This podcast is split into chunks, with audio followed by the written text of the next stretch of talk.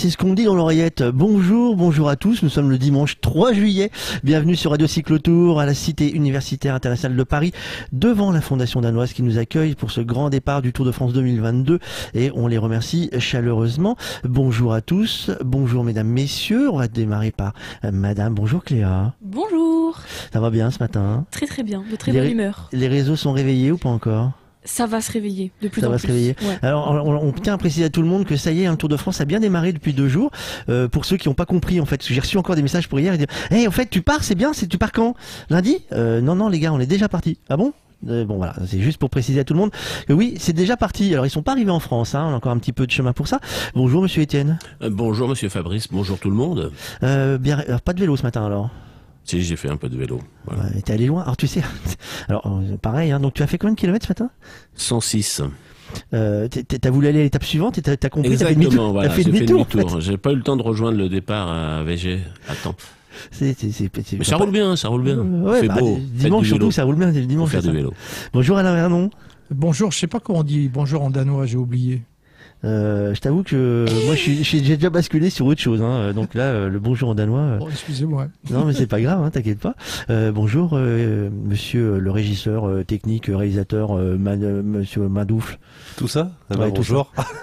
Ça va, Mickaël Ouais, très bien, merci. Est-ce que tout fonctionne ce matin? Euh, bah, pour l'instant, oui.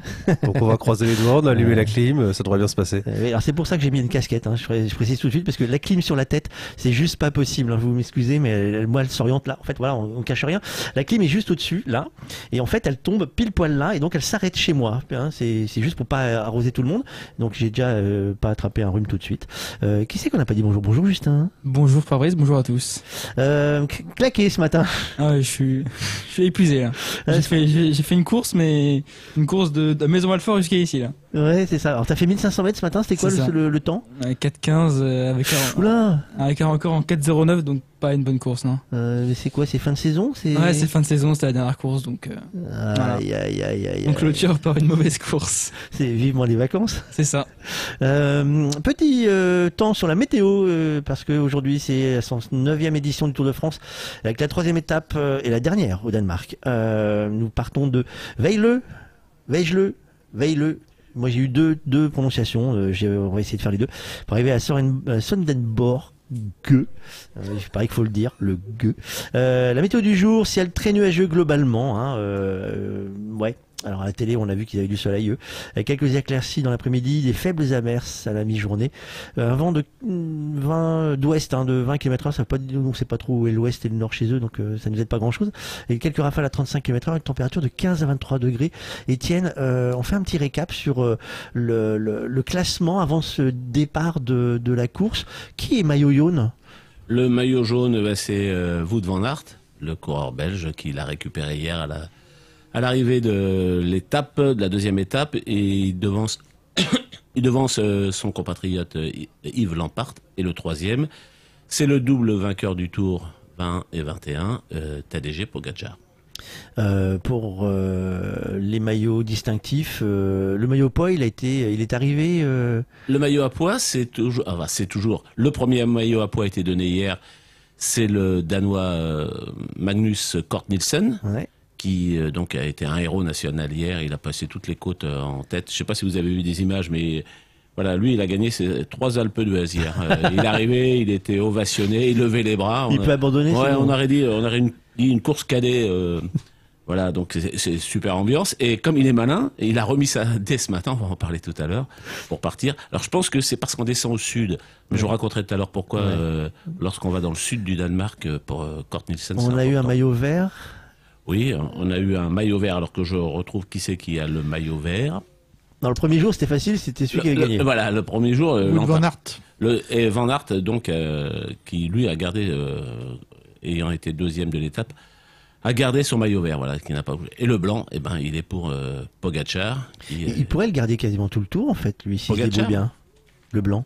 Oui, ah oui, oui, oui, oui. Parce que Bah, là, euh, da- da- quel, quel est le deuxième meilleur jeune derrière lui Euh, Il est. euh, on, fera qu'on- on va regarder, on, on va va chercher. tout ça. On va, on va missionner Justin. Il faut qu'il nous trouve le. Pitcock. Il va nous regarder tout ça, euh, Justin, il va commencer à nous faire des, des recherches sur euh, combien de temps il va pouvoir tenir euh, Pogacar en maillot blanc, parce que si euh, il risque de nous faire euh, hein, tout le long comme ça, tranquille. Hein, a- ça fait des économies de maillot sur l'équipe, euh, un truc dans le genre. Vous savez donc l'étape du jour, on va voir le profil, hein, Monsieur Vernon, vous êtes le, le, le maître de, de la route et du temps chez nous. comment se, se profile donc cette étape?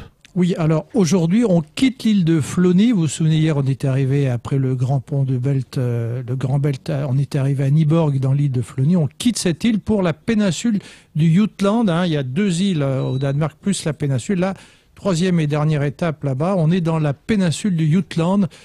On peut s'attendre à des vents peut-être moins violents sur les 182 km du parcours. Et là encore, on attend les sprinters parce qu'il n'y a, que quelques petites euh, côtes qui ne sont pas de réelle difficulté pour un peloton professionnel. Le tour donc s'élance de la ville de Veile. J'ai entendu les grands spécialistes parler de Veile, hein, c'est le nom d'un fjord. On l'appelle aussi le, le Manchester du Danemark parce que c'est une ville euh, industrielle qui a été qui a connu son heure de gloire grâce au textile. Et puis c'est aussi la ville, on l'a dit hier, d'Alan Simonsen, le Ballon d'Or 77, un des meilleurs joueurs de l'histoire du foot danois.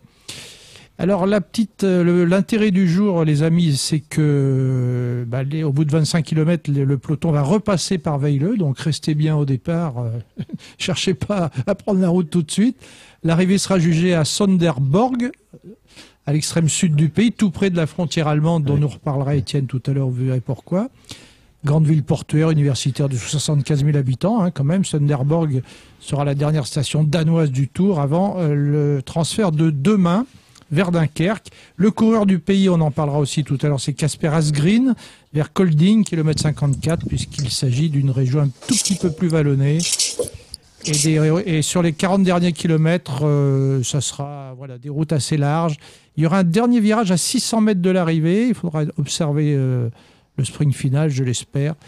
Et donc, euh, je l'ai déjà dit pour l'astuce, rester au départ parce qu'on voit deux fois les coureurs, ça arrive pas tout le temps. Euh, Étienne, est-ce que tu veux faire un, un- point euh, route euh, sur ce qui s'est passé du coup ce matin? Oui, ben, ils sont partis à la, mi-journée. Et Magnus Cort Nielsen, ben, ça a dû lui plaire hier d'être un héros national. Donc, dès le départ, voilà, il, a sprinté. Alors, c'est vrai qu'il y avait une petite côte. lui, il a le maillot à points. Il est le seul à avoir marqué des points hier. Il y a trois côtes, trois points. Donc, il y avait une côte, la côte de Kulding, où il est passé tout à l'heure en tête. Et là, il a 5 minutes, euh, 5 minutes 10 d'avance sur le, sur le peloton.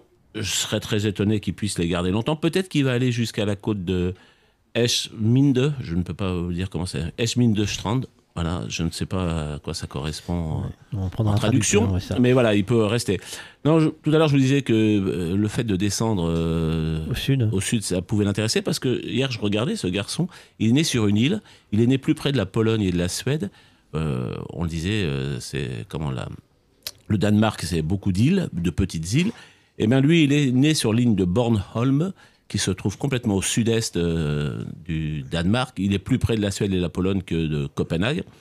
Et comme c'était une toute petite île, lui, il a, vraiment fallu qu'il quitte son île pour pouvoir faire du vélo, même si c'était un, un fondu de VTT. Et euh, ben, en descendant, il se rapproche Zonderborg, qui est euh, la frontière. Il en sera, c'est l'étape, le point du, comment de ces trois jours danois, le plus proche de son île. Alors je sais pas si, euh, Est-ce si toute qu'il a, l'île a déménagé pour aller est-ce le qu'il voir. a les pattes pour aller au bout? Est-ce que le peloton le laissera aller au bout? Non, il a, attends, alors non. Non, hein, parce que c'est plutôt arrivée rien, au, non, ça- Regardez, plutôt hier, il a fait, au sprint. Hier, il hein. a fait une course, il est parti, ils étaient à 4.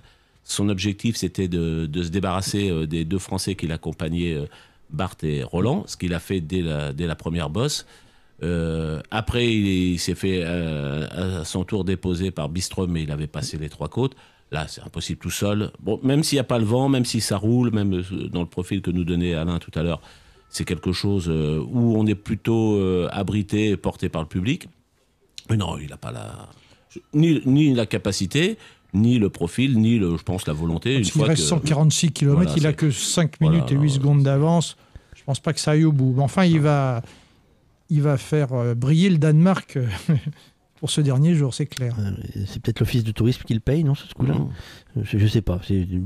Euh, nous allons nous euh, faire euh, cette étape avec euh, Axel Carion, vous savez, notre explorateur, euh, qui euh, a vécu euh, plusieurs étapes. hein. Pour nous, les trois étapes danoises, euh, quatre étapes dans les Alpes et deux étapes euh, pyrénéennes.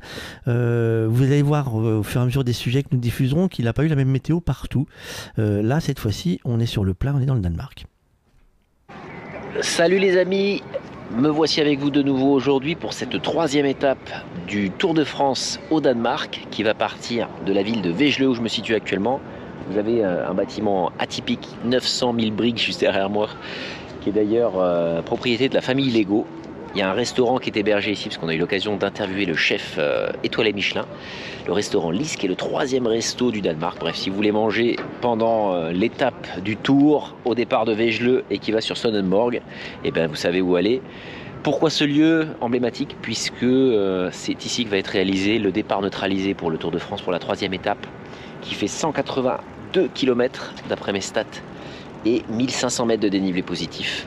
Bon, ça va être un départ euh, neutralisé euh, et heureusement puisque avec les pavés ça va pas être une partie de rigolade. Je ne sais pas comment ils vont faire pour pouvoir euh, faire rentrer tous les coureurs et les véhicules dans l'esplanade qui est ici, mais en tout cas ça va être un très beau départ dans la ville de Wegelé où je me situe. Le but de cette vidéo, c'est bien sûr de vous faire vivre de l'intérieur le parcours de cette étape du Tour de France, dans le cadre d'une série de vidéos que je réalise grâce au soutien notamment de Radio Cyclo. Et le but, c'est bien sûr de vous donner envie de pédaler, pourquoi pas venir au Danemark, puisqu'il n'y a pas beaucoup de collines, mais il y a quelques points d'intérêt emblématiques qui sont intéressants de connaître et de venir explorer à bicyclette. Bref, je me lance sur la route. Là, je vais couper, je pense, en deux l'étape qui fait 180 km, puisque ce soir, on dort à mi-parcours. Pensez bien sûr, si vous aimez ces vidéos et cette série, à liker la vidéo en envoyant un pouce bleu, mettre un commentaire si vous avez des questions sur le parcours en question, et puis la partager si elle vous donne envie d'aller pédaler. Je vous propose le rituel, le jingle, et ensuite, on part sur les routes ensemble. A tout de suite.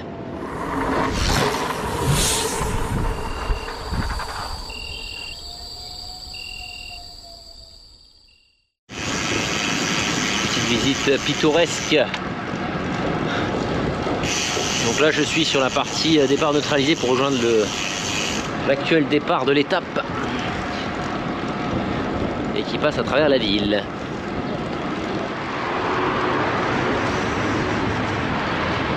Bah, on suit toujours des pistes cyclables hein, pour pouvoir rejoindre le fameux départ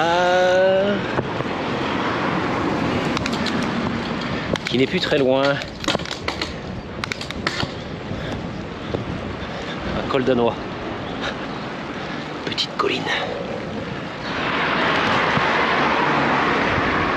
D'après la carte, ce sera juste là. Juste ici. Donc la ville de Wegelé va être privatisée également, comme Copenhague, pendant euh, trois jours, afin que les habitants puissent profiter également d'un parcours sans voiture. Allez, c'est parti. Bon bah comme d'habitude au Danemark, hein, c'est et c'est pas moi qui le dis, c'est les Danois avec qui j'ai discuté. Le vent quand il y a du beau temps, sinon c'est la pluie.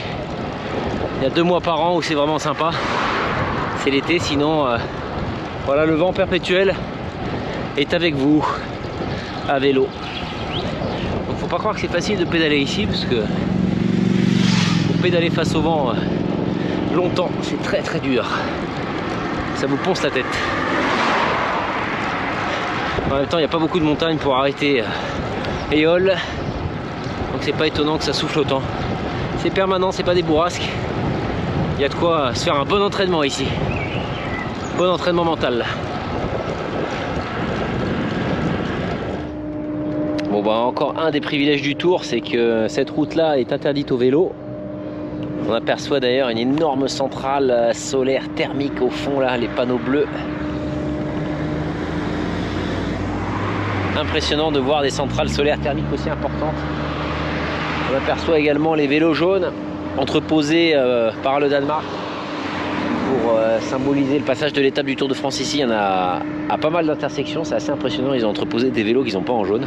Bref, ici il y a un détour à faire que je vais euh, du coup également réaliser puisque cette route est interdite au vélo. Pour rejoindre le village de Jelling et après revenir sur Végeleux par une boucle. Allez, c'est parti. Collines, dure pas longtemps, il faut les passer en force.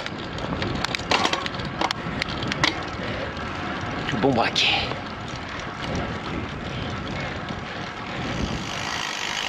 Petit détour par l'hôtel Aralskar. C'est difficile à prononcer, hein. tous les mots en danois sont très très durs. Bref, on va aller déguster un petit café ici, paraît-il. C'était le programme de visite Danemark. Je vous invite. Ça a l'air d'être pas mal, les amis. Je vous raconte ça après le café. Bon, on dirait que je viens d'apprendre deux trucs. En un, que Vegeleux, ça se prononce Weil en danois. Et qu'en deux, avec le Tour de France, ils sont en train de réasphalter tout le pays. Du coup, euh, deuxième découpe, puisque dans le parcours, on peut pas passer. Là, ça va faire euh, un beau raccourci, mais il faut revenir en arrière. Bon, et bien, je me suis perdu. Du coup, rebelote. De nouveau sur une piste cyclable pour essayer de retrouver mon chemin. Bien, bien, bien. Écoutez, j'essaie de suivre l'étape 3, mais c'est pas facile entre les pistes cyclables qui vous emmènent vers des endroits différents de la trace et la trace euh, qui s'éloigne énormément des pistes cyclables. Donc j'ai fait pas mal de demi-tours, des petites sessions gravel.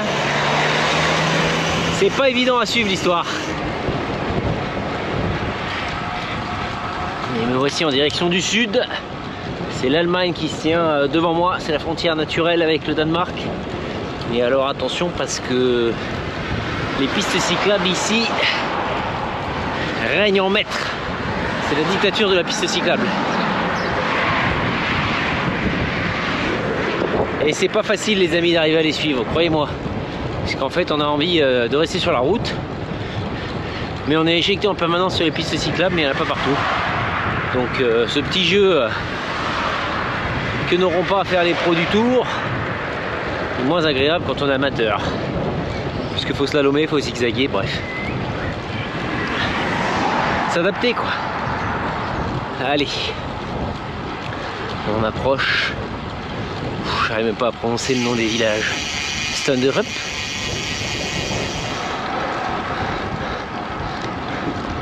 Le vent et les petites collines. Cette étape mentalement elle est dure, punaise. Pas beaucoup de dénivelé. 1005 au total, mais ça n'arrête pas. Plein de petites bosses avec le vent. Ça ponce bien la tête. Et en solo, on peut pas se réfugier euh, dans un peloton.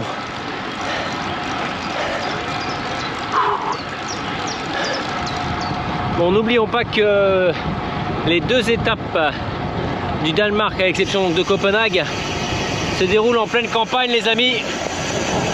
Et les pros, ils ont intérêt à fermer la bouche. Qu'entre les bétails, les têtes de bétail, pardon, et les champs, il y a plein, plein d'insectes. Ça va finir avec des moustiques entre les dents, tout ça. Donc faut respirer, c'est avec le coin de la bouche. Et me voilà encore perdu. J'ai suivi la piste cyclable, du coup je suis sorti de la trace et me voici en plein quartier résidentiel. Bon, ça devrait pas arriver pendant le tour, hein, normalement euh, ça sera balisé et heureusement parce que sinon, si on suit les pistes cyclables, là on a moyen de se perdre. En direction de la ville de Christiansfeld, je vais essayer de récupérer la trace.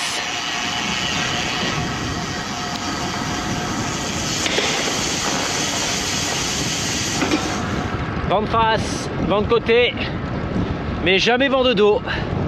Les changements de direction, ça va être quelque chose.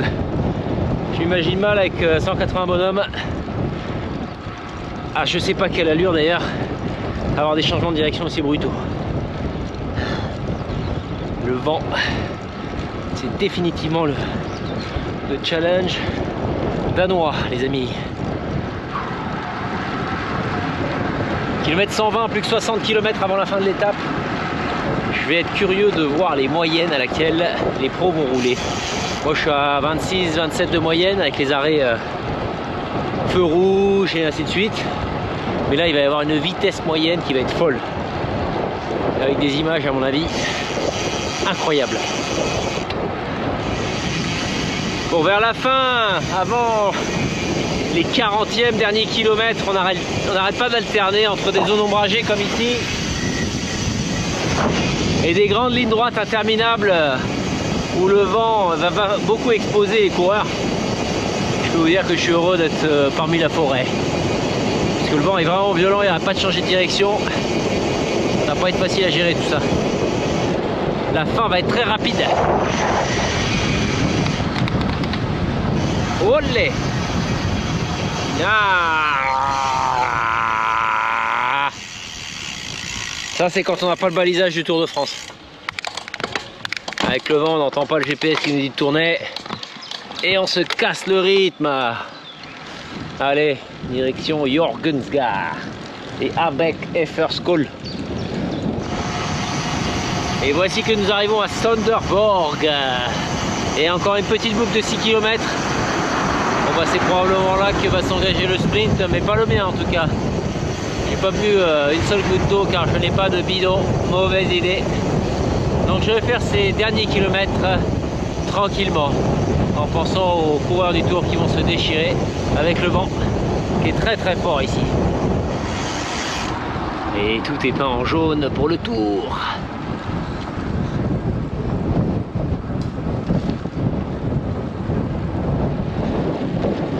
Bon accès à Sanderborg.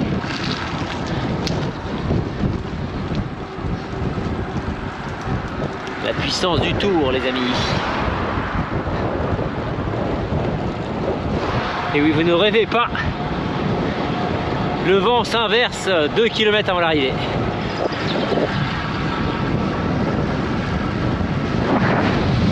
C'est là que le sprint va se jouer. Avec un beau virage angle droit au bout de au bout de la ligne droite, dis donc. Allez. L'arrivée sera juste devant nous les amis, je viens de taper un petit sprint juste pour la gloire, juste pour le plaisir. En tout cas, cette troisième étape, ce qu'il faut retenir, c'est que eh ben, le Danemark, c'est pas plat. Heureusement qu'il n'y a pas de montagne, sinon avec le vent, ça serait terrible. Et ça va être technique puisque euh, en fonction du vent, celles et ceux qui ont l'habitude de, de rouler avec le vent vont être largement avantagés. Alors que ceux qui ont l'habitude de la montagne sans avoir le vent, ça va leur faire drôle. La colline invisible, c'est comme ça qu'elle s'appelle. Mais euh, bref, pas facile l'histoire. Et avec la chaleur, je pense, de juillet, c'est pareil, ça va être délicat. J'ai hâte de voir ça en vrai en tout cas. Regardez, il y a le, le staff Radio Cyclo qui nous accueille. Ouh, je suis premier ou pas? Premier. Je suis premier. Premier au sprint, Axel. Bravo. Un seul mot, bravo. Bon, on se voit sur les prochaines, avec un peu plus de montagne cette fois. Salut le Danemark.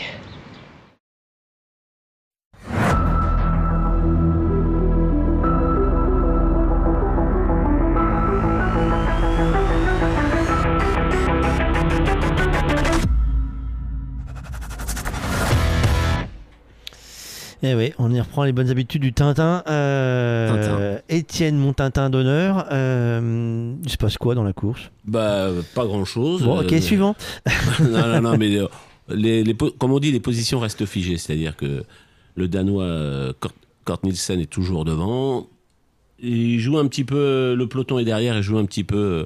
On le suit, on le suit pas. Tout à l'heure, ils étaient redescendus à 3 Ouais, minutes. ils ont des fourmis dans les 50, jambes, quoi. Maintenant, ils sont à 4 minutes 20. Ça roule. Je pense qu'il va pouvoir aller jusqu'à la deuxième côte. Euh, là, il a, ils ont fait une petite cinquantaine. Enfin, lui, il a fait une petite cinquantaine de kilomètres. Donc, ils vont, il va passer la deuxième côte. Et après, on, comme on se rapprochera du, comment, du littoral, euh, c'est pas qu'il y aura du vent parce qu'il n'y en a pas aujourd'hui sur l'étape. Il y aura peut-être un peu plus de, de bagarres, même si on se doute que l'étape devrait se terminer par un sprint massif. Alors, nous sommes passés euh, il y a quelques kilomètres seulement euh, dans le village natal de notre mascotte. Nous sommes passés à Gare. À Gare.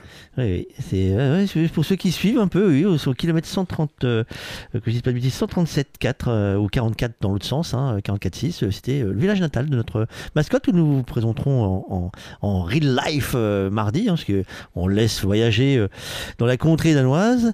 Euh, moi, je vous propose d'aller euh, faire un petit tour dans la contrée euh, euh, française, messieurs, à la découverte de la place du village. C'est le moment.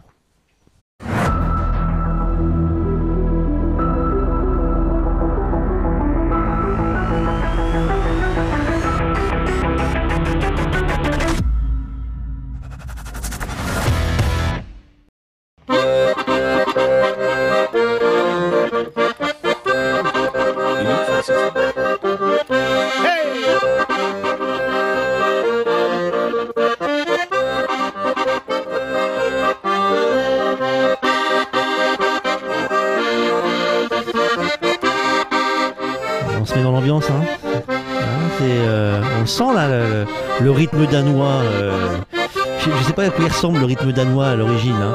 Alors c'est Roger Lecras, la- l'artiste qui est en train de jouer tous les jours pour nous. Euh, attention, hein, il est connu sous le nom du Baron des Abers. C'est pas à attendre. Hein. Il a joué avec Johnny. Et enfin nous raconter, il a, il mille vies. Hein. Il a joué avec Johnny sur scène. Il a, il a fait de l'accordéon. Et c'est celui qui a fait des cartons en sautant en parachute. Il a sauté en parachute avec l'accordéon, donc j'imagine le parachutiste qui devait quand même pas être très, très euh, serein. Et euh, il était dans le vent, ouais. Et, euh, et donc il l'a joué. euh, et c'est l'un des, acolytes de, de nos euh, duettistes euh, de la place du village. Et vous allez le découvrir parce que on s'était dit qu'il était temps de vous présenter l'équipe de la place du village. Alors, il va falloir nous excuser tout de suite parce que ils sont dans les montagnes. Et dans les montagnes, comme tout le monde le sait, le réseau téléphonique, c'est pas toujours ça qui est ça en fait. Euh, alors ceux qui vont faire du ski, c'est généralement hein, parce que euh, les touristes on a toujours peur qu'ils n'aient pas leur téléphone, donc on leur met euh, une bande téléphonique pile poil en haut. hein, mais là, pas forcément, vous voyez. Donc on va laisser Roger finir son morceau et on va rejoindre Philippe et Jean-Noël.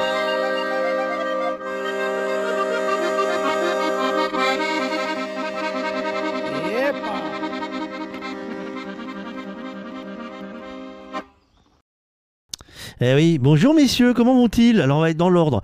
Euh, en, en casaque bleu, on a qui? En Kazakh bleu, c'est Philippe, euh, au pays du Mont Blanc, euh, Fabrice. et, et en casaque blanche? Ah, voilà. En casaque blanche, on a quelqu'un qui a plus de réseau. Il est resté en rade. Il est resté en rade. C'est ce que je disais, la plus, le plus gros, la plus grosse difficulté pour vous, c'est de trouver du réseau en fait. Oui, ça, ça manque un peu le réseau, mais c'est les vacanciers sont là, il y en a davantage, pas pourquoi. Ah ouais, vous voyez, on va, on va essayer de voir si on peut en tenir un déjà. Bien. Alors Philippe, euh, tu, Oui. tu es en balade parce que tu es sur une borne d'une course cycliste, mais tu sais que c'est pas encore le, Oui. le Tour de France chez toi là. Non, et le Tour de France va arriver Megève, ce sera le, le 12 juillet. Et là, je suis au bord d'une course cycliste qui est la plus grande course de VTT la plus du monde, la Mont Blanc Race. A lieu depuis deux jours et les gars, ils tournent comme des avions en pleine montagne. C'est la plus, la plus difficile, mais aussi, Fabrice, la plus belle parce qu'ils ont la vue sur. Donc ça dope les coureurs. Euh, alors, tu, tu, tu, tu regardes les vélos, tu fais quoi avec la place du village sur, le, sur cette course? Alors, pour l'instant, c'est le bonheur de les regarder parce que je viens de faire ma sieste. Je- J'ai j'ai- j'ai bu un peu de fraîcheur. Il y en a un qui va passer derrière moi pourtant. Et juste après, je vais les voir souffrir, moi. Le bonheur, c'est. Regarde, ils vont passer là derrière moi. Ah, Dans un instant, il y en a un qui passe. Euh, Le bonheur, c'est de les voir faire du VTT dans ces conditions qui sont très difficiles aujourd'hui parce qu'il fait chaud. 28 degrés aujourd'hui, le mètre d'altitude. hein. Pour nous, c'est comme un 40 dans le sud. hein. Euh, la place du village, alors on, on va faire plus court que prévu parce qu'effectivement la liaison est, est moins Oui, bonne que prévu également. Euh, mais la place du village, c'est- pas quelque chose de nouveau, nouveau ça, dis-moi. Euh, T'as commencé il y a quelques années Fabrice, c'est vieux comme comme le monde, ça fait 30 ans que ça dure. D'abord en télévision et maintenant sur les réseaux sociaux. Et puis euh, ça plaît à beaucoup de monde parce que c'est de l'authenticité, du vrai, des rencontres. Tout ce qui se dit sur la place du village, on en parle. Et du Tour de France, évidemment, Fabrice. Bon, alors, écoute, on, on- on va tâcher de façon de s'améliorer de jour en jour parce qu'on s'est donné quand même quelques jours pour arriver chez vous euh, jusqu'à Ouais. Châtel. On se retrouve à Châtel euh, pour la neuvième étape. Euh, tu sais qu'il y a un, un défi recette. Hein. Euh, je sais pas qui des deux va cuisiner, si c'est toi ou si c'est Jean-Noël, mais on, on vous attend avec une recette alors régionale. Et alors, du coup, moi je pousse le bouchon. hein. J'espère que c'est une recette familiale parce que tu sais que dans le Oui. défi qu'on a, qu'on lance, que dans un instant on va pouvoir mettre la petite musiquette et, je te remercie grandement d'avoir pris le temps euh, dans ta journée pour, euh, pour nous répondre. Euh, tu sais que le, ciao de Philippe, le, défi qu'on donne en fait, Radio Cyclotour, c'est de nous trouver une recette régionale, ça c'est une chose, mais d'aller un poil plus loin. Jingle.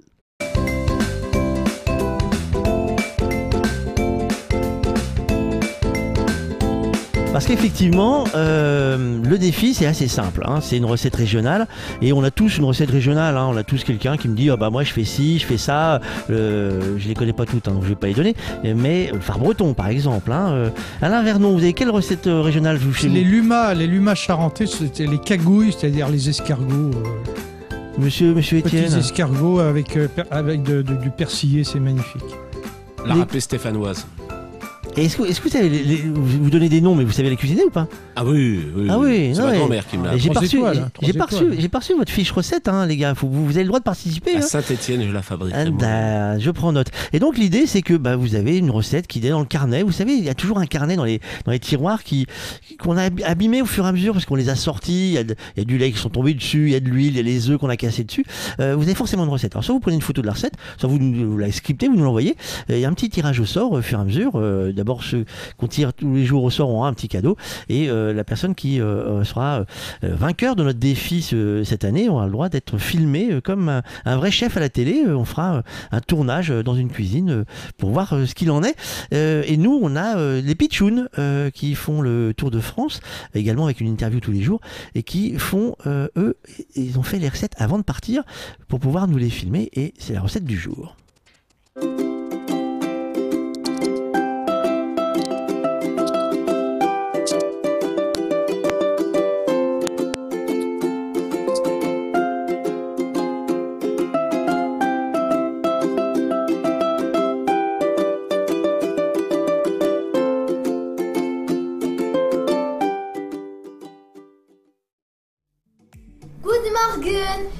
Bienvenue dans notre rubrique Les mains sur les cocottes. Aujourd'hui, nous vous présentons les fricadelles danoises. Sous l'œil avisé de la star locale ici au Danemark, la sirène. La petite sirène Non, l'autre Elle est sur le port de Copenhague et représente un conte de Hans Christian Andersen. C'est parti Pour cette fête, pour cette recette, il nous faut Un mélange de chair à saucisse et veau haché, deux œufs, du lait, un oignon, de la farine, de l'eau gazeuse, de l'huile, de l'eau, du poivre et de la mascarpone. hacher l'oignon. La mascarpone, les oignons, Des œufs, le lait, le sel et le poivre ensemble.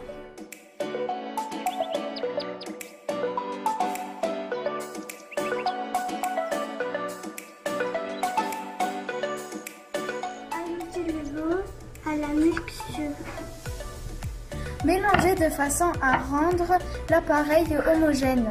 Détendre au besoin avec l'eau gazeuse. La laisse reposer Oui, une heure au frigo. On se retrouve juste après. Maintenant, place à la cuisson. Chauffez votre poêle, y mettre l'huile, puis la margarine. Ensuite, posez votre bol de mixture, munissez-vous d'un bol d'eau et une grande cuillère. Avec la cuillère, faites des quenelles dans le creux de votre main. Mettez le tout dans une poêle. Et voilà, c'est terminé. Pensez à accompagner les fricadelles et avec des pommes de terre. Merci à tous les Danois pour l'excellent accueil et pour ce grand départ. Demain, direction Denka pour la quatrième étape. Bon appétit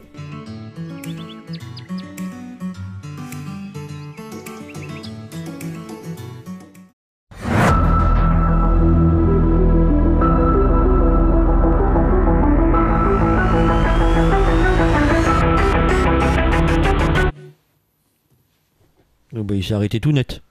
Il était violent celui-là, il s'est arrêté tout net. Euh, il y a- j'ai pas eu les tung dong. Je m'attendais au tung dong, j'ai pas eu les tung dong. J'ai été surpris. Euh, bah oui, non mais c'est ça le problème quand on touche à les machines, des fois euh, elles font pas ce qu'on veut.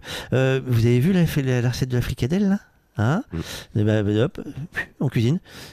Euh, non? Bon, c'est d'accord. Euh, c'est- c'est- les gamins, ils ont, ils ont bossé quand même. Hein Vous avez C'est vu? bien. Ils ont fait 29 recettes. Ils savent dire bonjour, good morgen. Ouais, hein, vraiment. eux, ils sont mieux que nous Voilà. hein, sur ce coup-là. Ils ont fait Il y a 29 que nous. recettes euh, parce qu'ils ont fait les recettes pour le tour masculin et ils enchaînent pour le tour femme by Swift. Euh, avez vu, j'ai j'ai pris la note. Hein. Euh, ils ont fait les recettes, hein, ils ont, ils ont- ça, ça a bûché. Hein. Hein? Non, ça rigole pas. hein, c'est- Donc Saint-Etienne. copies à la fin. hein. Ah ouais, Saint-Etienne, j'espère bien euh, être surpris. Enfin, Saint-Etienne, quand on passera devant, hein, parce qu'on on se remarque, on va peut-être s'inviter. Je regarde, faut que je regarde quel jour ça tombe cette histoire. Euh, merci en tout cas aux frères euh, de Paris. Euh, on, on rediscutera largement avec eux euh, pour vous les présenter. Les jumeaux de Paris, où j'ai du mal à les reconnaître. En fait, j'ai une chance sur deux à chaque fois. Si le premier parle pas, je je, vous, je les reconnais pas en fait. Pourtant, il y a un signe distinctif, hein, mais euh, pff, voilà, j'y j'y arrive pas. Euh, et ça fait 25 ans qu'ils font ça. Et ils sont d'histoire géo. C'est-à-dire qu'en en fait, là, ils sont en cours. Enfin, euh, enfin là, ils sont pas aujourd'hui, on est en week-end, mais ils ont encore les cours. Donc, euh, Ah bah, c'est la pour ça qu'ils peuvent pas, ils peuvent pas être avec nous euh, complètement sur le, départ du Tour de France, parce qu'ils bossent, euh, ils font les corrections de, de copies, ils font. et non, non, ça rigole pas. tout le monde hein, n'est pas comme nous, tranquille. On va faire un petit point route et là, du coup, on va relancer un jingle qui doit aller jusqu'au bout, parce qu'on veut le.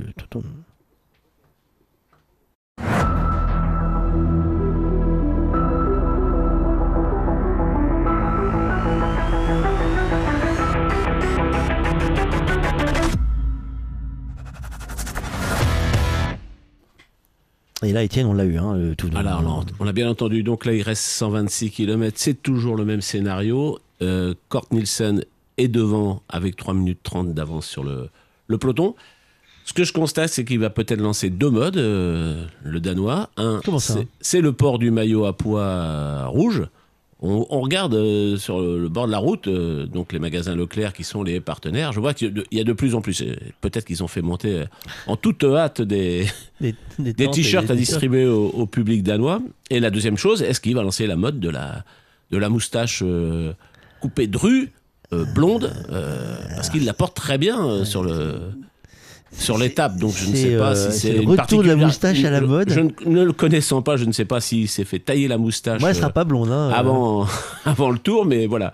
C'est les deux signes distinctifs pour ce coureur, la moustache et le maillot à poids blanc. Alain, je sens qu'il va nous parler de la moustache. Euh, quels sont les sportifs euh, que tu as rencontrés dans ta carrière qui t'ont laissé une impression Des sportifs à la moustache ou qui ont, qui ont parlé de signes distinctifs qui, euh, qui restent en mémoire? Est-ce qu'il y en a quelques-uns? Bah, ça marche par époque. hein. Moi, je me souviens des années 70, 80. Effectivement, il y avait des Christian Lopez, euh, une équipe de France où, euh, à Saint-Étienne, il y avait euh, voilà, les joueurs de foot portaient euh, beaucoup la, la moustache. Il y a eu la mode aussi des, des cheveux longs à l'arrière, court devant. hein. Ça porte un nom. La coupe mulet, Ah, la coupe mulet, voilà. Et- qui revient, qui revient à la mode. La moustache revient euh, en effet aujourd'hui dans, dans- dans certaines euh, circonstances, à certaines époques. En fait, euh, la vie est un, est un grand, est une grande roue qui, qui- qui tourne et les modes reviennent, les prénoms, les modes des prénoms reviennent. et je crois qu'on n'a rien inventé, tout, tout se, tout se J'a- transforme. J'étais en train d'essayer de réfléchir, j'arrive pas à retrouver. Je vois bien un, un- un- un sportif qui avait la moustache, j'arrive pas à retrouver euh, le nom. donc Je, je, vais essayer d'arrêter de chercher parce que je suis en train de me. Mais de- de- dans quelle euh, discipline? Mais justement, j'avais l'image. Parce que la, moustache la plus célèbre dans le football, par exemple, même s'il n'était que C'était, euh, président, c'était Claude Bèze à. Claude Bèze à Mais il y Bordeaux. avait- il y avait un joueur de l'équipe de France. il y, a- il y a plein de joueurs qui ont avait un porté. joueur de l'équipe Curbelo, de il y avait France. Tony Curbelo de Il y a plein de joueurs qui ont porté la, moustache dans le rugby. Dans l'équipe euh, de France de foot, il y en avait un qui était euh, à l'époque de, Platini, dans l'équipe de Platini. Il n'y avait pas un qui avait la moustache? Oh, ils l'ont porté, mais c'était pas un signe distinctif. Dans le football, ce qui était distinctif, c'était la, la barbe. C'est-à-dire que toutes les équipes amateurs, tant qu'elles n'étaient pas éliminées, euh, gardaient la barbe. Et les pros aussi, puisque le Grand Nantes, euh, dans ses Coupes d'Europe avec Baron Kelly et Amis, se retrouvait avec, euh, selon le système pileux de- des uns et des autres, avec des barbes fournies ou pas, lorsqu'ils arrivaient jusqu'à la finale. Et c'était une blague, euh, notamment chez les clubs amateurs qu'on les rencontrait, c'était on ne se rasera pas jusqu'à la finale. Il y a ceux qui se faisaient sortir dès le cinquième tour, qui retournaient se raser piteusement. Piteusement. Euh, dans les, on va parler sport euh, au sens large. euh, que- quel est l'événement sportif qui vous a le plus marqué dans votre carrière respective, Alain? Bah, les, trois, les trois événements dont on a parlé hier et depuis deux jours, quoi. les Jeux Olympiques, et Mais est est-ce aussi, que- je est-ce- pense, et est-ce puis qu'il y en a un. Mais est-ce qu'il y en a un que tu, tu as vécu en tant que, que journaliste qui t'a vraiment marqué? Oui, il y en a un qui m'a marqué, c'est le, le championnat d'Europe 92 en, en Suède. Parce que ce jour-là, il y avait un match entre l'Écosse et la CUI. C'était l'équipe transitionnelle entre l'URSS et la Russie d'aujourd'hui.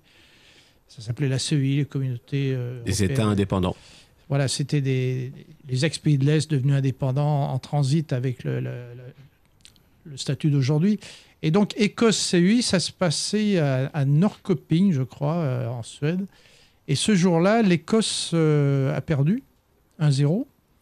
Il pleuvait.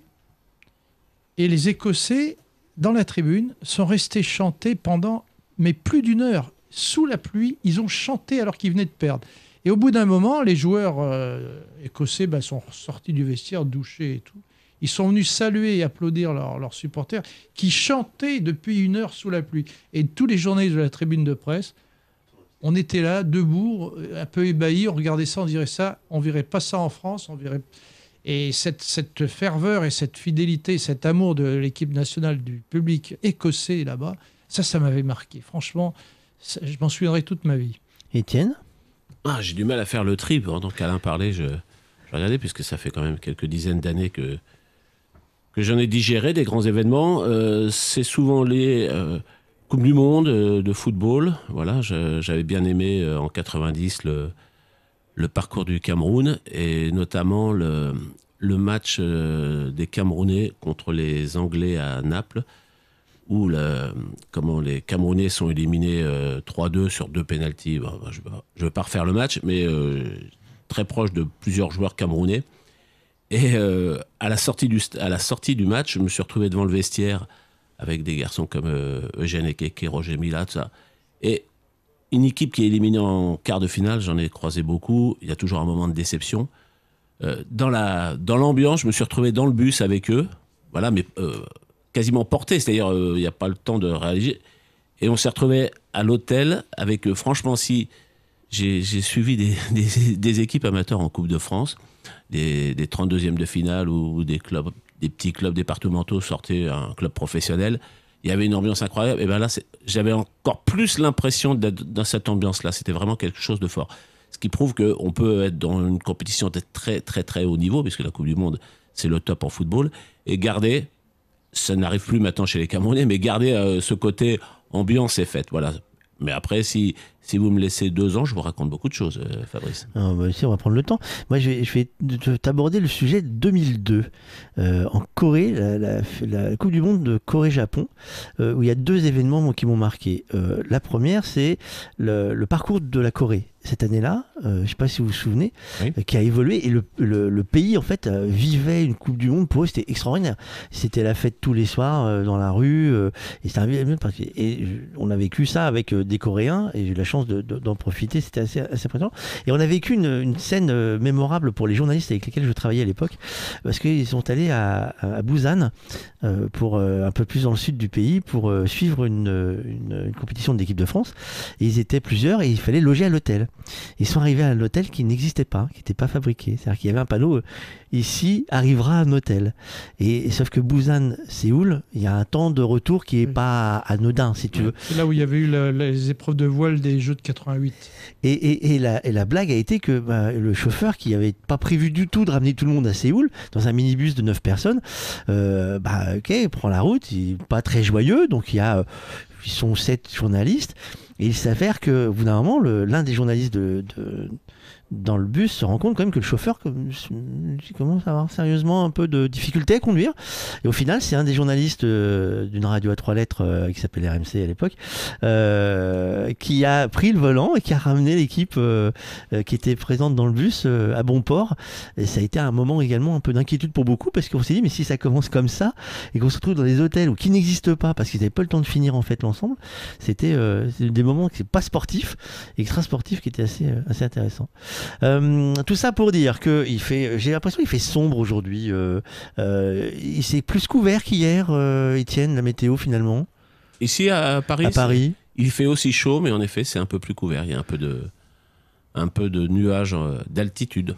Et, et au Danemark, on a quoi comme météo alors? Au Danemark, il fait toujours aussi beau, soleil. Donc peut-être pas aussi chaud qu'à- qu'actuellement euh, à Paris, mais euh, du beau soleil. Il faut savoir que en Scandinavie et surtout dans le sud de la Scandinavie, cette période de, on va dire de, du 1er juin au 31 juillet, c'est évidemment euh, la fin du printemps, l'été, mais c'est surtout l'occasion de notre notre ami danoise qui était là l'expliquer. C'est l'occasion de, vraiment de, de deux mois de, vie à l'extérieur, même si dans le sud du Danemark, euh, ils ont plutôt, euh, ils ont moins les sévices des, des saisons partagées comme, euh, comme en Finlande et dans le nord de la Suède.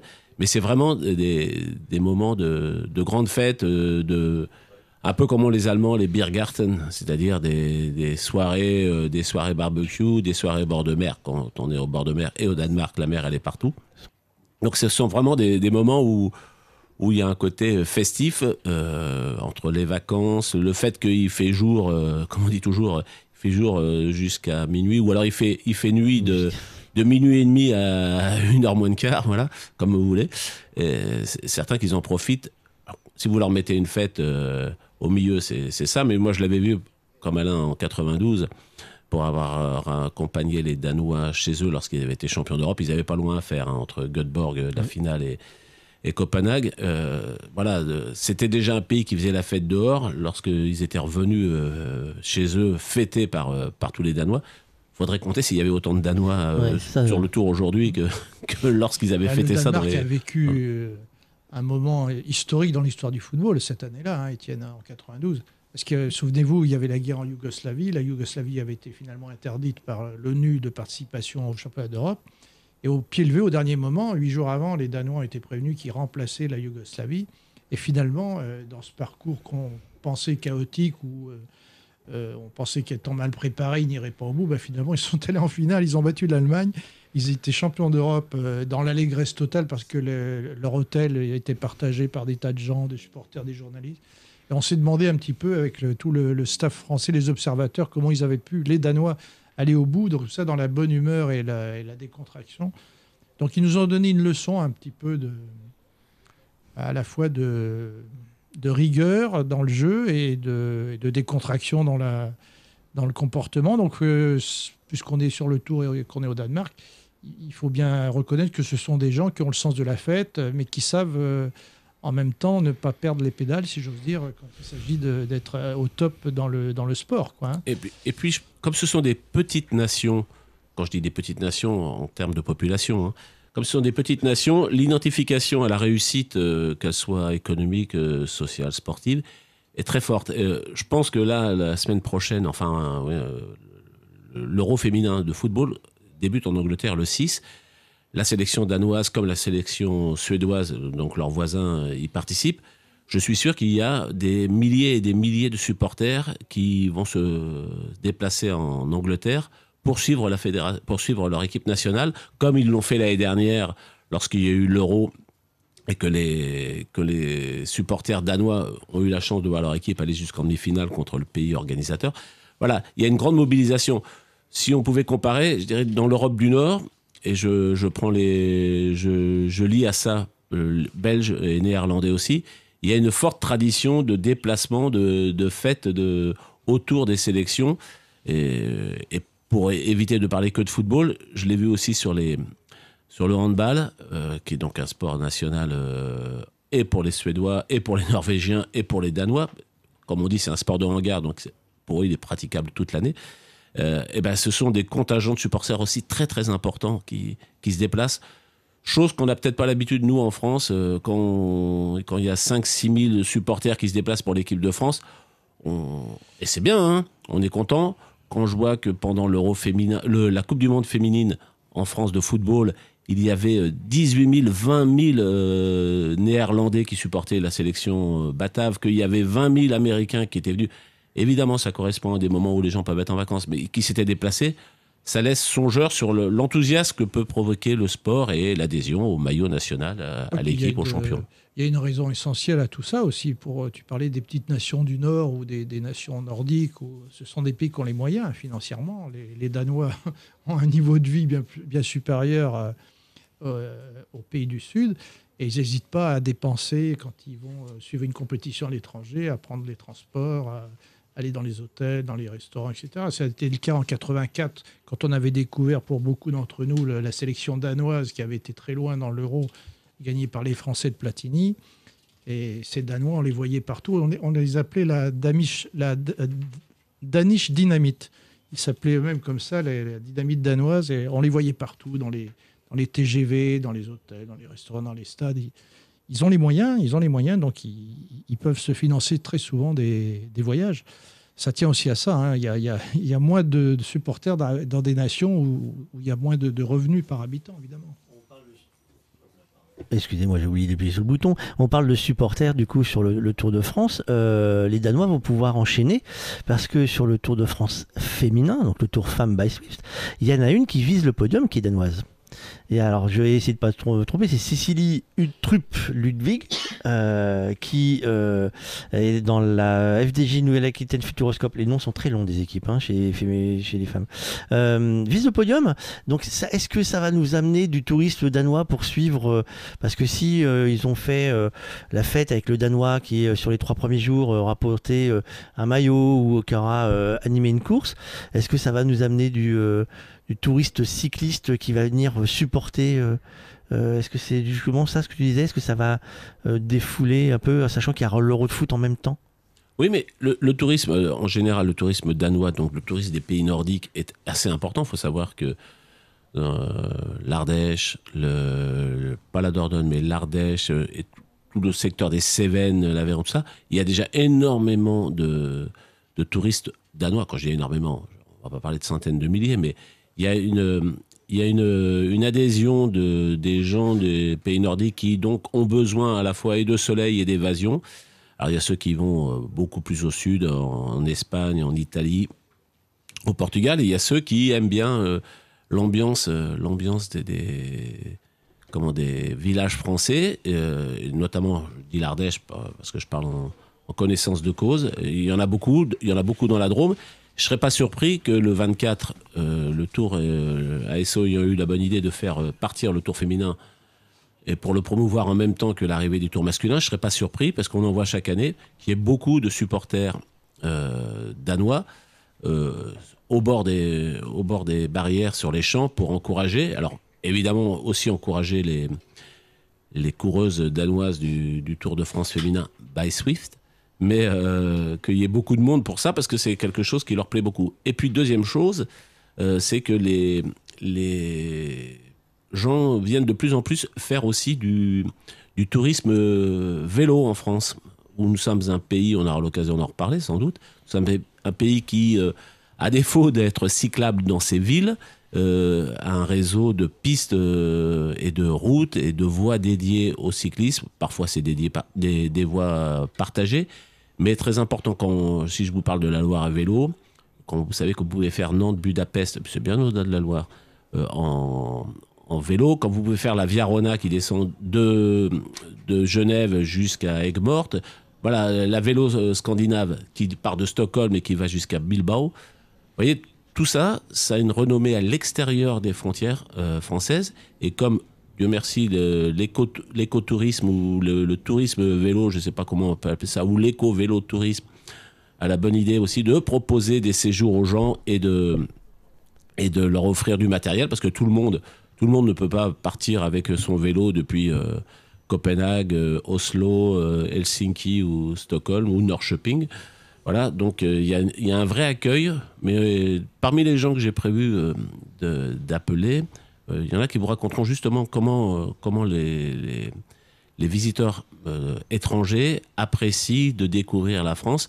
Alors si en plus ils, euh, ils ont la, fibre, la fibre Tour de France, ce qui est quand même assez partagé par les gens qui pratiquent le vélo, vous verrez qu'il y a des, on est un, on est un pays qui, euh, qui accueille beaucoup de gens et qui sait bien les accueillir pour ça. As-tu déjà fait ton choix de l'ami que tu appelles euh, aujourd'hui ou pas encore ou c'est secret encore? Pas encore, parce que nous sommes dimanche et j'attends que la personne. Alors, voilà. Et sa sieste. Et voilà, la sieste. Non, non, je pense qu'elle est devant le Tour de France. Je vais. Ça, c'est, l'heure. c'est- faut pas le déranger pendant la course. Il faut le faire dans l'écran de pub. Après, il faut viser l'écran de pub, donc il faudrait que- connaître l'écran de pub pour savoir euh, à quel moment on peut Et appeler. justement, il est, il est beaucoup lié à, à tout ce dont on vient de parler. Est-ce qu'on euh, va faire un petit point route, mais sans le tonton, euh, pour pas nous agresser les oreilles tout de suite Euh, On en est où dans cette course du jour qui est donc partie, on le rappelle, euh, de... euh, ça y est, j'ai perdu mon fil. Veille-le. J'hésite à dire Veille-le ou Veille-le, Veille- direction Sonderborg. Veille-le, Veille-le. 182 km. V-E-J-L-E. Oui. Ouais. Veille-le. Veille-le. Veille-le. Bon, allez, allons-y. Voilà, Euh, ça, ne, ça ne change pas, c'est toujours de Kort Nielsen qui est devant et toujours à, à distance respectable de- le peloton, 3 minutes 44, il reste soix- euh, ils ont fait 70, 75 km, il en reste 113. Ils attendent que ça se passe, euh, voilà, ils le laissent, ils le laissent rouler euh, et sans doute, je pense, prendre la, la prochaine côte et, et le point de la prochaine côte. Alors, quand on parle de malins, vous savez, on a dit il y a quelques jours qu'on parlait des malins qui couraient après, à côté des cyclistes dans la montagne et autres. On en a un nouveau genre euh, sur les routes danoises. À l'image, on a aperçu, euh, pour ceux qui regardent euh, la télévision, aperçu un, un cycliste sur un vélo euh, à assistance électrique euh, qui roule donc forcément à l'aise, hein, tranquille. Il peut quasiment prendre les photos et autres. S'est installé sur le côté. À mon avis, ça va pas durer très longtemps l'histoire de la blague parce que je pense qu'il va se faire attraper très vite. Il était sur une piste, hein. Oui, sont- oui, ils sont sur des pistes, Mais, mais je hein, pense qu'ils vont, ils vont, euh, ils vont facilement lui dire euh, bon, on se détendre les gars parce que c'est- ça, Bah, ça va hier, pas le faire. on en a vu d'autres euh, qui Oui. accompagnaient les- le, le peloton sur leur piste. Non, c'est toléré là-bas. hein. Ils sont pas dangereux pour le peloton. Ils sont pas sur la route. Ils sont pas Ils sont sur pas la sur la mais route. après, c'est- c'est- si on en revient sur la course et le- l'organisation de la course, ça peut, être, ça peut perturber. Après, il n'est pas question que ces gens-là se mêlent. euh, Non, non, je parle, mais je on parle rentre juste le- de, tu sais, c'est, euh, c'est de- d'être le long de, de- de la course, ça peut perturber. Alors là, il n'y a pas de- il y a pas d'enjeu pour l'instant, entre guillemets. campagne, comme on dit. Non, il n'y a ça pas de public. C'est Soyez voit mon des- cher Fabrice, soyez rassurés. Oh, je suis pas trop inquiet. Nous allons aller prendre la direction de Sonder, oula, Sonderland. Ah non Sonderland. Ah C'est- oui, Sonderland, carrément. c'est le, le land de Sonderberg, euh, pour aller rencontrer la responsable de communication de cette destination touristique euh, que Jérôme a rencontrée pendant les repérages. C'est parti. Ah bah non, c'est pas parti finalement. Euh, voilà, donc finalement, même si la chaleur est pas là, il y a une machine qui va pas vouloir faire le tour de France avec nous. Alors ça tombe bien qu'on se rende compte euh, finalement euh, avant de partir, euh, puisque sinon euh, ce serait ballot de partir avec une machine qui va pas vouloir faire le euh, la bestiole. Donc on, on reviendra sur Gerda qui va nous raconter euh, le, le- On tente le coup une deuxième fois? Je te tape sur les doigts si ça marche pas, Michael, hein, après, hein, parce que tu sais, on a droit qu'à deux chances. hein. Allez, Gerda. Bonjour Gada. Bonjour.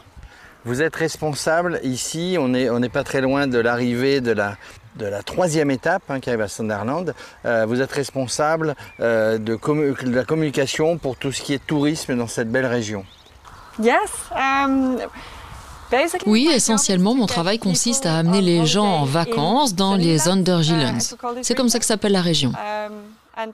Il y a des gens qui viennent du Danemark, mais aussi de l'extérieur, et c'est mieux. Et il y a beaucoup de choses à voir dans cette région. Oui, nous avons fondamentalement quatre domaines avec lesquels nous travaillons. et où nous avons de grandes opportunités pour explorer la région. Nous avons une belle nature. et nous avons beaucoup d'activités à faire dans la nature. Le vélo, bien sûr, comme le Tour de France. Il y a beaucoup de randonnées. Et vous pouvez faire beaucoup d'expériences avec votre famille. Nous avons des croisières, grimper dans les arbres et tirer avec un arc et des flèches. Et puis bien sûr, nous avons des expériences culinaires. Nous avons une gastronomie qui est différente avec le reste du Danemark. Parce que cette partie de la région a été allemande pendant environ 56 ans durant le siècle dernier. Nous avons des lieux, par exemple, où les gens se rassemblaient pour parler danois, pour manger des gâteaux, pour chanter n'importe quelle chanson et être entre danois. Nous avons aussi beaucoup de saucisses différentes qui sont bien spécifiques à cette région, également avec une influence des bouchers allemands. Et nous avons des produits de la terre, De très haute qualité parce que nous avons des terres argileuses sur la côte ouest. Et vous avez des terrains plus sablonneux ici sur la côte est. Et alors ici, justement, puisqu'on est, on est, on est ici à l'occasion du Tour de France, c'est le paradis du vélo. Certainement, oui, c'est le cas. Dans ma région, nous avons environ 3000 km de pistes cyclables. On travaille beaucoup avec les cyclistes. Pendant les vacances, nous proposons des forfaits vélo pour les personnes qui souhaitent partir en vacances faire du vélo, mais qui ne veulent pas s'embêter avec la planification ou en fait nous. Nous avons des forfaits tout prêts. Nous transportons vos bagages à votre hôtel avec la nourriture, donc vous n'avez qu'à faire du vélo dans notre région. Nous avons deux circuits thématiques. Ce sont des circuits régionaux et locaux. Et bien sûr, le Tour de France est présent. Nous avons également un forfait. Vous pouvez parcourir les étapes du Tour de France en 2-3 jours, où vous pouvez vous arrêter sur le chemin et pédaler d'hôtel en hôtel. Alors aujourd'hui, si l'on veut, on peut faire la route que les coureurs vont emprunter pour le Tour de France. Il y a une carte et je suis cette carte. Je vais faire l'étape du Tour de France. Oui, nous avons fait une carte et un livre guide avec la route du Tour de France. Certaines parties de la route sont très intéressantes à parcourir, où il s'agit de grandes routes. Nous avons fait également des détours parallèles à la route du Tour de France. Puis vous reviendrez toujours sur la route principale. Il passe aussi par des sites qui sont plus intéressants que de passer par la route principale. Et pour terminer avec le Tour de France, c'est un Danois qui va gagner le Tour de France? Oui, je pense. Nous avons une très bonne chance. Thank you. Je vous en prie. Je vous en prie, euh, vous avez vu hein, euh, le tourisme euh, danois, c'est euh, on m'a donné en, en, information à l'ambassade qu'il y a quelques années, pour faire venir les, les, les gens au Danemark, il fallait ils ramaient un peu en fait. C'était compliqué de, de, faire venir. Et depuis maintenant, en fait, ils ont beaucoup plus de demandes. C'est grâce beaucoup au sport. Et figurez-vous à, quoi? À la série Borgen, qui a euh, multiplié l'intérêt au niveau mondial euh, pour la destination Danemark. C'est comme quoi il faut pas forcément euh, grand chose pour que ça fonctionne. cette course, c'est l'heure d'ailleurs, c'est l'heure du point route. on va voir si le jingle il part normalement.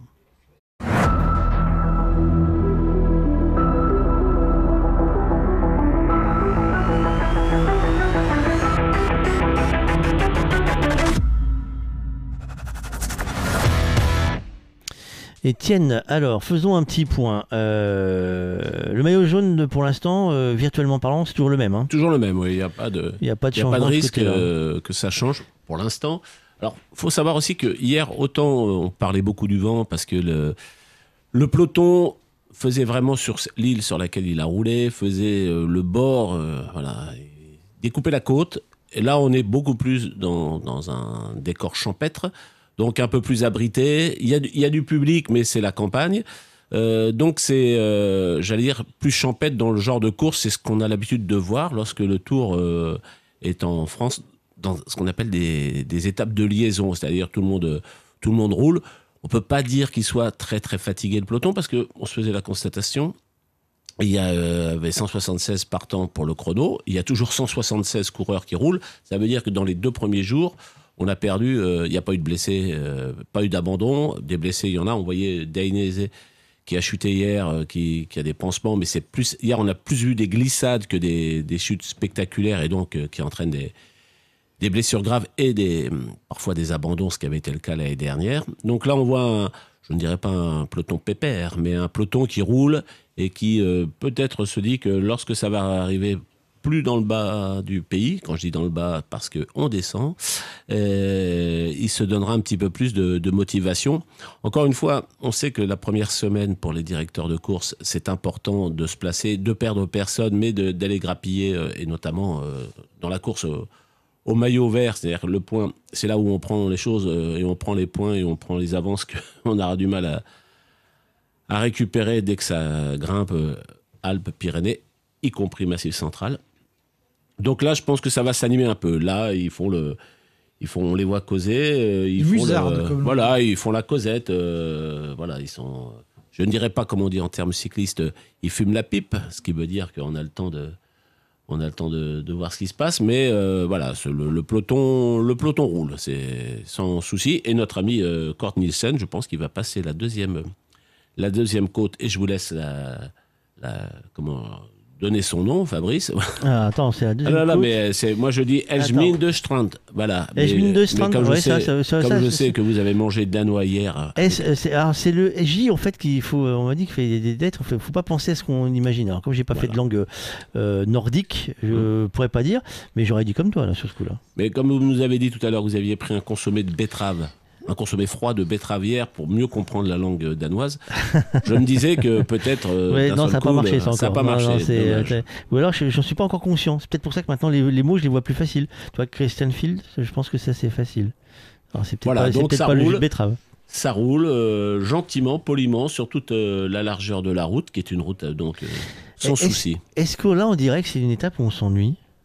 Est-ce que c'est ça que euh, dans les commentateurs télé Le- habituels Le public ne s'ennuie pas. Le public danois est ravi Non, je, je parle, non, mais je parle euh, pas du public danois. Je parle de. C'est un peu chose qu'on disait hier sur l'image que- qu'il y a à la télé. Est-ce que c'est là où les gens, euh, c'est là où les commentateurs disent, euh, c'est une étape où on va s'ennuyer, c'est une étape. euh, Est-ce que c'est ce type de, de- de mouvement où en fait il se passe pas grand chose parce que le gars est devant et les autres sont derrière en train de rouler, ils attendent le bon moment pour revenir? Il n'y a pas d'ennui pour moi dans le vélo parce que et je suis pas je, je milite pas pour le- l'ennui ou pour le vélo. Mais le ce que je veux dire c'est que par exemple dans le football ça dure une heure, une heure et demie. Dans le hand c'est 60 minutes. Dans le rugby 80 minutes. Le vélo c'est 6 heures 7 heures. Donc euh, il faut euh, assumer qu'il y a des périodes de il y a des périodes de roulage il y a des périodes d'accélération il y a euh, on l'a dit évidemment la météo les conditions de course. Là le public est une est un paramètre dont il faut tenir compte. Je vois pas pourquoi il faudrait que, euh, imaginer que les coureurs euh, soient, soient au taquet euh, au bout de 200 mètres et fassent 6 heures de course. ça, dure une, une, une étape, deux étapes et après on n'a plus rien. Ça fait partie. Alors évidemment, comme on regarde 6 heures de, 6 heures de course, on se dit, euh, oh là par moment ça roule pas beaucoup. je suis d'accord, je rejoins Alain, le public au bord de la route, même s'il les voit passer en 20 secondes, il a l'impression que ça, que ça bouge, que ça vit. Nous, à la télévision, on va avoir le recul en se disant ça, ça avance pas vite, ou parce qu'on se rend pas toujours compte de la vitesse à laquelle il roule. Là, il tourne quand même à 43, 44 de moyenne. Euh, je peux vous dire puis là, que visiblement, il n'y a pas de velléité voilà, de, vouloir s'échapper du peloton pour euh, euh, gagner de façon détachée. Visiblement, il y a un consensus des équipes pour ramener les sprinters vers, vers C'est- le sprint c'est de la tactique, Compte voilà. tenu que on va, si vous regardez bien le parcours, d'après les spécialistes, euh, une fois qu'on va être, euh, qu'on aura fait le transfert vers la France, il va falloir attendre un certain nombre d'étapes avant d'avoir un profil pour un sprint massif. Donc là, effectivement, les, les sprinteurs euh, Et d'ailleurs, cadenassent un petit peu le, le peloton et se préparent à- au final. je pas vrai qu'il y ait une a- grande envie de bagarre, je pense pas. Non, non, mais c'est euh, c'est la question, c'est m'est parce que on a tendance, euh, quand on écoute la radio ou la télévision, il y a toujours un moment où ils disent voilà, c'est une étape on s'ennuie et autres. Est-ce que c'est une erreur pour eux de le dire? Non, non, si c'est le ressenti, on peut, euh, chacun peut dire. nous, nous, on parle, et c'est tout, tout l'intérêt de nos rencontres l'après-midi, c'est que on parle du vélo, mais pas que de la course. C'est bien qu'on a une appétence pour voir et autrement. Mais si vous commentez euh, avec des images euh, où c'est toujours le, le même coureur qui a euh, trois minutes et demie d'avance et dont on sait très bien qu'il sera rattrapé et que c'est le même peloton qui avance avec quelques coureurs qui, qui, qui donnent le train devant et, euh, et comment quelques coureurs qui ramènent euh, à boire derrière, voilà, ça peut paraître long à l'antenne, ça peut paraître long, mais c'est un feuilleton. On parlait d'arriver en, en sprint. Saint-Etienne, c'est une arrivée en sprint ou pas prévu euh, Oui. Parce qu'on a parlé hier de la chute de. C'était le cours. Le cours c'était une, ils arrivaient en montée.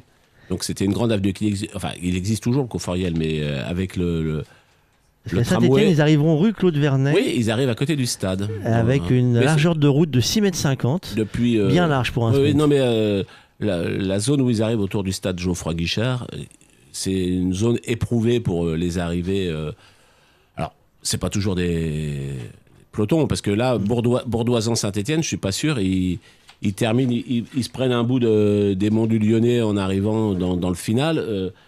C'est pas, il peut y avoir la dernière fois que, rappelez-vous, c'était comme ça de mémoire, je crois que c'était à la Philippe et Pinot, à Saint-Etienne. Il y y a quand même euh, quelques petits coups de cul pour, euh, pour arriver euh, dans la ville.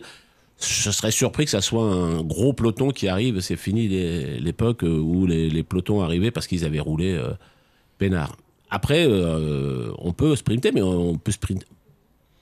On a même vu des sprints ou des, arrivées en montagne où il y avait 3-4 coureurs et c'était 4, mais il y avait un sprint sur 100 mètres pour savoir qui allait gagner. Donc.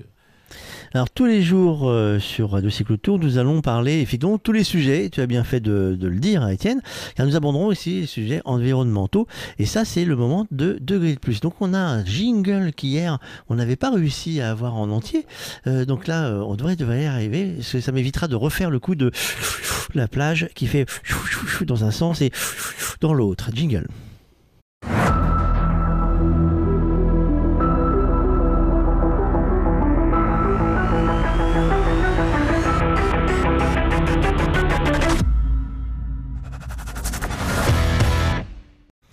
Et pour vous mettre dans l'ambiance, car nous avons euh, décidé de pas forcément faire de sujet euh, depuis le Danemark, en n'étant pas sur place, on voulait pas non plus euh, se, se, poser certaines techniques, euh, sujets qui nous mettaient en situation de pas dire des choses comme il fallait. Pour pas être sur place, c'est comme voilà, c'est plus compliqué de, loin de donner des, sujets. Euh, on a décidé de vous montrer ce qu'on va faire à partir de mardi. Euh, mardi, on sera à Tardingan, on sera sur la côte d'Opale, et voilà ce que vous risquez de euh, écouter ou d'entendre ou de voir avec nous.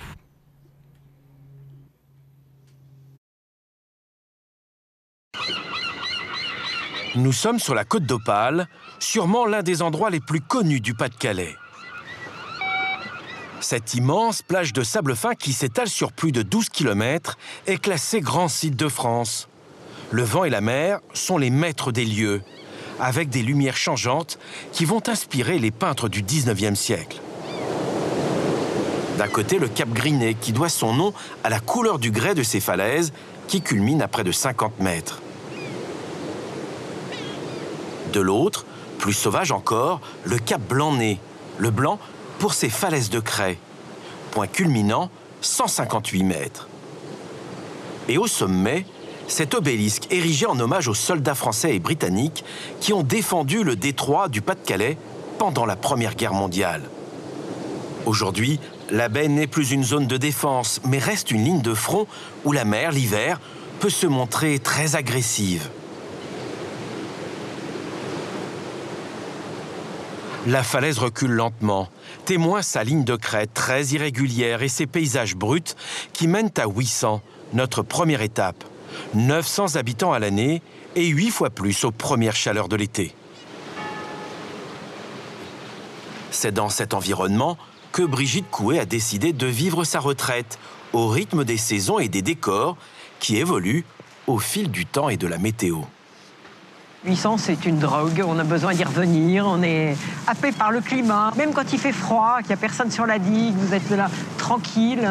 Vous avez des problèmes, quand on travaillait, on avait de temps en temps, comme tout le monde, des problèmes. Eh vous faites un, un blanc-nez, un gris-nez, vous vous ressourcez, vous voyez les choses avec euh, beaucoup plus de, clairvoyance, et puis vous, vous repartez de la zen, et on est mis plein les poumons, et on est heureux.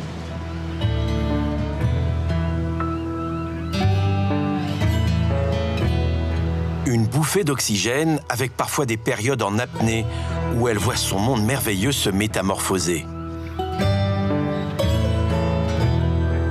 En pied de dune, les restes d'un ancien blocos du mur de l'Atlantique. Ces ruines sont des indicateurs d'une érosion galopante. Ici, tout ça, c'était des dunes. On voyait pas du tout les villages de Tardingan qui est au bout. Tout ça, c'était comblé, comblé, comblé en dunes avec les blocos qui étaient en haut des dunes. Et puis tout, a été mangé par l'érosion.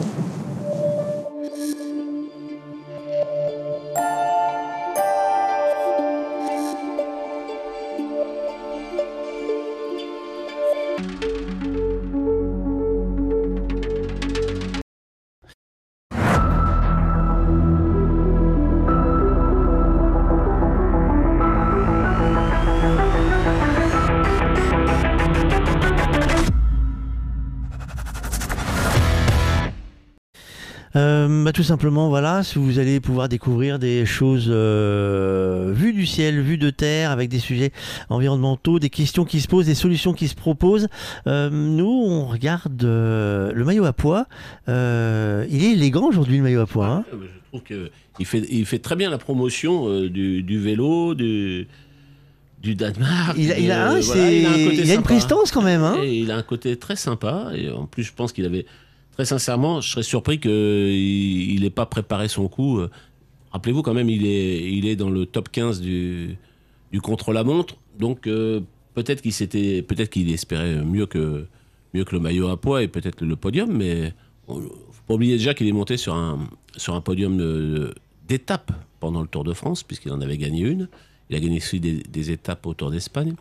Mais euh, là, là, franchement, il fait, il fait le show. Et à la limite, il y a quelques années, on disait toujours qu'il y avait des bons de sortie qui étaient donnés, euh, qui étaient donnés aux coureurs euh, locaux, régionaux, nationaux, lorsqu'il y avait un peu, dans, euh, un peu de sympathie, qu'il n'y avait pas de risque de les voir s'échapper. Peut-être qu'aujourd'hui, le peloton, finalement, de façon, de façon non concertée, dit il fait le show devant, c'est sympathique. ça- je pense ça comme une récompense pour le, pour les, Et ce le maillot public danois. c'est un maillot danois, en fait, il est rouge et blanc. Et quand on voit, quand on voit le nombre de, je redis encore, comment le, le- j'allais dire l'épicier, non mais la, la maison de grande distribution qui, euh, qui sponsorise le, le maillot, à savoir les établissements Leclerc, j'espère qu'ils sont partis avec euh, un paquet de, un paquet de maillots pour les distribuer, parce que franchement, je ne sais pas s'il y a des centres Leclerc au, au Danemark, mais euh, Dans le public, le nombre moins, de ça gens qui portent le maillot Bah oui, à poids dans le c'est- public, c'est- incroyable. Regardez ça. Et puis au moins le maillot, on aura l'occasion d'en reparler, mais au parmi les- tous les goodies que donne une caravane, le maillot, c'est rarement quelque chose que vous jetez aussitôt. euh, euh, on voit bien sur le passage du tour le nombre de gens qui le portent, euh, même, le reste- même si vous faites pas de vélo. Moi, je vois souvent des gens qui ont un maillot ou un t-shirt parce que c'est pas. J'ai jamais vu ça, autant de maillots à poids sur le bord de la route qu'au Danemark aujourd'hui. hein. J'ai rarement vu ça. Et Voilà, il passe en tête de la deuxième difficulté de la journée. La quatrième Alpe d'Huez euh, danoise. Ouais, mais Voilà. on- Non, ça faisait 800 mètres. Faut, Non mais il faut les faire. Non, mais Faut les monter, Attention, les- Euh, voyez, on, on en je- revient, c'est toujours pareil. euh, je ne me moque en aucun cas de la moindre difficulté en vélo. Je n'en fais pas. Donc. euh, En vélo, on peut passer partout. Tout dépend de la vitesse à laquelle on passe. Et ben, les, les professionnels qui s'entraînent euh, 10 mois sur 12, presque 11 mois sur 12, euh, course et entraînement, eux, ils passent à des vitesses où nous, on pourrait jamais passer. Et oui. Euh, J'ai un silence qui s'installe. J'ai l'impression que vous êtes studio aujourd'hui. Là, c'est le silence de la mer parce qu'on est au bord de la mer. Suivre un peloton du Tour de France, c'est un petit peu comme si vous preniez le départ du, du marathon de Paris avec l'élite. Vous faites 100 mètres euh, avec eux et après vous disparaissez parce qu'ils courent tellement vite et longtemps que. Et bon, eux, c'est pareil, le, le peloton du Tour, euh, pour les Ah. avoir suivis euh, dans de rares occasions, moi aussi, euh, je sais qu'on on est vite largué. hein. Bonnes informations sur la route. Ils mettent des panneaux d'information pour dire combien de kilomètres il leur reste à faire. Je suis pas sûr que les coureurs ça, ça les fasse sourire de dire 3000 bornes encore. Il reste Ça fait- 3000 ça ça 3000 fait kilomètres, voilà. Ça fait beaucoup aujourd'hui. Bon, ils, vont 3000 en bornes. faire, ils vont en faire 900, bon, 3012 km de, de course, mais déjà, ils en font 900 oui. en avion ce soir. Voilà, donc. Eh ben nous, on va aller euh, parler. euh, Ah tiens, est-ce que vous vous souvenez d'où on est parti euh, ce matin- euh, tout à l'heure de l'étape euh, D'où est parti Axel Carion Il a fait une infor- il a donné une information devant un bâtiment. Est-ce que vous vous souvenez de quelle information il s'agit? Ah bah oui, là il faut réfléchir. Hein. Moi, j'ai vu la ville, mais je ne me souviens plus du. C'est pas les un pierres. bâtiment euh, moderne. C'était un peu quel curieux. bâtiment qui était devant euh, Axel Carion quand on a diffusé l'image? Qui a été le lieu du départ? Veille- Bah alors à c'est pas les Veilleux, pierres de pas un musée Juling ou je sais pas quoi, euh, qui sont classées au patrimoine. pas le musée des euh, Vikings hein Non, non, non, c'est bien Veilleux, c'est c'est, euh, le restaurant euh, de la Ah famille. oui, un des, un des rares étoilés de- du Danemark. Enfin, Eh bah, figurez-vous qu'il y en a un qui a eu le temps d'aller le visiter. C'est Jérôme quand il a fait son repérage. Et on va aller voir Daniel McBurney, qui est euh, le chef du restaurant. Bonjour Daniel, Bonjour. Merci de nous accueillir dans ce magnifique bâtiment où tu, euh, bah, où tu as ton restaurant. Thank you. Merci, c'est un plaisir de vous recevoir. Parlons d'abord du bâtiment. C'est un magnifique bâtiment ici. Je rappelle que nous sommes euh, ici au pied de ce bâtiment. On aura le départ de tous les coureurs du Tour de France pour la troisième étape. Um, Oui, donc ce bâtiment a été créé par Olafur Eliasson which is, uh, en collaboration avec Sébastien Beman. So uh, this building, it's, uh, it's owned by, uh, Ce bâtiment appartient à trois frères, uh, la famille Kirk. um, La modernité apportée par les fondateurs est le restaurant où je suis le chef cuisinier. Uh, Et c'est là que la magie opère. Donc ici, donc on est dans un bâtiment qui a été, qui a été construit par la famille Lego. Euh, c'est un bâtiment qui est construit en briques, 900 000 briques pour construire ce magnifique bâtiment. Oui, je peux voir, je peux voir ce que vous voulez dire à ce sujet. C'est beau, c'est brut. Bricks. Et en effet, il y a beaucoup de briques. Donc ici, c'est un restaurant que vous avez créé il y a trois ans. Une étoile au Michelin, vous êtes le troisième restaurant du Danemark. Yes.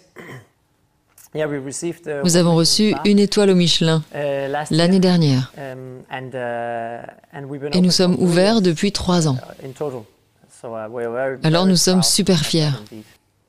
Vous avez appris à cuisiner ici, vous êtes monté petit à petit et aujourd'hui vous êtes une, vous êtes une star au Danemark. Well, yes, uh, Eh bien oui, uh, nous essayons de rester humbles et d'être meilleurs chaque jour.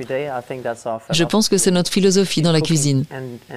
Et diriger le restaurant en essayant de faire de notre mieux pour être meilleur chaque semaine. C'est notre rêve. Vous pouvez nous parler de la gastronomie danoise? Quels sont les produits que l'on cuisine et que l'on mange au Danemark? Yes, our uh, cooking in, in En général, notre cuisine au Danemark uh, uh, se concentre sur les ingrédients locaux. On utilise beaucoup la nature, on apporte la nature dans la nourriture.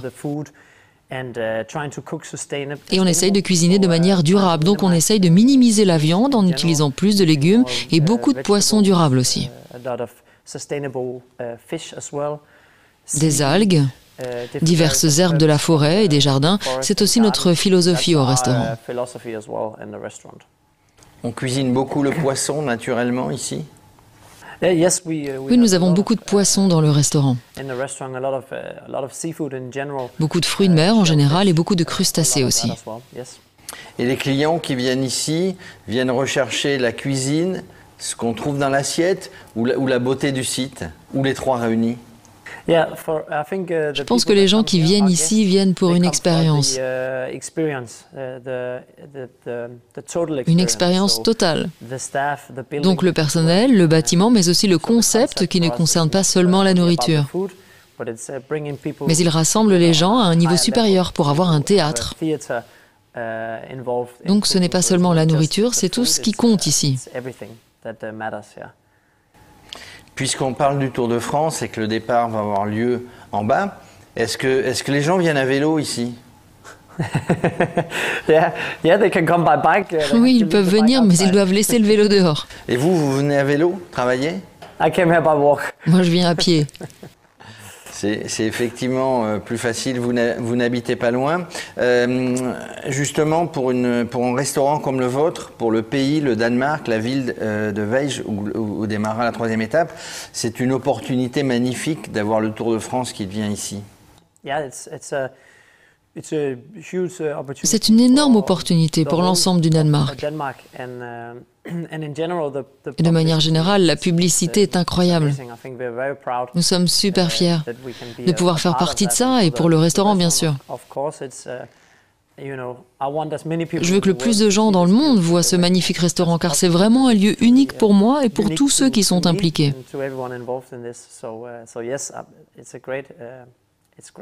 Donc oui, c'est génial.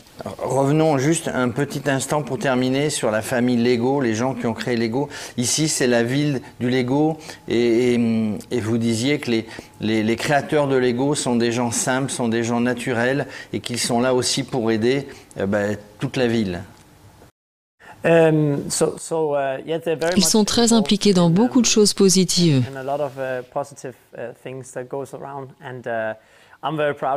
Je suis super fière d'être l'une des personnes qui ressent ça au quotidien. uh, uh, uh, Parce qu'ils font beaucoup pour moi et pour toutes les personnes impliquées dans notre restaurant. Vous avez un favori pour le Tour de France? Ah? So, Le Danemark? Non, non, je n'ai pas de favori. Je vais juste regarder pour profiter et c'est tout. Eh oui, euh, eh oui, eh oui, eh oui. Euh, pourquoi je m'entends plus moi? Parce que j'ai baissé mon casque, dites donc. C'est comme ça en plus. On, fait des trucs tout seul. Euh, Étienne, je t'ai vu chercher des.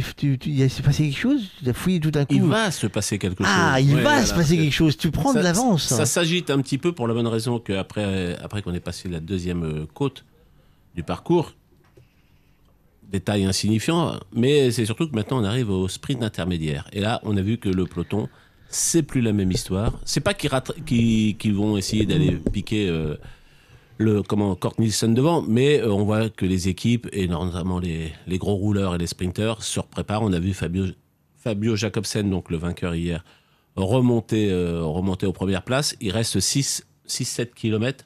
Donc là, ça va, ça va rouler pour vraiment arriver. Je sais pas comment il est, comment il est placé, mais ça devrait nous donner une accélération de la course, au moins pour les, dans les 7 km qui viennent. Voilà.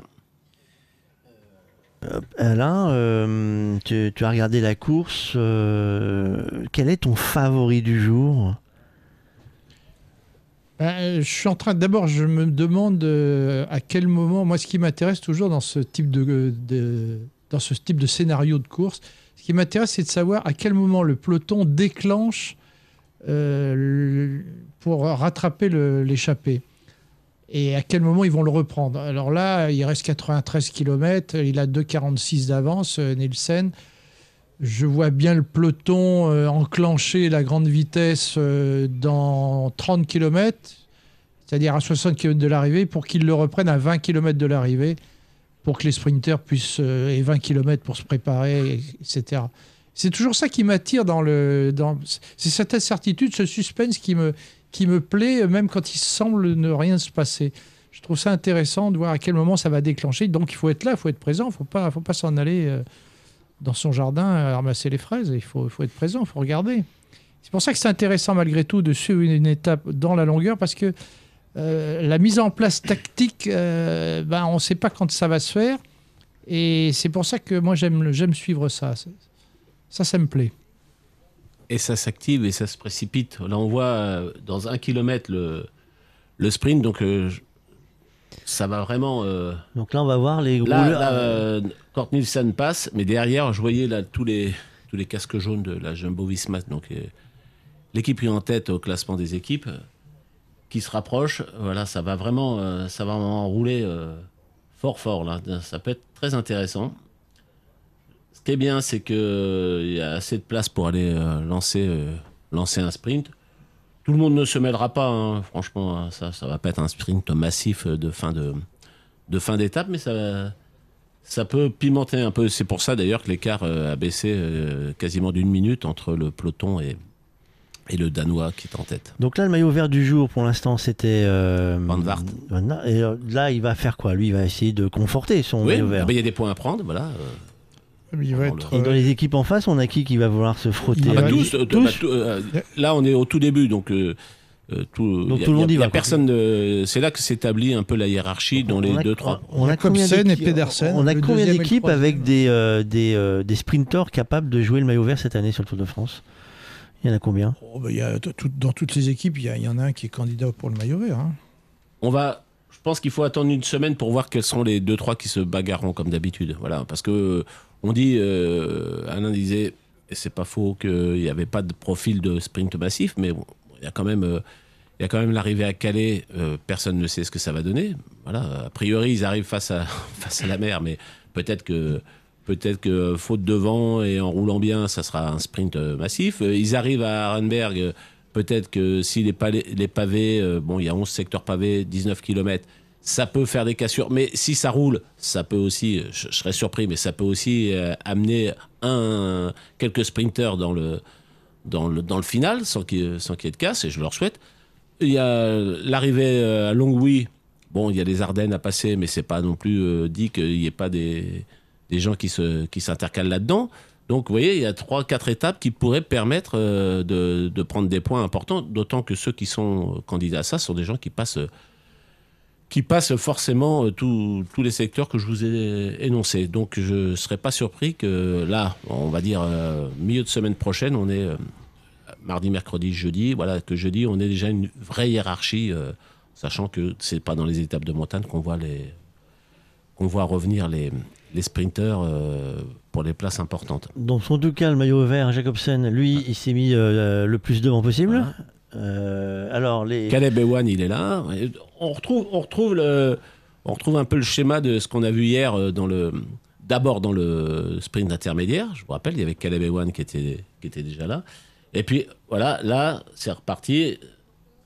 Sagan, ben, il- hier il termine sixième, il est encore dans le coup. Qui c'est le, le, le coureur de la Jumbo Visma qui va Christophe Laporte qui Voilà, emmène euh, Laporte. pour Van Aert. Et c'est Maillot jaune qui va Ouais. passer le sprint. Voilà. Euh, Est-ce que c'est aussi un moment de montrer qu'on a les gros bras, ou plutôt les grosses cuisses, euh, ou c'est- ça se joue pas comme ça non plus? Y a- c'est un moment pour les coureurs de dire T'as vu, je suis quand même là Bah, euh, Il y a forcément, euh, tout le monde s'observe, ça, sera- ça sera la même chose quand ils vont arriver en montagne. Les sprinteurs, il n'y en a pas un qui dit euh, celui-là, je ne le joue pas. Je me la- non, tous, les, tous les points comptent évidemment. Non, mais au, au tout début, autant le, le contre-la-montre ne- n'évalue pas les, les forces. Mais on l'a vu hier euh, sur la course, on le voit aujourd'hui, je pense qu'on le reverra sur les trois prochaines étapes. Forcément, vous montrez, vous montrez les muscles au sens propre et au sens figuré. Eh bien, euh, Toudoum, euh, un truc qui a fait Toudoum, mais c'est pas la même information que j'ai Toudoum, non, c'est pas la même information. Le, on va faire, bah, on va faire le petit point route parce que c'est pas la peine. euh, euh, à part le fait que qui a pris des points, euh, bah, ils sont quoi C'est- Il y a combien de points de distribués là sur cette, euh, sur ce sprint intermédiaire? Il y en a trois. C'est trois- 20 pour le premier, je crois. Et après, Et après, ça doit c'est- descendre, euh, C'est les trois premiers, c'est le premier et le deuxième, c'est les trois premiers. Il y a trois personnes qui ont des points. Non, c'est. Ah, c'est des- dégressif, c'est dégressif, les- voilà, c'est les, toute la- 15 premiers quoi, qui prennent des points, Les 15 premiers prennent des points.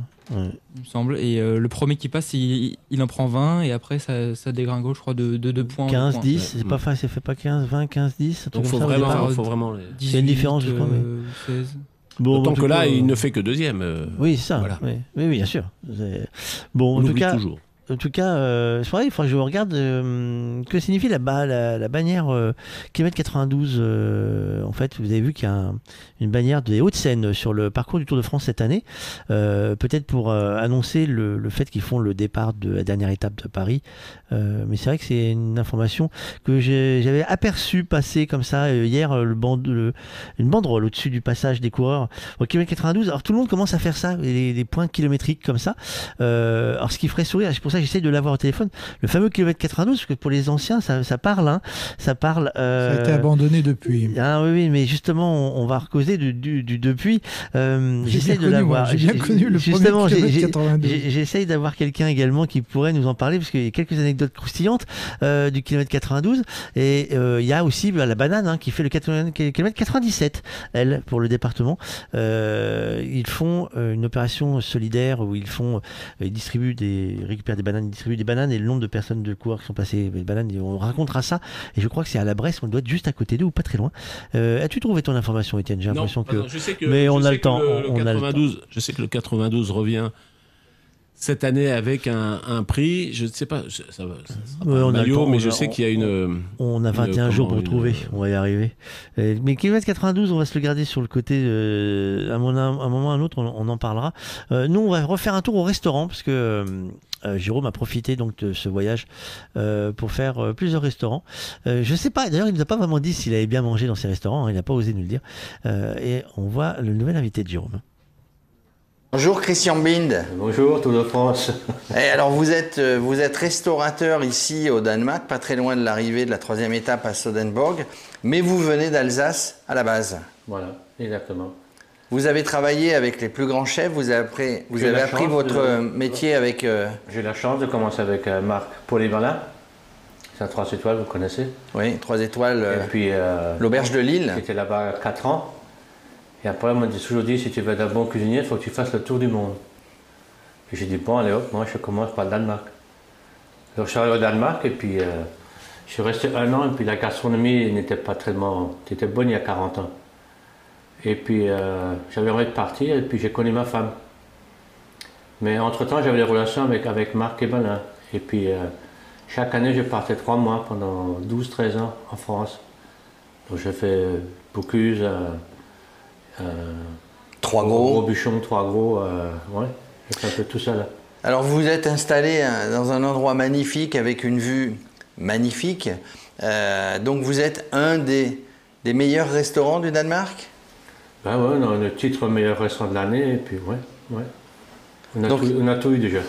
Donc, donc en gros, il y a la bonne cuisine, euh, ben, bien manger dans l'assiette et, et un cadre magnifique. Vous avez tout de suite choisi ce cadre quand vous êtes arrivé? Ouais, ben j'étais toujours près de la mer, ouais. Toujours. En fait, quand je voulais être près de la mer, toujours. Ça veut dire qu'aujourd'hui, vous cuisinez euh, des produits de la mer exclusivement? Enfin, non, enfin la base, c'est euh, c'est d'origine française, donc c'est la base française. La cuisine française. Donc vous faites de la cuisine française qui est appréciée par les Danois du Ah coup. ouais, Et puis on utilise tous les produits, tout à fait, plus les produits locaux, quoi, le plus possible. Ça veut dire qu'est-ce qu'on cuisine ici? Il y a une différence entre la cuisine d'été et la cuisine d'hiver? Ouais, bah oui, ouais, l'été, c'est tous les légumes, c'est tous les, toutes les herbes, c'est tous les fruits, euh, beaucoup de poissons. On trouve, on trouve facilement des produits ici? Ah oui, des produits, mais des produits comme le foie gras, les truffes, ça, bon, ça les importe de France, les, des- des poussins, c'est de France, les cailles, c'est de France, euh, les pigeons, c'est de France. Mais tout ce qui est viande, euh, viande et poissons c'est- et crustacés, c'est du Danemark. Alors, qui est-ce qui vient ici? Donc, il y, a- il y a des Danois, mais est-ce qu'il y a des Danois de tout le pays qui viennent, de Copenhague, spécialement pour manger chez Ouais, Christian Bild? J'ai de tout de tout Danemark qui viennent de Copenhague aussi, ouais. Et puis on a à la frontière allemande, là. Alors j'ai des gens, ils viennent de Hambourg. Ça, les Allemands, ils roulent 200 km, ils viennent manger, ils repartent 200 km. D'accord, donc ça, Ça, fait rien. Et alors justement, là, il va y avoir, il va y avoir euh, un monde incroyable avec ce Tour de France qui, qui, qui vient au Danemark sur trois étapes. C'est important pour vous de voir passer, puis en plus vous êtes français, hein, il y a eu les vainqueurs français. Mais Euh, c'est ouais, important parce que ça, ça fera de la. Enfin, je connais le Tour de France, je l'ai vu souvent déjà. Mais euh, ça fait la, ça fait la, la pub pour, le- pour le pays, quoi. Parce que. Donc vous, vous, vous qui êtes, on va dire, euh, bah, français, moitié danois maintenant, euh, donc vous, vous pensez qu'effectivement le Tour de France va beaucoup apporter au Danemark? Ouais, ça je pense. Ouais, ouais. Beaucoup, Parce que euh, le Danemark c'est un des pays du vélo. Beaucoup, beaucoup de vélos. Tout le monde a des vélos. Tout le monde a des vélos Tout et euh, du coup, eh ben, à, à votre... euh, Si vous voyez Copenhague, tu peux te promener à vélo, euh, il y a des pistes cyclables, il y a- il y a partout. À- ça à- veut dire à, que- à Paris, c'est pas possible. Alors ça commence à Paris, hein. mais euh, Une- ça, une- ça- une minute, tu meurs.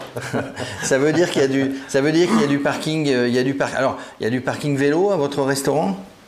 Non. Il y a de la place parce que.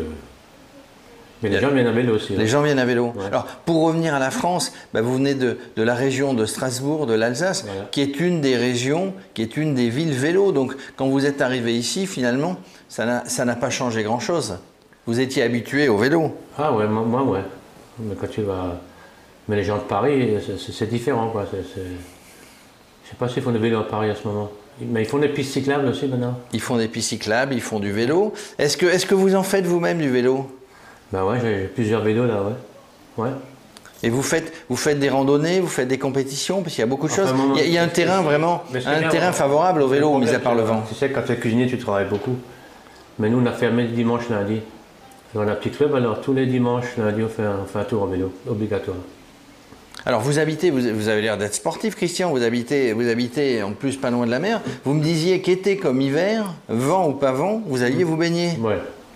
Mais c'est quoi cette euh, Mais c'est pour être, faut rester en forme, quoi.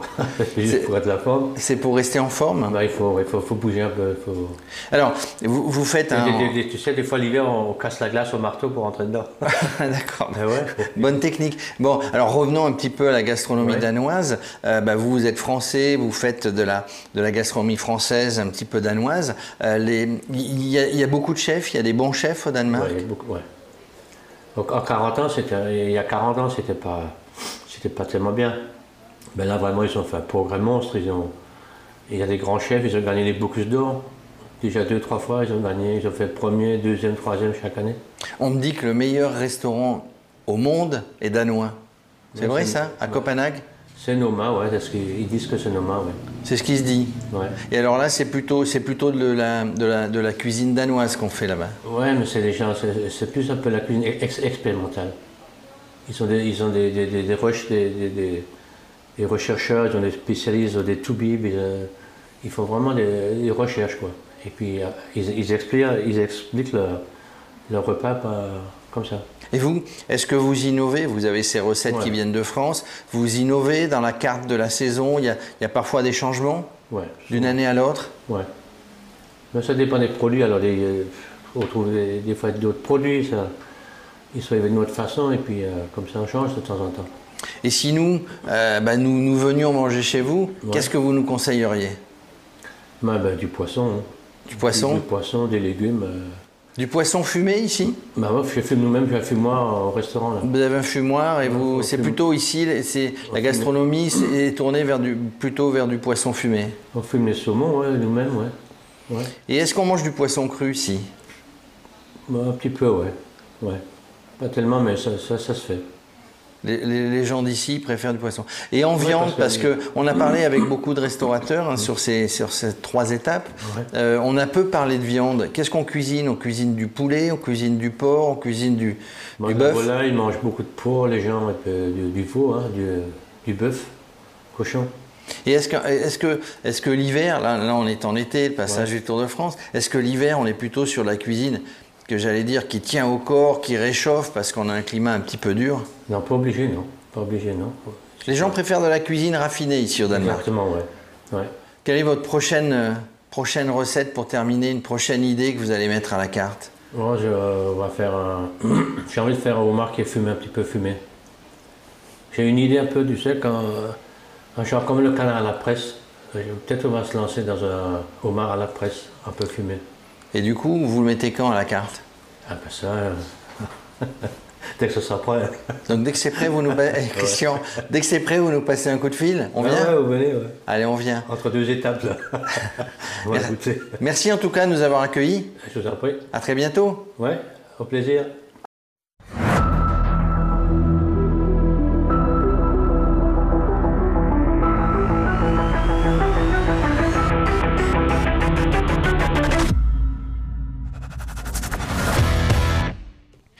Euh, parler de nourriture, moi, euh, c'est toujours la même question. C'est, euh, je me demande si Jérôme a, a- a- a eu le temps de déguster tous les plats dont ils ont parlé pendant les trois jours au Danemark, où il a vu des chefs cuistots qui lui ont donné des recettes fabuleuses.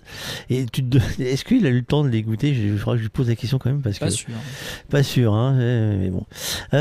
Petit point route, ça s'est resserré devant un truc dans le genre. Hein? Oui, à la faveur du, du sprint intermédiaire, évidemment, le peloton accéléré. Euh, du coup, il s'était revenu à, moins d'une minute de Kort Nielsen. Et puis là, il le laisse à nouveau un petit peu s'échapper. Vous voyez, là, en direct, il est à 1 minute 25 secondes.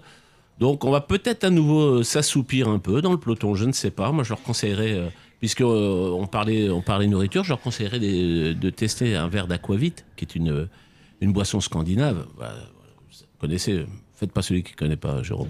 Aquavit. Euh, L'Aquavit qui est fabriqué aussi au Danemark, notamment à Aalborg, à côté. Ça, ça, ça pimente fouette, un peu la course. ouais, ça, ça fouette, d'accord, ouais, hein, c'est, quelque chose de. Je, Ouais. je vous évite la recette. Hein, hein, mais ils, ils ont arrêté, ils ont arrêté la fabrication, il y en a qui deviennent aveugles, non, c'est pas ça? Euh, je sais pas, mais euh, voilà, ça, ça boosterait un peu les, Hmm. Le ça? peloton. Ils iraient pas très loin, mais euh, il y a une belle accélération. Oui, c'est ça le problème, c'est qu'ils n'iraient pas très loin. Alors en parlant d'accélération, on a parlé du kilomètre 92 tout à l'heure, euh, et, tu as eu le temps de trouver l'information parce que on savait bien qu'il y avait quelque chose de nouveau cette année, c'était un retour. Le kilomètre 92, c'est le retour du département 92 qui est partenaire du Tour de France. Euh, et ils font quoi dans ce partenariat Ah ouais, Exactement, il redevient euh, le 92 redevient partenaire et en plus ça se symbolisera cette année par le départ de la dernière depuis euh, comment euh, l'arène à la défense euh, à la défense à Paris donc dans le 92. En fait, c'est un, partenariat passé entre euh, le Tour de France et la qui a commencé déjà sur Paris-Nice. Il s'agit de récompenser les équipes et via les réseaux sociaux.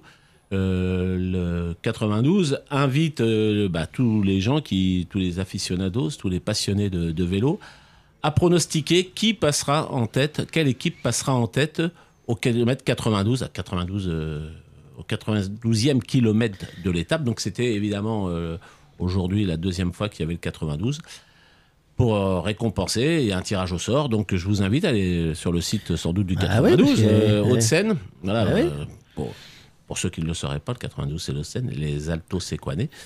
Et euh, bah, de participer chaque jour, de dire, euh, de dire bah, voilà, c'est les Jumbo Visma, c'est euh, c'est AG2R la mondiale, c'est. C'est un choisissez votre équipe. les, les plus riches de France également. hein. Voilà. Mais donc, ils vont, c'est eux qui, qui proposent ça.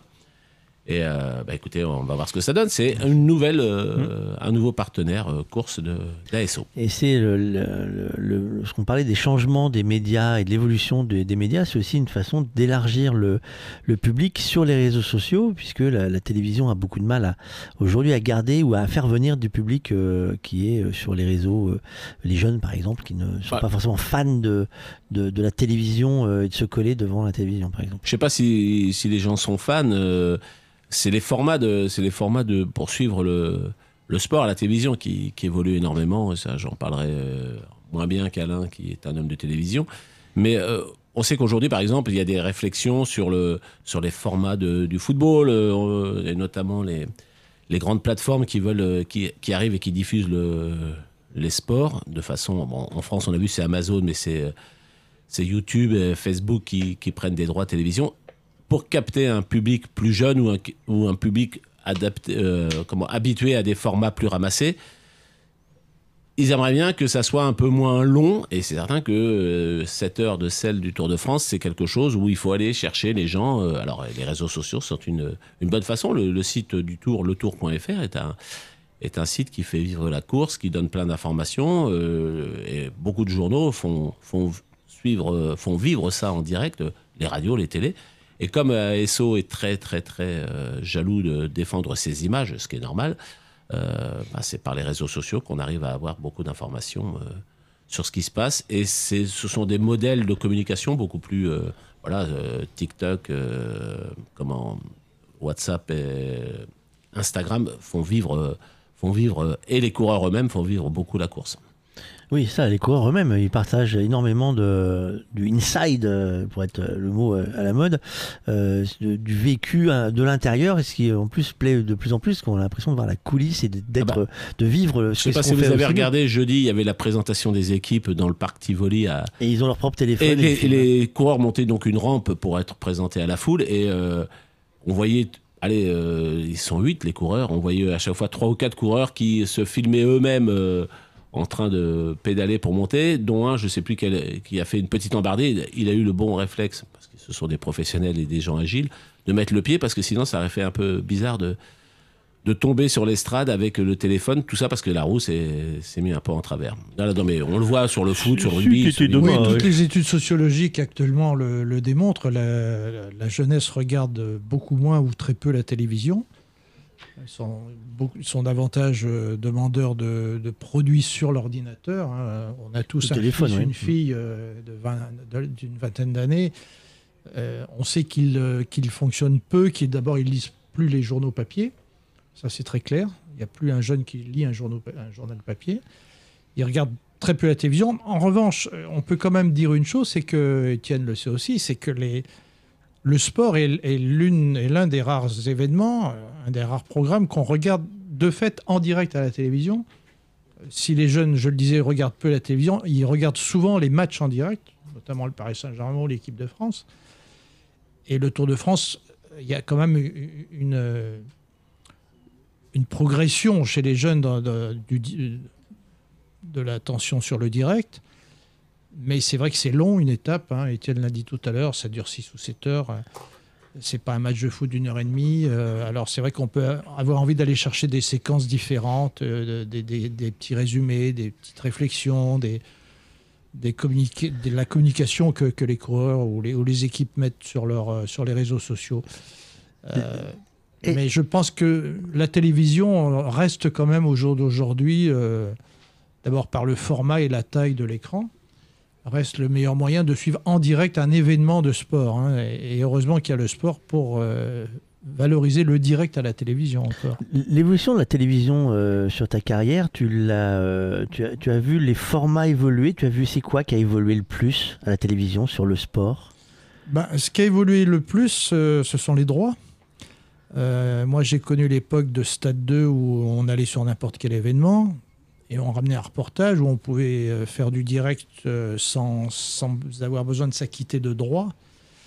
Et il y avait moins de médias. Aujourd'hui, euh, ben, vous, choisissez. Le football est sur certaines chaînes, le rugby sur certaines chaînes, le vélo sur certaines chaînes, le tennis sur certaines chaînes. Donc aujourd'hui, on, est, on est tributaire un peu des droits. Il faut, il faut payer des abonnements. Donc ça, a un coût.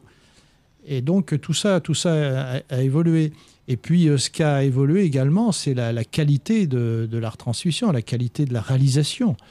Euh, Étienne là pourrait euh, l'évoquer aussi comme moi.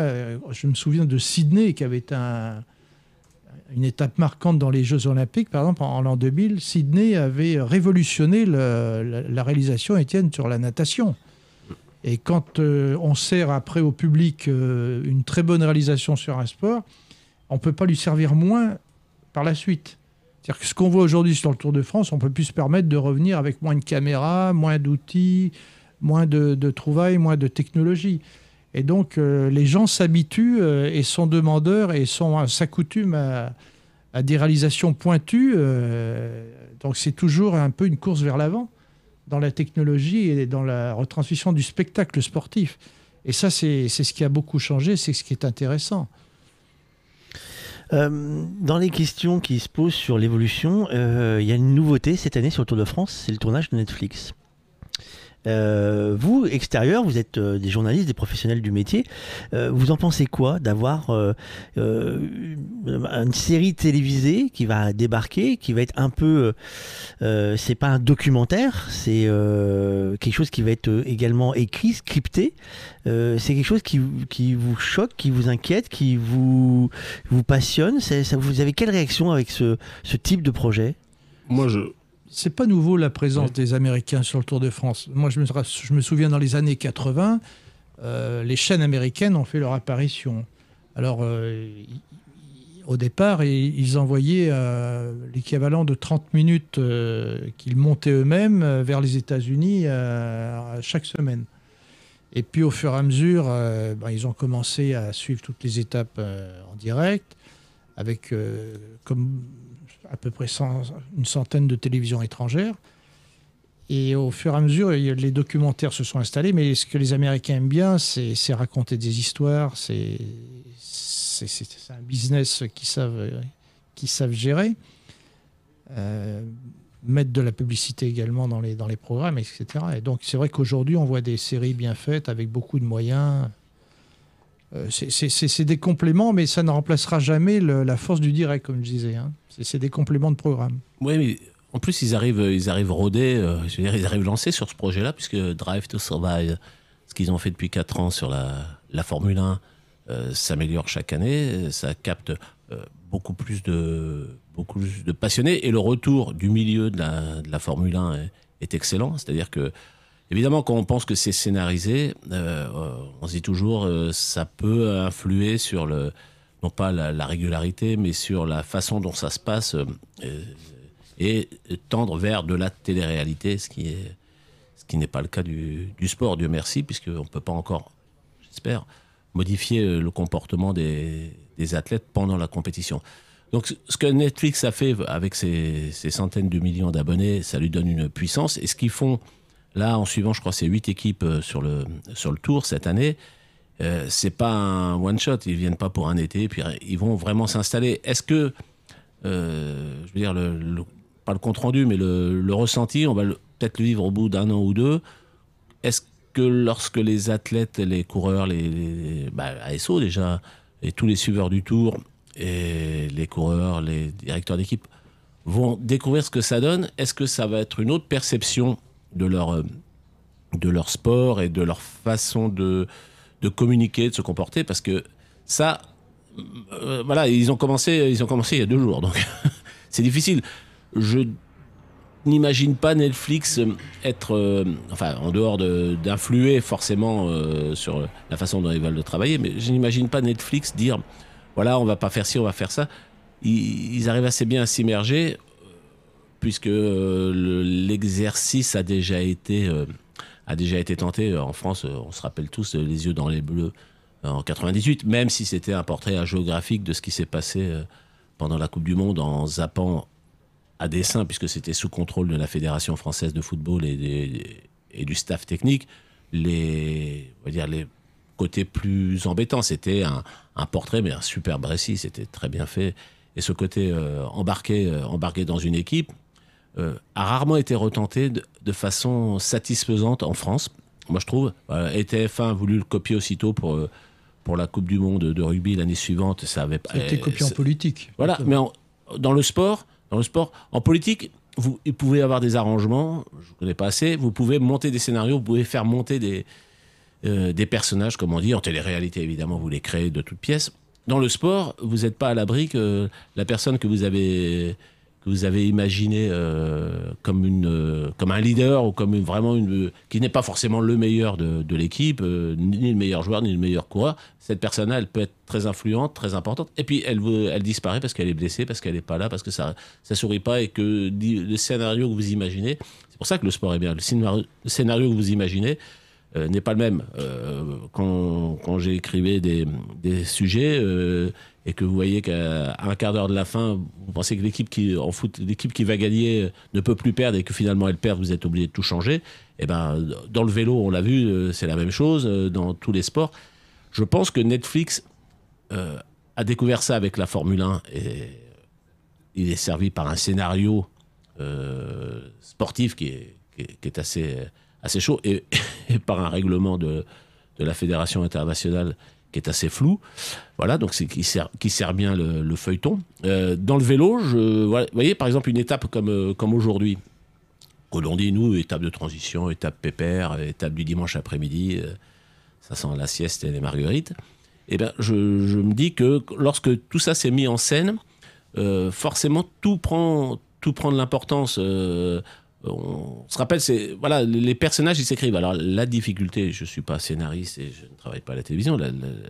La, difficulté, c'est de ne pas passer à travers ce qui va en faire la force dans, dans 3, 4, 5 semaines, euh, enfin dans 3, 4, 5 étapes, pardon, euh, pour que ça re- reflète bien euh, l'ambiance. Mais moi, je, suis curieux de voir ce que ça donne sur le vélo. Sur la Formule 1, j'ai regardé, je trouve ça super, mais c'est un sport tellement de data, d'organisation, de, de, c'est du millimétré, c'est du, gramme près, c'est tout, que à la limite, on se dit, quelque part, c'est pas prévisible, mais euh, la, la part de l'humain dans la Formule 1, et je vais me faire euh, des ennemis, mais la part de l'humain dans la Formule 1 euh, diminue, s'évapore au fur et à mesure que la technologie avance.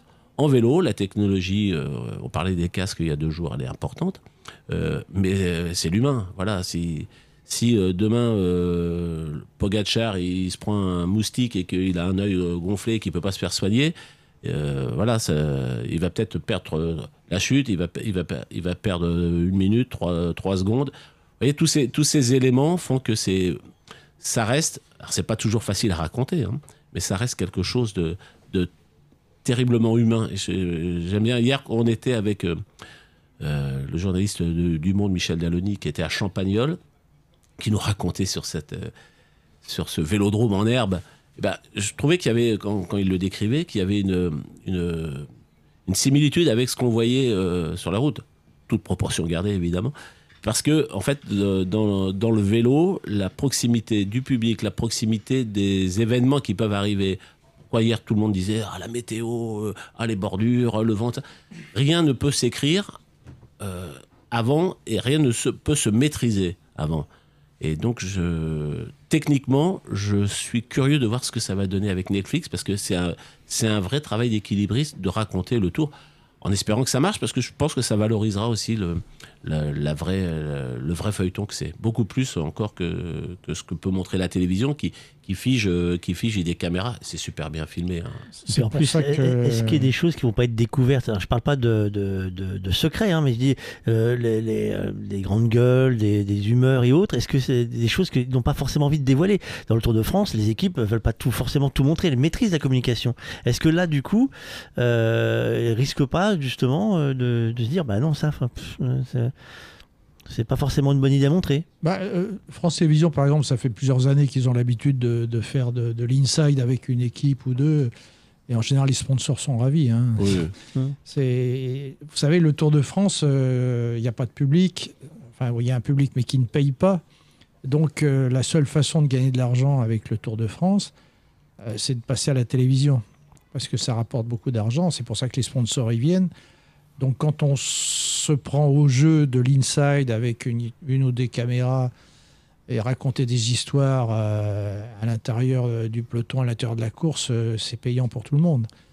Ça intéresse tout le monde. Après, bon, les coureurs, les staffs font attention à ce qu'il y ait un, minima un minimum de protection des organismes et des, et des secrets de, de tactique de course. Mais on peut très bien aménager tout ça pour faire des bons produits de télévision, mettre en avant le Tour de France. On n'a que trois semaines pour, euh, pour, pour ça. Et dans le vélo, dans le cyclisme, ça de tout à fait particulier. hein. Ça ne ressemble à aucun autre sport, parce que dans les autres sports, ce sont les fédérations internationales qui organisent les, les compétitions. Là, le vélo, euh, c'est spécial. Le Tour de France, c'est un événement privé, inventé par des Français, mais c'est un événement privé. Euh, c'est pas l'Union cycliste nationale qui maîtrise l'événement. C'est bien pour ça qu'il y a eu conflit à un moment donné, d'ailleurs. Et donc, c'est un, sport et un événement tout à fait particulier, le vélo et le Tour de France. Oui, moi, on montre déjà beaucoup, beaucoup de choses. Et alors, la technologie, j'en suis pas un, puriste, mais la technologie permet. Et euh, je pense que ça va. euh, évidemment, c'est plus intrusif euh, de mettre des caméras partout, mais je préfère, quand je regardais ce que faisait Netflix avec, sur la Formule 1 avec Drive to Survive, je me dis que c'est c'est mieux, même si c'est scénar- scénarisé, même si c'est mis en, image pour, pour être un, produit consommable. C'est mieux que euh, les faux coups de gueule euh, bidons de Bernard Laporte quand il était sélectionneur et qui euh, a annoncé euh, à l'équipe de France 2 de venir dans le vestiaire parce qu'il allait pousser une gueulante et surtout tu rates pas, je vais dire ça, ça et ça. Et on avait l'impression que c'était des images volées alors que tout était mis en scène. Je préfère des vrais, c'est pas la faute de France Télévisions, mais Bernard Laporte étant un spécialiste de, la mise en scène de la communication, ça sonnait le creux. Alors les gens disaient quel incroyable, quel incroyable remonteur de bretelles. Oh là là, t'as vu ce qu'il leur a passé alors que tout était euh, prévu avant. Euh, je préfère sur la durée des gens qui se qui se mettent, euh, qui, savent en plus raconter ça, qui se mettent finalement, qui, qui font des acteurs, des comédiens, mais des comédiens naturels. Si je peux me permettre une petite incise sur le cinéma, souvent on dit oh là là, il y a des il y a des, il y a des films, c'est des acteurs, c'était des amateurs, qu'est-ce qu'ils étaient bien? Eh ben, le film Les, Misérables euh, qui a été fait, tout le monde a, loué le naturel des comédiens. Ben, je, moi, ça me choque pas que euh, dans un an, on dise oh là là, les, les acteurs du Tour de France sont super comédiens parce qu'ils sont dans leur rôle et que ça, et que ça, que ça pue la vérité, ça pue la sincérité. S'il y a des choses à cacher, ils sauront le cacher. S'il y a des choses que ça révèle, et ben ça, ça fera avancer le, ça fera avancer le, le vécu de cette course-là. Ça va être le temps du point route.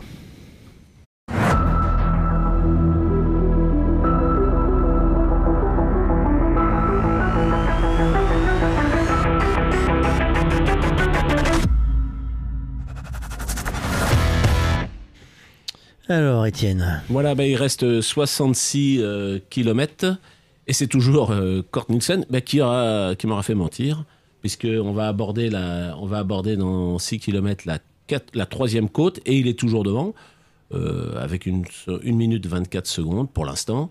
Donc il va la passer sans problème. Je pense que ça va être dans le. euh, passer la côte, euh, voilà. Je serais, je serais surpris, mais bon, Ils vont lui laisser les points de la côte et puis voilà, bah, les côtes, là, il aura pris 3 points et 3 points. Il a pris, le- il y avait 6 points à prendre au Danemark. Il a pris les 6 points. Il fait le plein de son pays, puis Voilà, terminé. il a un maillot à points. Oh, joli. Oh là, celle-là, je la note. Voilà. Attention, la- on va mettre la cagnotte hein, en jeu, attention. Euh, Alain, euh, toujours pas de favori, euh, toujours pas de d'idée sur euh, l'arrivée du de Non, étape. là, c'est très ouvert. hein. On sait que dans ce Tour euh, 2022, il y a 6 à 7 coureurs, 6 à 7 sprinteurs euh, qui vont se disputer régulièrement. À chaque fois, ce sera possible euh, la première place. Euh, on aurait aimé que Arnaud Desmar, notre Français, soit là. Pour, euh, Non, ce- il a fait le Giro, ce- il peut ce- pas. voilà, il a fait le Giro, il a, il a- Difficile il a d'enchaîner. gagné des étapes. On aurait aimé le voir gagner quelques étapes au sprint, évidemment. Ça sera pour l'an prochain, comme Julien Alaphilippe, qui n'est pas là, qui aurait pu partir, lui, peut-être comme un bon baroudeur qu'il est, à quelques kilomètres de l'arrivée. Mais euh, non, on va, on va en suivre. euh, La bataille des sprinters, c'est- c'est intéressant hein, aussi parce que ils sont 6 ou 7 à chaque fois qui vont se disputer la, Et, et les gars, il y a- victoire d'étape. Euh, euh, certaines images sont toujours euh, impressionnantes. Les, les néophytes ne comprennent pas toujours. Il y a un gars qui vient de prendre une quinzaine de bidons là, euh, une quinzaine, non peut-être pas, mais quasiment. Euh, il en a partout dans le maillot, euh, dans les poches, dans le dos, euh, sur le ventre et autres. Euh, c'est quoi cette histoire? Bah, Ça, c'est prévu. comme on dit, c'est un porteur de bidon. C'est voilà, c'est lui qui remonte, qui descend. Alors, il y a- il, il y a il se un- laisse descendre à la voiture de son directeur.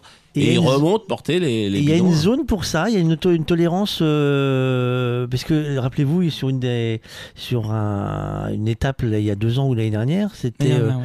et il y avait eu un, un problème parce qu'il y a une limite, on peut pas ramener. Il euh, avait pris hors délai, enfin hors, euh, hors, Hors zone, zone. oui, exactement, oui. Alors c'est- la zone, euh, c'est c'est c'est quoi? C'est là où ça peut, plus- faut plus jouer. euh, Alors il y a des zones, il y a des zones de ravitaillement, la, la zone de ravitaillement euh, qui, est, qui est balisée sur, je crois, c'est 2 km. Et euh, il y a la zone de, pour les bidons, on ne peut plus en prendre. C'est pour ça que voilà, il doit rester 50, euh, 65 km. Euh, il remonte des bidons. Je ne sais pas s'ils vont repasser, mais euh, je crois que c'est dans les. C'est le dernier plein, quoi. Bah, c'est voilà, C'est le comme le plein. DRS en Formule Voilà. 1. Il y a un moment, euh, vous remontez pas, mais c'est c'est comment c'est convenu, c'est organisé ça. Celui qui remonte tous les Et bidons. donc dans chaque équipe, il y a un porteur d'eau où ça peut euh, alterner, ça peut changer, ce genre de choses. il y en a deux ou trois qui sont susceptibles de le faire, mais en général. Est-ce qu'il faut qu'il soit costaud celui-là? Plus que les autres Non, pas spécialement. C'est comme il doit remonter. Non, mais il remonte euh, dans un peloton pour remonter, pour reprendre sa place, c'est pas un souci. C'est pas. Le peloton Vous avez vu la vite. vitesse à laquelle ils ont roulé un peu aujourd'hui? Est-ce que vous avez regardé la vitesse à laquelle euh, Wood van Aert a passé euh, le, le sprint tout à l'heure? En moyenne, je crois que c'était 65 km/h. Il est passé à 65,3 km/h sous la banderole du sprint. Et sa vitesse maximum avant le, enfin pendant ce sprint, c'était 68 km/h. Quand on sait qu'ils vont se taper combien d'heures de, de vélo, faire une pointe comme ça, ça doit enquiller le soir. euh, les pattes, euh, on a mal aux pattes, euh, les cyclistes professionnels le soir. euh. Ils ont les grosses cuisses, oui, après, mais après, il y, a- il y a la récupération. certains, je lisais ce matin, je crois que c'est dans l'équipe, que je sais plus quel, quel motorhome avait maintenant sa propre machine à glaçons. Il y a ceux qui ont. euh, Pas pour l'apéro, hein. Pas pour l'apéro, pourquoi pas. Mais euh, il y a ceux qui ont les, jambières pour euh, faire rebaisser la pression artérielle, euh, pour, euh, améliorer la pression artérielle, pardon, pas la faire retomber, mais pour récupérer. Voilà, ce sont des, petits centres de soins euh, mobiles. euh, car euh, on le disait hier, hein, un, coureur, mais euh, c'est, valable pour un athlète, euh, pour une course, euh, tous des sports d'endurance. Si vous, euh, les deux heures après que vous ayez euh, couru, quand vous descendez de la bicyclette et vous piétinez, vous marchez, euh, vous savez, franchement, c'est pas la meilleure. avec le lactique qui est, l'acide lactique qui est accumulé dans les, dans les mollets, et dans les jambes, vaut mieux rapidement passer à la, à la, per- à la phase récupération. Donc là-dessus, c'est. C'est un peu comme dans le top, hein. tennis. si je- pour prendre un autre sport en comparaison, il y a des joueurs qui sont habitués à jouer sur 3-7, beaucoup de tournois en 3-7. Quand il s'agit de faire 5-7, euh, comme à Roland Garros par exemple, il y, a des, athlètes qui ne sont pas faits pour ça, qui n'ont pas l'endurance. Et le Tour de France, c'est pareil, il y a des coureurs qui n'ont pas l'habitude de- d'enquiller autant de jours de course, des étapes aussi longues, avec des efforts euh, aussi répétés. Donc, euh, quand on, fait le Tour de France et qu'on est vraiment au point, qu'on a aussi une certaine expérience des- des longues courses d'étapes, et le fait que Julien Lafilippe, par exemple, ne soit pas là, euh, bah, ça prouve bien que le directeur sportif avait raison de penser que peut-être qu'au bout de 3, 4, 5 étapes, il aurait dû abandonner, faute de fond. Il, lui manquait un peu de, de fond après sa, sa grave chute de l'hiver. Et donc, euh, tous les coureurs qu'on voit sur le Tour de France sont des gens qui sont habitués à- aux courses à étapes, aux longues étapes, qui sont habitués à répéter les efforts. euh, et il faut bien se rendre compte qu'autrefois, par exemple, il n'y avait pas de jour de repos. Moi, j'ai connu toute une époque où il n'y avait pas de jour de repos. Euh, L'époque des Hino, Indurain, euh, et, et j'en passe, euh, on, enchaînait trois, trois semaines sans, repos. hein. donc, d'où les, les, tenta- les tentations du dopage aussi. hein, Et justement, dans la récupération active, parce qu'on dit toujours les cadences, les cadences augmentent, les, les étapes ne se sont pas rallongées, même plutôt, plutôt des étapes qui diminuent en, kilométrage. Il faut savoir qu'il parmi la récupération active, elle doit démarrer assez tôt. Je me rappelle souvent des gens quand ils regardaient, euh, euh, quand ils regardent euh, la- l'arrivée du Tour, il voit des, il voit des coureurs qui se remettent sur les rouleaux, qui refont du, home trainer pour faire tourner les jambes. Et je me rappellerai toujours d'une dame, qui était, ça devait être son fils, et il disait, tu vois, ils, ils sont pas fatigués quand ils arrivent. Mais si, c'est pas parce que c'est pas parce qu'on a roulé 7 heures qu'on ne peut pas faire un quart d'heure, 10 minutes. Ça fait redescendre, encore une fois, le, le lactique. Là, je serais dans la- médecin du sport beaucoup mieux parler expliquer l'importance. Mais comme il y a des, comme il y a Roland Garros, des, des comment, des tennismen qui, après avoir euh, passé 5-7, euh, vont se, vont se, vont récupérer en, au vestiaire et puis remontent, euh, remontent taper une demi-heure des balles à 20 heures avant d'aller se coucher parce que il faut, il faut que on fait pas 6 heures de vélo en s'arrêtant et en montant dans une voiture et en passant à autre chose. Il faut que voilà, il y a une montée en puissance, c'est l'échauffement, et il y a une descente euh, programmée euh, qui, évitera les blessures et qui prend un certain temps et, et certains moyens. Voilà. Excusez-moi, parce qu'on me parle en même temps euh, des deux côtés. Euh, non, pas en live. Euh, Excusez-moi, hein, j'ai répondu au téléphone dans l'oreillette. Euh, Allô Oui, c'est parce qu'en fait, euh, monsieur là-bas qui n'a pas compris qu'on passait à la chronique. Euh, la chronique numéro 2, c'est- je donne le, le- le truc carrément direct, c'est plus simple. La chronique numéro 2, c'était, c'est- je, je- je- je communique la chronique numéro 2. Excusez-moi, Étienne, euh, d'avoir l'interru- l'interruption de, du son et de l'image. Les spécialistes euh, médicaux, euh, les médecins, euh, nous font faire des, des- les attestations quand on fait du club amateur, quand on fait du sport, quel que soit le sport. Le, le vélo a- a- a une- est plus rude que d'autres sports. Est-ce que dans d'autres sports, c'est le- les, les médecins sont plus souples que dans le vélo? Pour, faire de pour avoir une licence? Ouais, par- dans, dans le dans l'univers des amateurs. Euh, suite à ce qui était dopage ou autre, est-ce qu'il y a eu des, des restrictions, des, des, des choses plus euh, plus euh, plus analysées chez les amateurs? On questionnera un médecin généraliste, il faut demander à un généraliste, parce que les médecins du sport, ils voient déjà arriver des, des adolescents ou des, des juniors qui euh, ont un- une telle dose d'entraînement qu'ils sont déjà aptes à supporter euh, des charges d'entraînement plus élevées et, et des fréquences d'entraînement plus rapprochées. Mais euh, à ma connaissance, euh, lorsqu'un médecin généraliste euh, euh, reçoit une jeune fille ou un jeune garçon de 12-13 ans pour la pratique de son sport, je pense que voilà, il n'y a rien de, pardon, il y a rien d'anormal. Il n'y a Ah, rien d'anormal, merci. Il n'y a rien d'anormal à ce que voilà, y une pratique.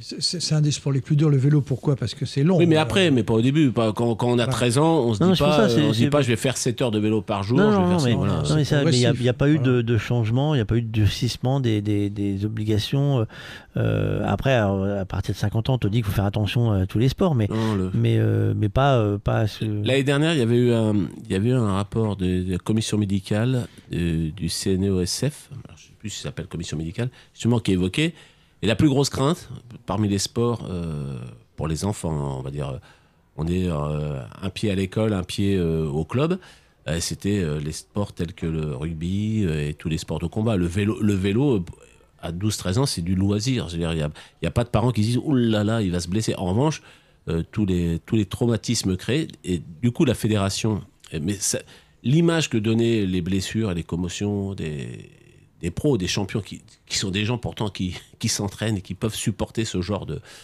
ce genre de blessures ou de chocs, ça avait tellement inquiété. Et malheureusement, il y a des blessures aussi dans des sports euh, de combat. Je pense que le judo, euh, voilà, on, a plus de chances de se blesser au judo qu'en faisant du vélo. Voilà, on a plus de chances de se blesser au football que en faisant du tir à l'arc, sauf si euh, on est la cible. Et c'est c'est des choses, euh, voilà, les, je pense pas que, mais on pourra toujours demander à un généraliste parce qu'un spécialiste, il va, il va forcément avoir le, focus sur euh, la capacité, sur la progression, sur le, mental, etc. Et c'est- normal, c'est son, c'est son but, mais euh, on, demandera, euh, on demandera comment c'est perçu pour les, pour les jeunes, garçons ou filles, qui se mettent au vélo. Et il y a des clubs, même s'il n'y a pas assez de, de licenciés, on peut toujours espérer plus, mais comment ils progressent là-dedans, on, demandera. Je ne pense pas qu'il y ait un, que ce soit un repoussoir. Voilà. Alors nous, on a euh, dans notre spécialité, euh, dans les équipes, nous avons une kiné qui s'appelle Aurore Macon, qui euh, nous fait l'amabilité de nous expliquer comment on soigne, comment on évite de se blesser. Et aujourd'hui, on continue dans la découverte médicale.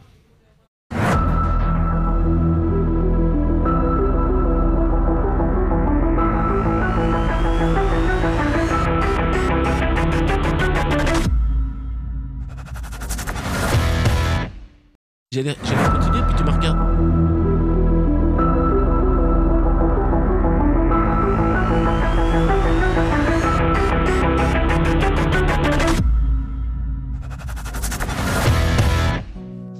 Les tendinopathies du genou, elles vont être localisées à différents endroits. On peut avoir euh, le syndrome de la bandelette iliotibiale qui va euh, faire mal sur le, plutôt en face latérale de la jambe et puis sur le côté du genou.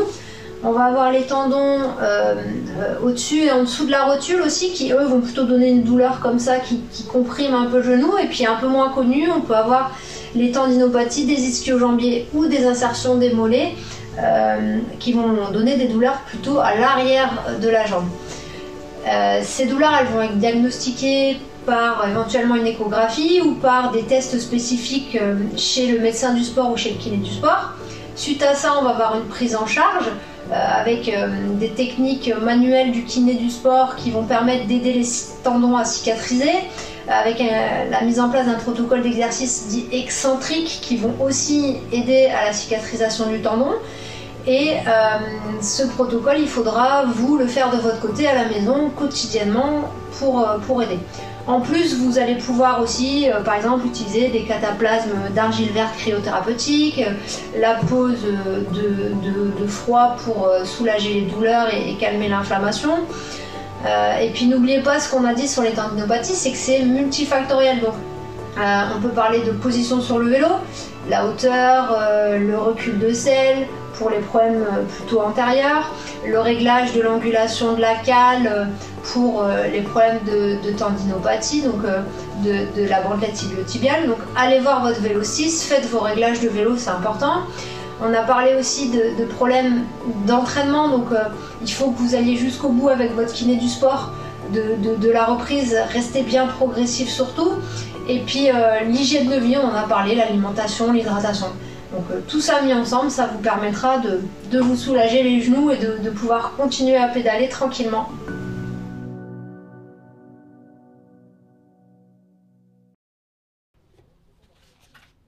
Et voilà, euh, rendez-vous euh, demain pour le prochain euh, point médical avec Aurore en direct pour vos questions comme tous les jours. Alain, le vélo, toi tu le pratiques le vélo la semaine ou tu es plutôt scooter Non, ça m'arrive, ça m'arrive. Vélo. C'est bon, c'est bon pour le, cœur le vélo, c'est excellent. Hein. c'est excellent pour le cœur le vélo. quand vous faites un test d'effort, faites-le à vélo, hein, sur courir sur un un entraîneur, là, ça n'a aucun sens. Il faut le faire à vélo parce que quand vous faites le, test d'effort à vélo, le cardiologue peut voir le, si vous êtes atteint d'un taux de cholestérol important au niveau des jugulaires, sous la, dans la gorge, ce qui voudrait dire que votre cœur peut être encombré du cholestérol. Donc on arrive à voir ça dans les tests d'effort à vélo. Donc c'est important de faire le test d'effort à vélo tous les deux ans. En fait, le tous les deux ans, à partir de 50 ans, c'est recommandé. Euh, bon, moi, je pratique beaucoup le football. On fait ça tous les, tous les deux ans, le test d'effort à vélo. Mais euh, jeune, j'ai fait beaucoup de vélo. Euh, et genre, ça m'arrive d'en faire. J'adore ça. C'est excellent. Hein. Euh, on, va reparler d'un, euh, on va parler de d'un petit point de détail qu'on n'a pas osé dire tout à l'heure. Le kilomètre 92, euh, à une époque de, que les jeunes de moins de 20 ans ne peuvent pas connaître, ça avait une valeur journalistique, on va dire, dans l'ambiance. C'était quoi le kilomètre 92 bah, à l'origine, le département 92, oui, s'était fait connaître auprès des, médias en organisant ce qu'ils appelaient le kilomètre 92.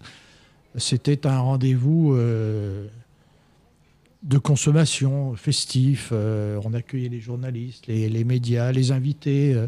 donc on quittait, dès que le peloton s'était mis en route au départ de, de l'étape, on se mettait en route, on prenait de l'avance pour aller au kilomètre 92, festoyer un petit peu, boire un coup, manger ripailler, etc. Bon, Ça a été abandonné avec le temps parce qu'il y avait eu quelques excès à l'époque. C'était c'était pas très compatible avec euh, l'image ou l'hygiène qu'on voulait développer sur une course de vélo.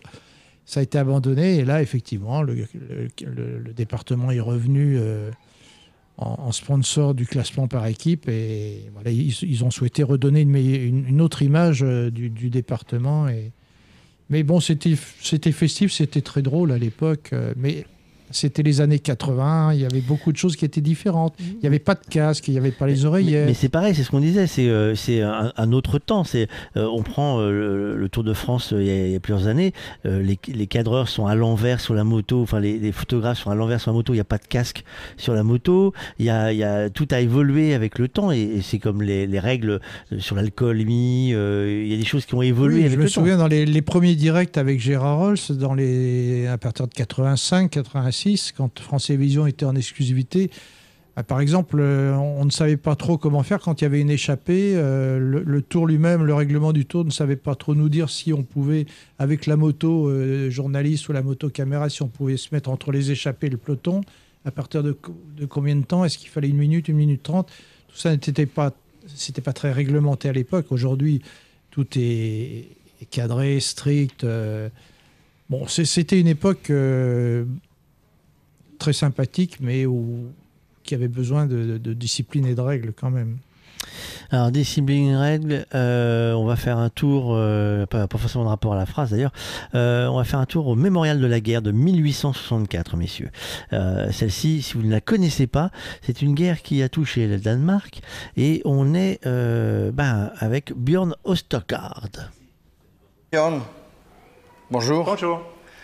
Nous sommes ici dans un mémorial de la guerre de, de 1864. Il y a eu deux guerres ici, à cet endroit-là.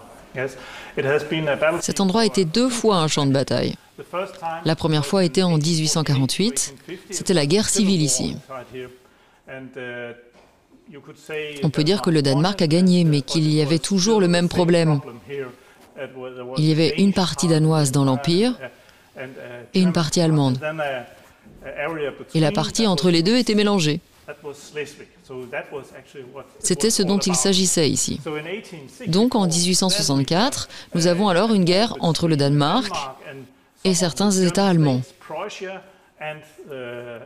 L'Autriche, deux grandes puissances en Europe à cette époque. Le Danemark était vraiment l'outsider ici. Il était important de marquer le souvenir ici. Ça a été une partie très importante de l'histoire du Danemark. Parce qu'après cette guerre, le Danemark est devenu cet État national tel qu'il est aujourd'hui.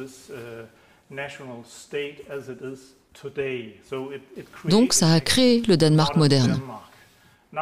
Maintenant, euh, c'est seulement les choses de la langue danoise qui vivent ici. Il y a beaucoup de visiteurs ici qui viennent, aussi bien des Danois que des touristes du monde entier. Yes, uh, Oui, nous avons bien sûr beaucoup de personnes venant d'Allemagne, parce que ça fait aussi partie de leur histoire. uh, uh, Et puis nous avons des Hollandais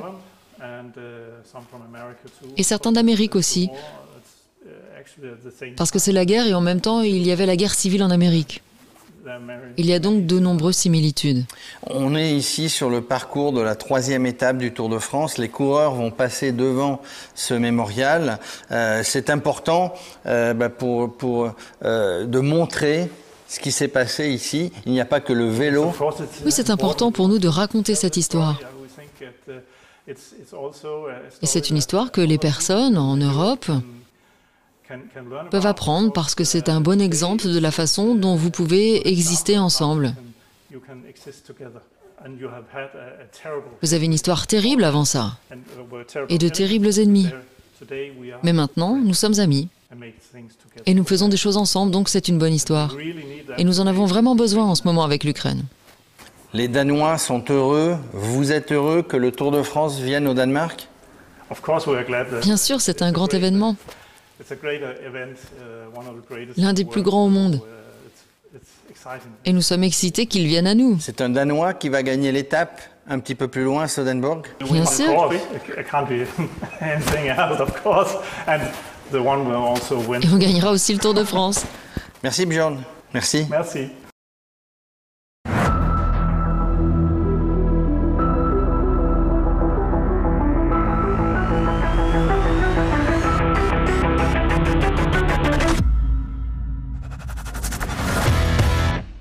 Alors, je ne suis pas sûr que les Danois euh, gagnent le Tour de France cette année. Euh, en tout cas, il y en a un Danois qui a gagné sa journée. hein, euh. Il est devenu. Bah, Bravo Magnus Kort Nielsen, bravo, merci pour tout. 1, 2, 3, il en a fait 3 hier, il refait 3. Ravi, là, euh, on l'a vu à la télévision, il est passé euh, en levant le- les mains, en saluant tout le monde. Voilà, c'est. Il peut, son tour est réussi. Il a même pas besoin de monter dans l'avion pour Lille, ce qui- ce qu'il va quand même faire.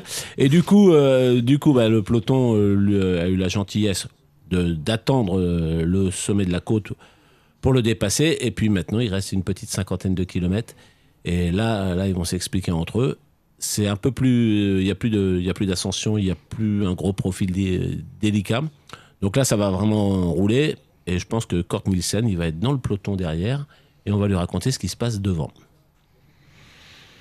Euh, Est-ce qu'il peut se passer des choses là maintenant, Alain, que tout le monde est revenu et qu'ils ont, en fait, ils ont les pattes fraîches là parce qu'ils ont roulé euh, pas excessivement fort euh, derrière? Bah, comme à chaque fois qu'un sprint massif euh, semble annoncé, il y a toujours des baroudeurs euh, qui vont tenter de s'extraire avant le final, vu qu'ils sont pas rapides au sprint, pour tenter de gagner l'étape. C'était la spécialité, c'est la spécialité de Julien Lafilippe, mais qui n'est pas là.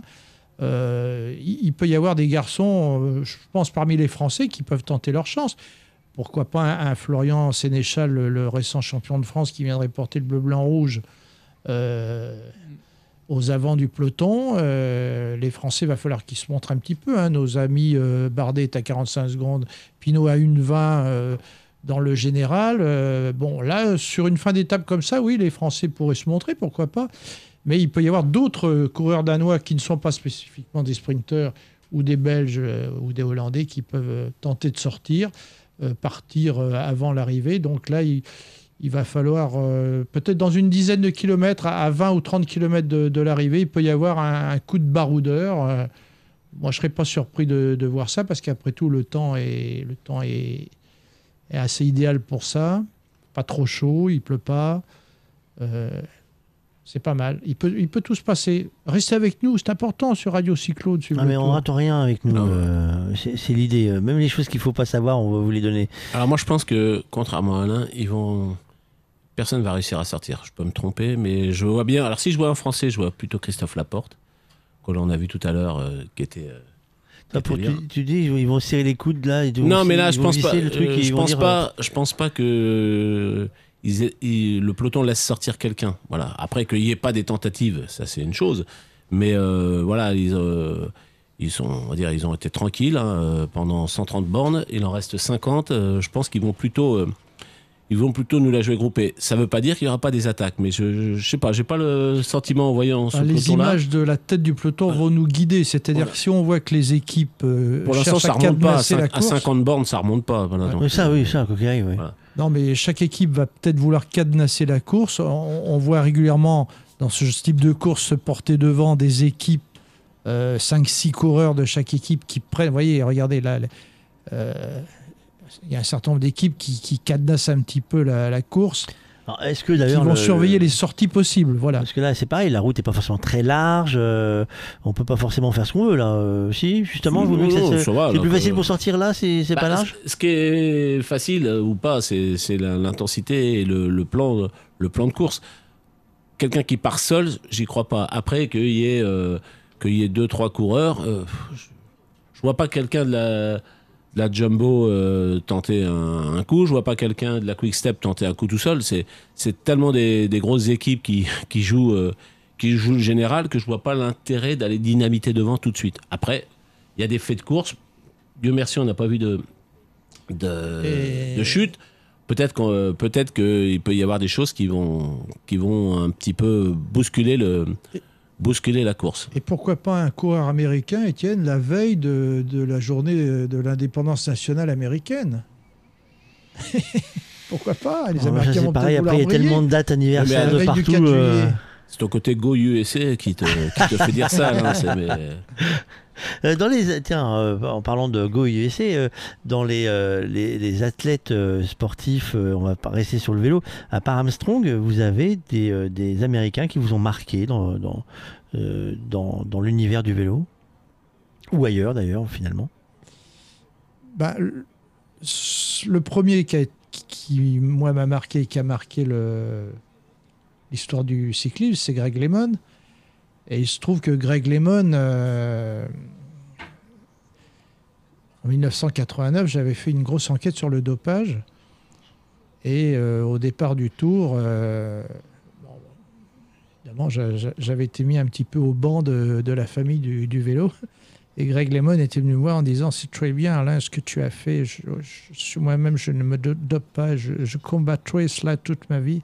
Et on, on a vu que Greg Lemon a combattu le dopage toute sa vie. Ça a été, pour moi, un, un grand champion euh, qui semblait euh, être en conformité avec ce qu'il prétendait être. Après, c'est vrai que le- l'épisode, le triste épisode Lance Armstrong a, a terni l'image du cyclisme américain Armstrong et Landis. et Landis. Mais il y en a eu d'autres. Il y a eu Bjerneris chez les Danois. A... c'est, c'est un milieu, c'est compliqué le milieu du vélo. hein, de... C'est très compliqué d'y voir clair, de, de savoir qui dit vrai, qui dit pas vrai. C'est, un, milieu qui a du mal à, à dire la vérité sur beaucoup de choses. Sans vouloir trop critiquer ce milieu que j'aime Est-ce aussi. que c'est que ce milieu-là qui euh, parce qu'on peut pas imaginer qu'il y ait que ce milieu-là qui se touchait quand même. Exactement. C'est, Non, non. Ça, a été, ça a été le parapluie idéal, le vélo, euh, même si euh, les, de nombreuses turpitudes euh, ont été révélées, mais euh, c'était trop facile. Voilà, je me rappelle euh, que le tennis, en 1999, lorsqu'il y a eu la création de l'Agence mondiale antidopage, j'étais à Lausanne, et il y avait tout le monde, c'était au CIO, et tout le monde disait oui, c'est le vélo qui nous, cause des torts, patati, patata. hein. Et euh, les Américains étaient présents, c'était un général, c'était le général Barry McCaffrey, qui venait de Washington et qui avait dit Nous, c'est simple, maintenant, quelqu'un qui, euh, se dope, il va en prison. Tout le monde avait dit Ok, euh, voilà, ça c'est. Il nous la joue, ancien militaire. et en fait, qui, est allé, qui est allé en prison aux États-Unis? Marion Jones, triple championne olympique. Pourquoi? Parce que Marion Jones, elle est passée devant la Cour fédérale et elle a dit. Euh, euh, devant le tribunal, pardon, et elle a dit euh, Je me suis jamais dopé. Et donc, quand on ment, elle a fait huit mois de prison. C'est la grande crainte qu'a eu Lance Armstrong pendant longtemps. Lorsque vous êtes interrogé par le juge, vous dit j'ai rien fait, et qu'il est prouvé, donc c'est un parjure, vous allez en prison. Et ça a changé beaucoup de choses. Ça a permis de, nettoyer, rappelez-vous, l'affaire Balco au début des années 2000. Euh, du coup, je dis pas que le, cyclisme a été moins pointé, puisque malheureusement l'affaire Armstrong, mais euh, Landis, euh, Hamilton et tout ça, il y a eu beaucoup de, il y a eu beaucoup de cas. Euh, Rasmussen, encore un Danois, etc. Mais on, a découvert que finalement, euh, si on ouvrait, euh, on ouvrait un petit peu les mâles des autres, c'était, euh, c'était au moins, au moins aussi grave, parfois pire. Et on en revient au dopage d'État institutionnalisé en Russie, voilà. Mais on a trouvé d'autres, euh, d'autres pays qui, ont, qui se sont organisés. Les Kenyans, euh, l'athlétisme kenyan a été touché, un peu partout. Donc, je ne dis pas que, qu'aujourd'hui, c'est un, un, un océan de tranquillité, que tout le monde euh, fait bien et tout.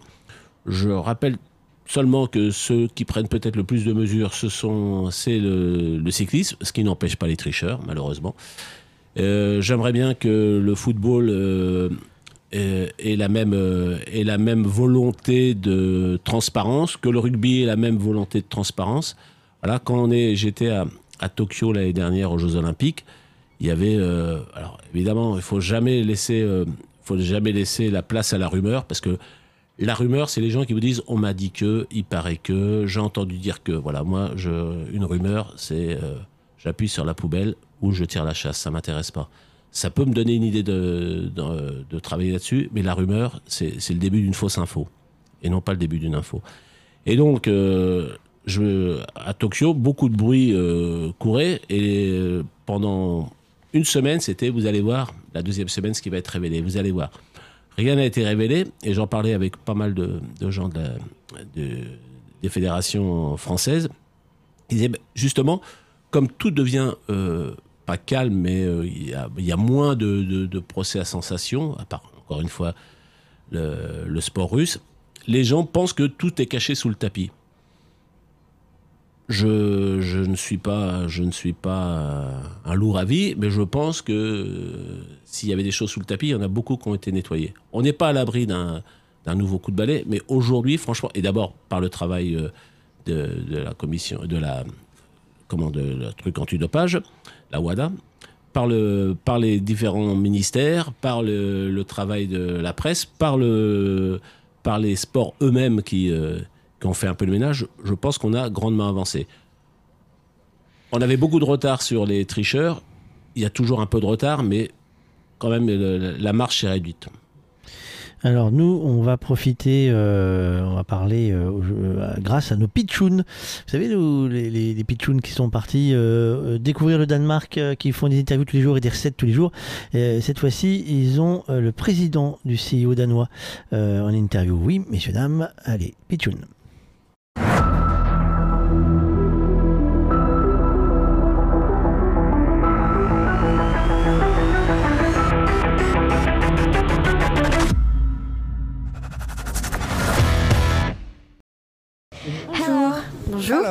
Comment tu vas? Je vais bien, merci. Est-ce que vous pouvez vous présenter, s'il vous plaît? Je m'appelle Hans. et je suis le président du comité olympique danois. Qu'est-ce que le Tour de France représente pour vous? Euh, pour moi, c'est un grand festival, une grande célébration du sport. où on peut être ensemble et passer un bon moment. Est-ce que c'était pour vous un rêve d'avoir le Tour de France ici au Danemark? Oui, évidemment. Le Danemark est un pays qui baigne dans le vélo, vraiment. On adore ça. Donc, on a tous déjà rêvé d'avoir le Tour de France ici. Quels sont les points communs entre les valeurs du Tour de France et les valeurs de l'Olympisme? Je dirais que c'est de la passion, c'est l'aspect de communauté, faire vraiment le mieux qu'on puisse et partager de bons moments avec les amis. Qu'est-ce que vous essayez de promouvoir à travers le sport dans l'Olympisme? Je dirais qu'on essaie de promouvoir cet aspect de communauté où vraiment tout le monde se sent inspiré, tout le monde se sent le bienvenu et tout le monde arrive à trouver une place. Tu n'as pas vraiment besoin d'être un grand athlète, tu peux aussi être un bénévole très doué, un volontaire et contribuer dans plein de façons différentes. Bye bye. Bye bye. Have a nice time.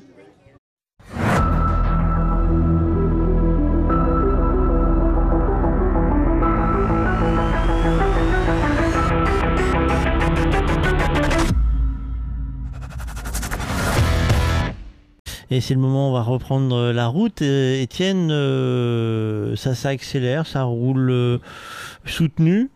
Là, ils sont vraiment au bord de l'eau. là. Ils, sont, ils viennent de passer euh, à, à Ben Ra. Voilà. Voilà. Et suivant- passer mes vacances là-bas, je vous dirai exactement comment ça se fait. Arenba. À Benra. Et euh, donc là, euh, moins de 40 km, on voit bien que euh, voilà, il y a et on s'observe et euh, ça roule plus vite, mais euh, ça roule pas au point de, de tout faire péter devant. Donc c'est ça, c'est pour l'instant, euh, on va dire qu'il y a encore un peu Et la de route temps, est très euh. très large, donc je pense qu'il y a de la place pour. euh, Alors, combien de kilomètres il nous reste? 40 kilomètres, euh, messieurs. euh, une étape comme celle-ci, euh, pour mettre une, une mise en jambe, euh, il y a une journée de repos demain. Les cyclistes, est-ce qu'ils vont devoir rouler Oui. demain? Sûr qu'ils roulent demain. Mais même, euh, même n'importe quelle journée de repos, ils vont rouler. Après, c'est un programme. euh, C'est un le programme. transfert, ah oui, c'est vrai qu'ils reviennent Le transfert, et ce, ce soir, ils dorment. Ce soir, ils dorment tous euh, à Lille, euh, ou à Dunkerque, je sais pas. C'est vrai que c'est les autres Ouais. qui reviennent en véhicule qui mettent 8 heures pour Voilà. rentrer. Oui, à trompe. nos camarades qui vont être au volant, mais euh, eux, ils vont décoller à 20h, à 21h, ils sont à Lille, et euh, à 23h, tout le monde Donc est. demain, il faut rouler parce que sinon. Demain, ils euh, roulent. euh, euh, On n'arrête jamais la machine, euh, voilà, sauf, euh, sauf blessure. sauf, euh, C'était arrivé. C'était arrivé à, comment, à Thibaut Pinot après une chute, euh, qui avait passé une journée sans rouler. Je me rappelle, pour essayer de ne pas aggraver la, la blessure. Et, de toute façon, elle était En trop 2019, importante. ouais. Voilà. Mais sinon, euh, sinon, non, ils roulent. Alors, ils ont des sorties à, la carte. Voilà, c'est pas... Oui, parce que pour préciser, donc ils reviennent en avion. Il y a deux trajets d'avion. Il y a le trajet d'avion vers Calais, un trajet d'avion vers l'île Léquin. Mmh. Après, euh, direction les hôtels. Et euh, pour ceux qui reviennent en véhicule, il y a 905 km de prévu, avec un temps moyen de 8h30 de route, quoi qu'il arrive. Ça fait combien de sandwichs d'autoroute, ça, 900 km Deux? Sandwich d'autoroute euh, Pas beaucoup en non, fait. mais je sais, Fabrice, que vous êtes un expert en Non, mais pas, pas beaucoup parce qu'en fait là, ils vont, ils vont traverser l'Allemagne très vite ce soir en fait. Euh, parce qu'en fait, il faut pas oublier que les gros camions de la, zone technique, hein, ceux que vous voyez, euh, les lignes d'arrivée et autres, ne peuvent pas rouler non-stop, sauf s'ils ont deux chauffeurs, hein, parce qu'il faut enchaîner. Donc là, les équipes vont être envoyées, vont doubler les chauffeurs pour pouvoir rouler également cette nuit, parce que sinon ils en sortent pas. Et après, il y a une mise en place de la zone technique suivante. Donc la journée de repos, elle va se faire un peu en chemin. Et effectivement, sandwich Donna, il y en aura un ce soir, un demain matin et un euh, après-demain soir. Hein, parce que sinon, on le garde de côté dans la portière. Si jamais, ça peut dépanner. Mais euh, et donc, ce sera après euh, mardi, hein, Dunkerque. Hein. Ça y est, on revient en France, ce sera plus facile pour les noms. Hmm. Par contre, il faudra que tu prennes l'accent. D'accord, j'ai pas l'accent, je dis. Ah, va falloir faire un effort. Hein. On va travailler. Il va, falloir faire un effort, hein parce que sinon, on va pas y arriver. Parce que attention, hein, nous on, va être euh, accueillis donc à Tardingan, euh, il n'y aura pas forcément l'accent, mais à Wallers on va nous attendre hein, euh, à l'auberge des cigognes. Je peux vous dire, messieurs, que nous sommes attendus avec grand plaisir. il y aura une exposition de vélo et de maillots. un ancien champion du monde qui nous, viendra nous voir. non, non, on est attendu. Hein, attention, on rigole pas. Alain, je te vois. Tu, ça y est, tu t'es dit c'est le moment de regarder l'affiche. Bah, J'ai la tête entre Dunkerque et Calais. Là, Alors on s'attend à quoi Parce que là, ils ont rouler. Euh, c'est une, une, étape, ça roule. Euh, c'est vrai qu'on a l'impression qu'ils sont en balade, on a l'impression qu'ils sont en train de redescendre en fait, euh, quasiment. Balade, ou balade, ils sont quand même. À 50... 50 bornes, 50 km/h, je veux dire, mais mais c'est pas, c'est assez, enfin, ça paraît pas mouvementé comme comme étape comme route. C'est ça que je veux dire. ça, ça, paraît, c'est pas, pas accidenté comme certaines étapes qu'on connaît. ils auront droit à quoi Dunkerque-Calais, Alain? Mardi 5 juillet, donc c'est le retour en France pour le peloton du Tour de France. Départ de Dunkerque. Alors Dunkerque, vous savez que c'est un habitué du Tour, troisième port de France, où Christophe Moreau avait revêtu le maillot jaune pour le prologue 2001. Pour ceux qui ont une bonne mémoire, comme Jean-Paul Olivier, que je salue, qui nous écoute. Direction Calais, il y aura 172 km de la mer à la mer, mais avec pas mal de difficultés, mon cher Fabrice, mon cher Étienne. Un parcours qui traverse donc le nord, le Pas-de-Calais, en passant par Cassel, Saint-Omer, Marquise. Ça vous dit quelque chose? Un petit air de 4 jours de Dunkerque. Les sprinteurs devront garder le contact avec les baroudeurs dans le boulonnais. Au passage des côtes de 4 catégorie, Cassel, Rémilly, Niel, Arlette ou Ventus. Cher Étienne, ça vous parle tous ces, ces, petites côtes? Pour les derniers kilomètres en bord de mer, le vent. Alors là, attention, le vent de sud-ouest fera sûrement son œuvre de trois quarts d'eau. Et ça, en général, les coureurs, ils n'aiment pas beaucoup. Pour les touristes, direction l'arrivée par la côte du Cap Blanc-Nez, là, c'est splendide. Hein. vraiment, je vous recommande. Calais a enfin accueilli le Tour de France pour la première fois en 94 pour un départ d'un contre-la-montre par équipe. Et puis en 2001, toujours pour un départ vers Anvers. C'est donc la première arrivée du Tour à Calais, qui est prévue vers 15h45. Le régional de l'étape est né à Boulogne-sur-Mer. Il s'appelle Samuel Leroux. Voilà ce que j'avais à dire. Excusez-moi, je suis en train de taper des messages. Nous avons des invités que nous sommes en train de caler. Euh, nous aurons euh, mercredi, nous aurons Jean-Louis Pagès. Euh, les, spécialistes du Tour de France le connaissent. Pour ceux qui ont vécu le Tour de France inside, comme on dit, le public ne le connaît pas. Il a 30 ans de direction d'arrivée euh, sur le Tour. Il a évolué dans, le parcours du Tour de France. C'est lui qui, euh, euh, vous savez, sur la ligne d'arrivée, vous voyez un, généralement quelqu'un qui a un sifflet. et qui donne des, directives au moment de l'arrivée. C'était ce, ce, monsieur. il a sorti un livre qui s'appelle 30 ans de Tour. 30 ans de sifflet. J'ai connu un commandant de gendarmerie aussi qui a exercé et, ce et, et, et, on a le plaisir de l'avoir. Parce que des anecdotes, il en a. L'évolution du Tour, on en parlait. Il en a raconté. Euh, souvenez-vous du bus bloqué dans la ligne d'arrivée. À Bastia. Voilà, il a fallu gérer, euh, gérer cette arrivée. Euh, il y a des tas de, de, tas de choses qui ont dû être gérées en, en temps réel. L'arche qui se dégonfle. Et là, donc voilà, il y a des tas de choses qui sont à, à, dire. nous, nous avons toujours bizarre de regarder la télé, de voir un, un, cycliste en train de raconter un truc, il est, alors qu'il en fait il, il est parti. Hein, c'est c'est dur bizarre. nous, nous allons rencontrer Jesper. Jesper, il est, il fait partie de l'équipe qui a préparé le tour au Danemark et il a dessiné les 30 derniers kilomètres. Euh, donc on va aller euh, à sa rencontre. Jasper. Bonjour. Merci de nous recevoir. Nous sommes à Sodenborg. Sodenborg, c'est la dernière étape des trois étapes qui va se passer, euh, qui va se passer donc sur le Tour de France. Pourquoi on voulait parler avec vous? Parce que parce que vous êtes un coureur cycliste, vous êtes le représentant d'ASO ici, et vous avez dessiné les 30 derniers kilomètres du parcours. C'est vrai. Alors, comment, comment déjà on est dans quel état d'esprit quand on sait qu'il y a le Tour de France qui vient au Danemark? C'est vraiment une grande euh, chose. Il y a beaucoup de gens euh, au Danemark qui, qui savent que le Tour de France vient ici dans un mois et demi.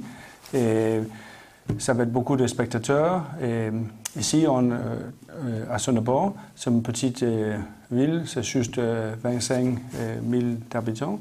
Et on, espère, on croit que ça va venir 75 spectateurs. C'est beaucoup, c'est vraiment beaucoup pour nous. Pour nous. Et, je crois aussi que Sonneborg, ça va être beaucoup de belles images sur la télévision parce que c'est très, très beau ici. Et beaucoup de tourisme ici. Et je crois que pas que au Danemark, mais pour tout le monde, il va savoir c'est autre chose au Danemark comme Copenhague. Alors, le Tour de France, c'est une grande fête. Donc ça va être ici une grande fête et comme vous le dites, les gens vont pouvoir découvrir autre chose du Danemark que toujours de ne parler que de Copenhague.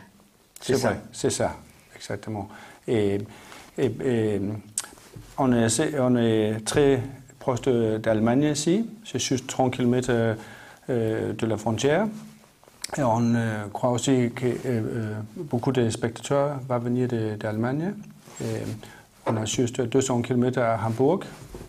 Donc, Alors ici, ça a été une joie, je pense, d'apprendre que le Danemark allait accueillir ce Tour de France. Une grande joie pour tout le monde.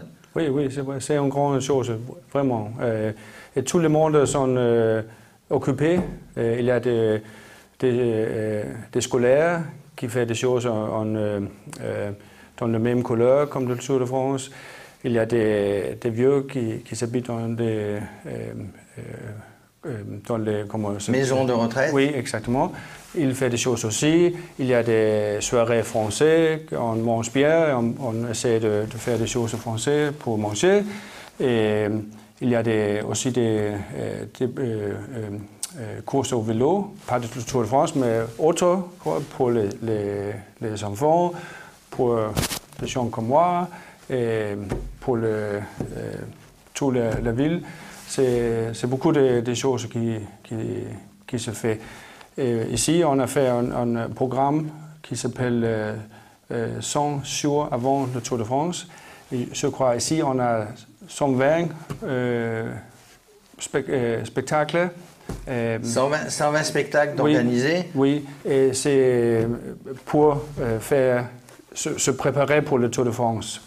Alors on a vu tout au long des parcours, des trois étapes, des villes, des villages décorés, des vélos peints en jaune, des, des, des rochers peints en, oui. en, en, en, blanc et rouge comme le maillot à pois. Tout le monde veut participer. Exactement. Et ici, on a un pont aussi. Le pont, le Parce pont. que nous sommes dans une île et le pont est euh, pour aller euh, dans notre île.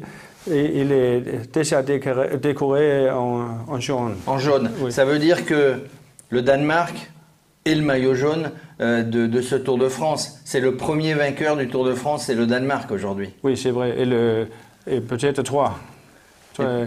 On ne sait pas. On croit que je j'espère que ça va être très, trois différents euh, euh, vainqueurs qui pour le maillot jaune. Trois différents et juste, vainqueurs. Et, juste, euh, et, pas juste le premier qui gagne le, le prologue, et, je crois avec beaucoup de vent, ça va être... Alors justement, le vent, euh, c'est vous qui avez dessiné les 30 derniers kilomètres, on les a fait, c'est euh, quand même un parcours très venteux. Oui.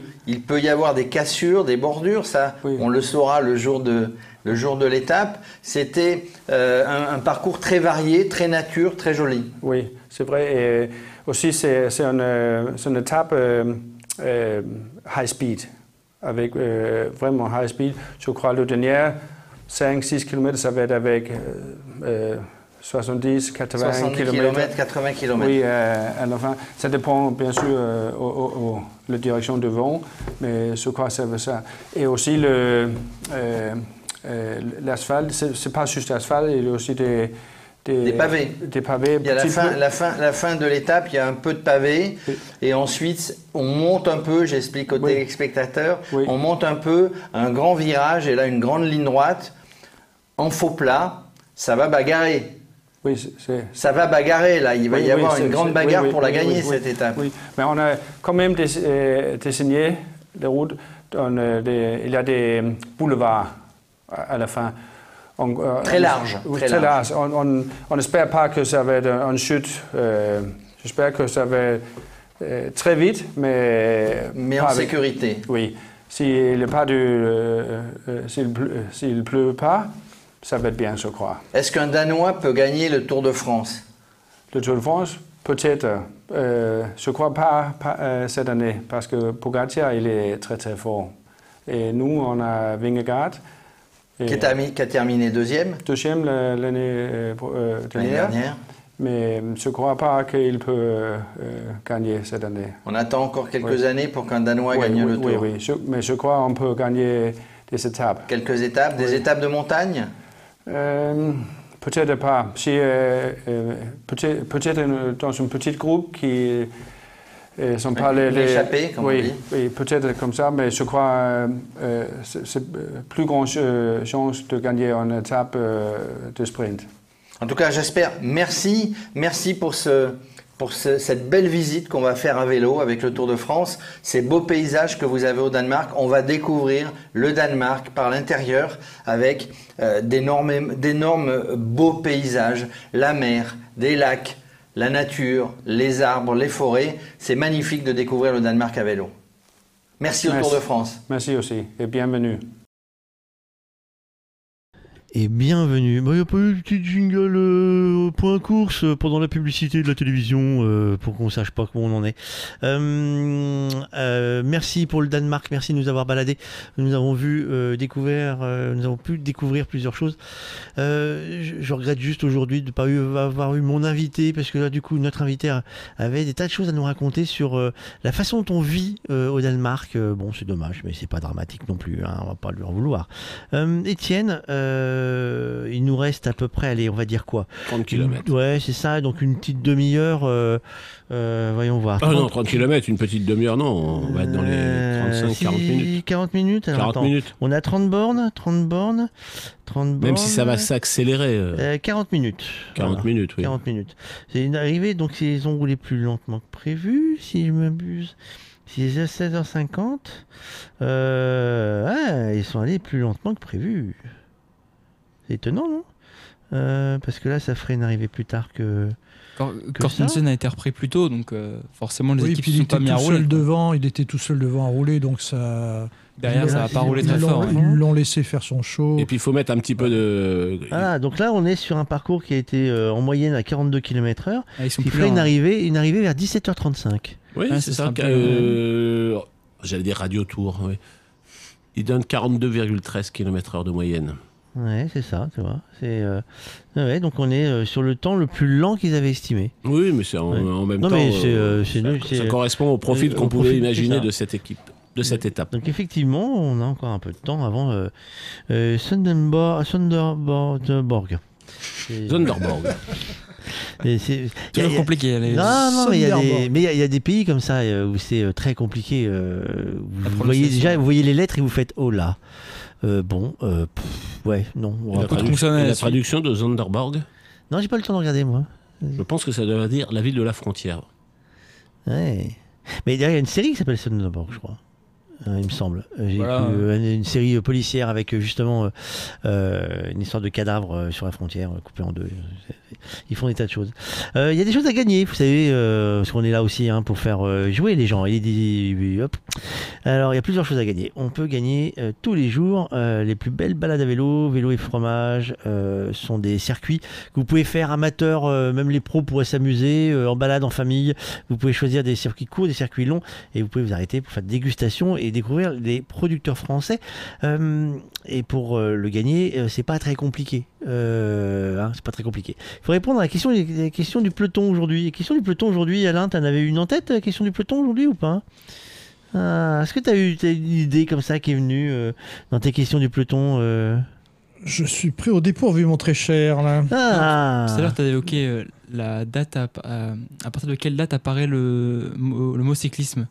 Oui, oui, oui, c'est. J'ai lu récemment un, un livre fort intéressant. Et le mot cyclisme est apparu euh, il y a fort longtemps. Et est-ce que quelqu'un connaît la date et pour quelle raison? C'est assez intéressant. Alors, euh, un indice pour ceux qui veulent trouver cette information-là, c'est facile. Vous allez sur radiocyclo.fr et vous cherchez la chronique d'Alain Vernon qui parle du mot cyclisme. Et là, vous aurez la réponse. Sinon, vous cherchez après, hein, vous avez d'autres solutions. Euh, le premier qui nous répond euh, aura droit à son exemplaire des plus belles balades à vélo et, et, et, et, et sur des capsuleurs de tricycle éco euh, très solide. hein. Je peux vous dire qu'on l'a testé, euh, ça rigole pas. hein. un pignon de, vélo avec euh, des maillons de chaîne, je peux te dire que ça, rigole pas pour décapsuler, ça, ça le fait. Voilà, la question c'est quand est apparu le mot cyclisme si vous voulez avoir toutes les informations, parce que je suppose qu'Alain va nous- retrouver, je suis sûr qu'il va nous retrouver sa chronique, vous allez voir. Il a tout avec lui. Il vient, en fait, Alain, il est magique, il vient avec son bureau mobile. Et alors, c'est pas un ordinateur portable, il a les archives, il a des, des bouquins, et il a des feuilles, il doit avoir 15 kilos de feuilles. Euh, et ça, c'est juste pour une semaine. hein. C'est- impressionnant. Je, je vous laisse imaginer un mois de travail, ce que, que Alain, c'est le seul qui doit encore écrire à la main et tout, produire 15 pages pour un article. Parce que, euh, alors, on m'a fait des compliments d'ailleurs sur ton, sur ton écriture, parce que mine de rien, t'es lisible. Euh, Alain, Euh, on m'a dit ah si c'est bon on arrive à comprendre ce qu'il écrit. Parce qu'on a, on a, scripté en fait euh, tes chroniques hein, quand on, tu- a reçu les, documents. Et j'ai dit oh aïe aïe c'est à la main. C'est à la main. Il dit non c'est bon ça va aller. Finalement ça, ça le fait. Étienne un, un dimanche d'été, quel est le sport que tu pratiques toi d'habitude chez toi? À part les 106 km de vélo. Oh là, oh là. Tout dépend, ça dépend. Euh, beaucoup de vélo. Beaucoup de vélo, mais euh, ça peut être. euh, Non, c'est du vélo, de, la randonnée. Tout dépend un peu. J'ai la chance de, vivre à la campagne. Donc quand on vit à la campagne, on n'a pas beaucoup de kilomètres à, faire pour poser ses roues. Voilà. Et le vélo sous toutes ses formes. Le gravel, la route. pas le VTT, je suis pas un fan de. J'ai jamais été un fan de VTT, mais j'aime bien, euh, j'aime bien rouler. euh, voilà. Après, euh, avec l'âge, on, on roule moins loin, mais on roule mieux. Voilà. Non, non, c'est ça. Et puis, bah, c'est du sport aussi. J'aime bien les balades à moto. Ça va plus vite, c'est moins fatigant. Et tu roules avec quel véhicule à deux roues Une moto Ouais, non, mais laquelle? J'ai une, Honda. Et Voilà. là, ouais. Voilà. Mais de quelle époque? Oh là, elle a, elle a C'est une 32 ans. vieille, euh, Ah, c'est une vieille, elle a 32 ans. ouais. C'est mode, mode Elle tient toujours le coup. euh, Mode, euh, voilà, les, les gens reconnaîtront. C'est, j'avais avant une une, Hon- une Honda CB Four, la Ouais. 750, voilà. Ah, mais j'ai alors, j'ai- commencé avec ça. Voilà. J'ai commencé ma, ma- ma- j'ai passé mon permis. C'est la première moto que j'ai eue euh, pour euh, pour euh, quand j'ai eu euh, la possibilité d'avoir une moto. Ah, ça ne rajeunit pas tout ça, mais c'est une très très bonne moto. Et, et tu as euh, participé euh, en tant que journaliste à beaucoup d'événements sportifs, dont les Jeux Olympiques. Dans les sports des Jeux Olympiques, l'évolution des sports aujourd'hui, euh, tu as vécu euh, les sports, ce qu'on appelait classiques olympiques, l'arrivée du- de la breakdance, l'arrivée de, de ces sports-là. tu ne suis pas forcément les Jeux Olympiques aujourd'hui de la même façon. Est-ce que ce sont des sports que tu, tu accrocherais de la même façon que ce que tu as connu? Alors, j'ai vu par exemple à, Tokyo, euh, pour la première fois, il y avait le basket 3-3 et euh, comment le, le skateboard. Et euh, bon, malheureusement, il n'y avait pas de public, pour les raisons que l'on sait. Mais l'engouement, l'engouement qu'il y avait, je suis allé voir plusieurs épreuves. Le basket 3-3, c'est quelque chose qu'on connaît, le skateboard aussi, mais le, format compétition olympique, par moment, bride un peu ces, compétitions. Je prends l'exemple de, ce qui s'est passé avec le snowboard lorsqu'il est arrivé, venant d'un milieu où, pour les compétiteurs, les X Games étaient beaucoup plus importants que les JO. Euh, mais les normes de compétition olympique, la tenue, le, format, comment l'environnement et, parfois même l'accès euh, pour le public à la, à la, compétition, je trouvais que ça bridait un peu l'ambiance. Et l'ambiance et le, résultat. Là, j'ai trouvé, alors j'attends maintenant de voir ça avec du public, mais j'ai trouvé que le basket 3-3, ça fonctionnait bien. Voilà, même si c'est un, un modèle euh, vraiment bâti pour la télévision. Euh, j'ai beaucoup apprécié l'escalade, mais c'est pas par hasard si l'escalade est un des sports les plus en vogue euh, aujourd'hui. Un, c'est très télévisuel, mais surtout quand vous êtes sur place.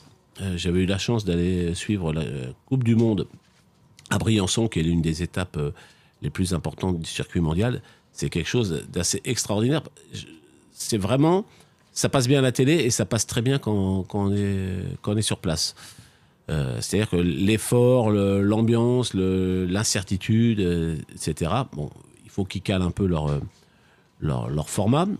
Ces sports-là, après, il y a forcément une querelle des anciens et des modernes.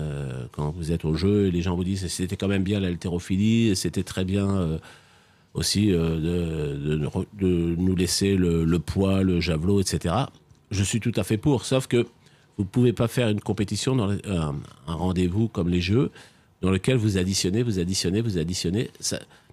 J'enlève l'aspect économique pour les organisateurs, on voit bien combien c'est difficile pour Paris 2024 aujourd'hui. Mais euh, il y a un moment, faut que les JO n'ont jamais été une addition de 29 championnats du monde. Sinon, il n'y a plus l'universalité et euh, vous n'allez pas laisser accéder des, États où il y a peu de sport. Donc je trouve que c'est une bonne chose de, renouveler, de diminuer. Il y a des, il y a des des, disciplines qui sont pléthoriques. Voilà, l'athlétisme, il y a plein de compétitions. L'escrime, il y avait plein de compétitions. Je pense que lorsqu'on enlève une ou deux compétitions, il en reste sept ou huit. Euh, on peut laisser de la place.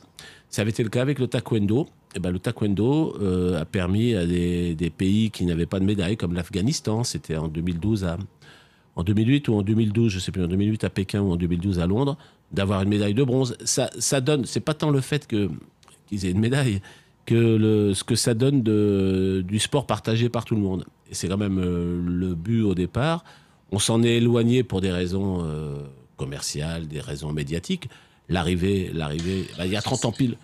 Il y a 30, 30 ans c'est Alain qui téléphone. Voilà. Il y a 30 ans, l'arrivée de, de la NBA à, comment, au jeu à, au jeu à, Barcelone a révolutionné le basket, en a fait sans doute euh, le sport, le sport d'équipe numéro un au jeu le plus demandé euh, aujourd'hui.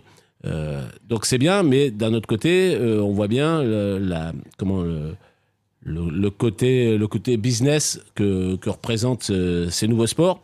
Le breakdance, faut pas se, faut pas se mentir, c'est un univers qui, qui brasse une grande, une grande foule de gens, toute une communauté.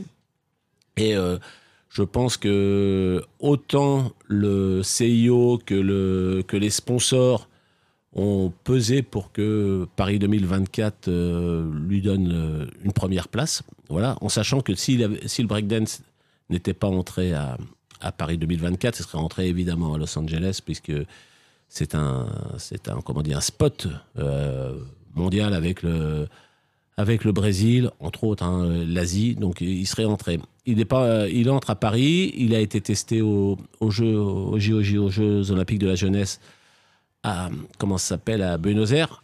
Alors évidemment, euh, le président du, du CIO, Thomas Barr, a dit, oui, regardez l'enthousiasme.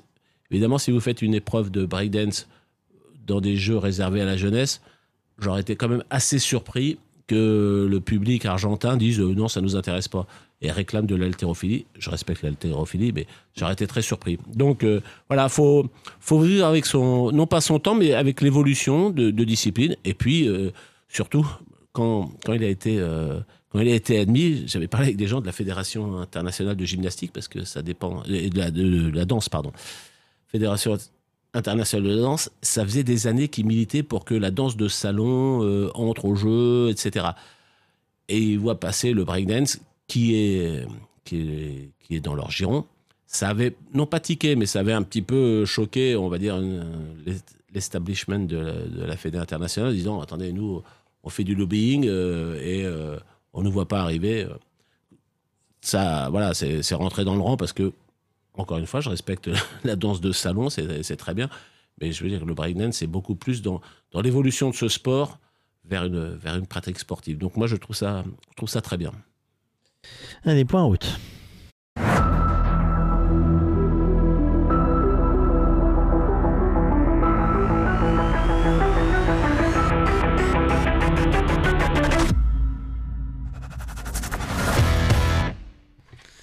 Il y a un débat qui va s'installer. Un débat. Il posé une question qui va être litigieuse, Alain. On va avoir un débat sur la date d'arrivée du mot cyclisme, messieurs. il va y avoir une bataille d'experts. On va faire faire qu'on appelle les, les, juristes et tout ça, là. C'est pas possible, alors. Oui, un, certain Louis Baudry de Saunier a écrit un livre euh, à la fin du 19e siècle en 1893, où il explique euh, très bien que le mot cyclisme est apparu en 1889 et qu'on l'a retrouvé fréquemment dans les ouvrages consacrés à la petite reine à partir de 1893. Donc mot inventé en 1889 qu'on retrouve dans les premiers ouvrages dès 1893 après Louis Baudry de Saunier. C'est un livre qu'on peut se procurer euh, dans des très vieilles euh, librairies parisiennes. Maître Capello a parlé. Ah, Appelons Louis Baudry. Ouais. non, non, on est sérieux sur, sur l'affaire. Hein. Les gens, non, non, on ne rigole pas. Euh, donc on revient sur notre point route. Euh, ça roule plus lentement euh, euh que au moment du sprint. Hein. On est quand même 20 km/h en dessous, mais ça roule quand même à 43 km/h de moyenne. Ça envoie hein, quand même. il se passe rien en fait là. Bah, il se passe rien, c'est-à-dire que chacun, là, 19 km, 18 km de l'arrivée. J'imagine mal. Euh, en fait, on va, ils vont se déclencher ah, à 5 Moi, je vous l'ai dit depuis le début, ça va se terminer par un. Un sprint massif à 5 bornes. Je, n'imagine. 5 bornes. 10 bornes plutôt. 10 bornes, euh, ça va. Ça va écrémer un peu. Donc, euh, dans une équipe, il y a différents. Il y a, des, il y a des coureurs qui mènent à telle allure jusqu'à tant de distance. Généralement, il reste un. Et si vous êtes très performant, deux personnes pour accompagner le leader du sprint. Là, euh, je pense que euh, oui, dans les 10 derniers kilomètres, ça va progressivement s'écarter pour, euh, pour donner l'allure. Mais là, à 42 km/h, à 18 km de l'arrivée, on sent bien que, comme on dit, les positions sont figées et que ça doit, ça doit chauffer dans les oreillettes pour savoir qui, quand. Ne pas se, ne pas se faire embarquer quelque part. Trop tôt ou trop tard, bloqué à l'arrière. On n'a pas l'impression que ça soit un terrain à risque de, risque de chute. Il n'y a pas d'accélération ou de, prise de risque. Encore une fois, dès que je vais arrêter de parler, on va, assister à ça. Mais, non, mais, euh, là, ça m'a l'air assez sage, même si ça roule, même si ça roule bien. Euh, euh, on a parlé hier des souvenirs de sprint avec la chute, j'allais dire Michel Platini, moi je sais pas pourquoi j'allais dire Michel Platini, la chute de Bernard Hinault. Il y a d'autres sprints qui vous ont marqué dans votre soit carrière professionnelle en regardant les, le, Tour de France, euh, ou euh, plus jeune avant d'être journaliste, est-ce qu'il y a des sprints qui vous ont marqué bah, Sur les champs, sur les champs. Cavendish trois fois, Crépel, Sam Bennett, Christophe. Isabelle voilà, euh, Abdou Japarov. Euh, ça, a été des moments euh, de spectacle sur les, champs impressionnants. Hein. C'est un gabarit spécifique ou c'est un style spécifique, le, sprint? Un, gabarit, il y a des grands. Cipollini était très grand. Abdou Japarov était ramassé, comme on dit.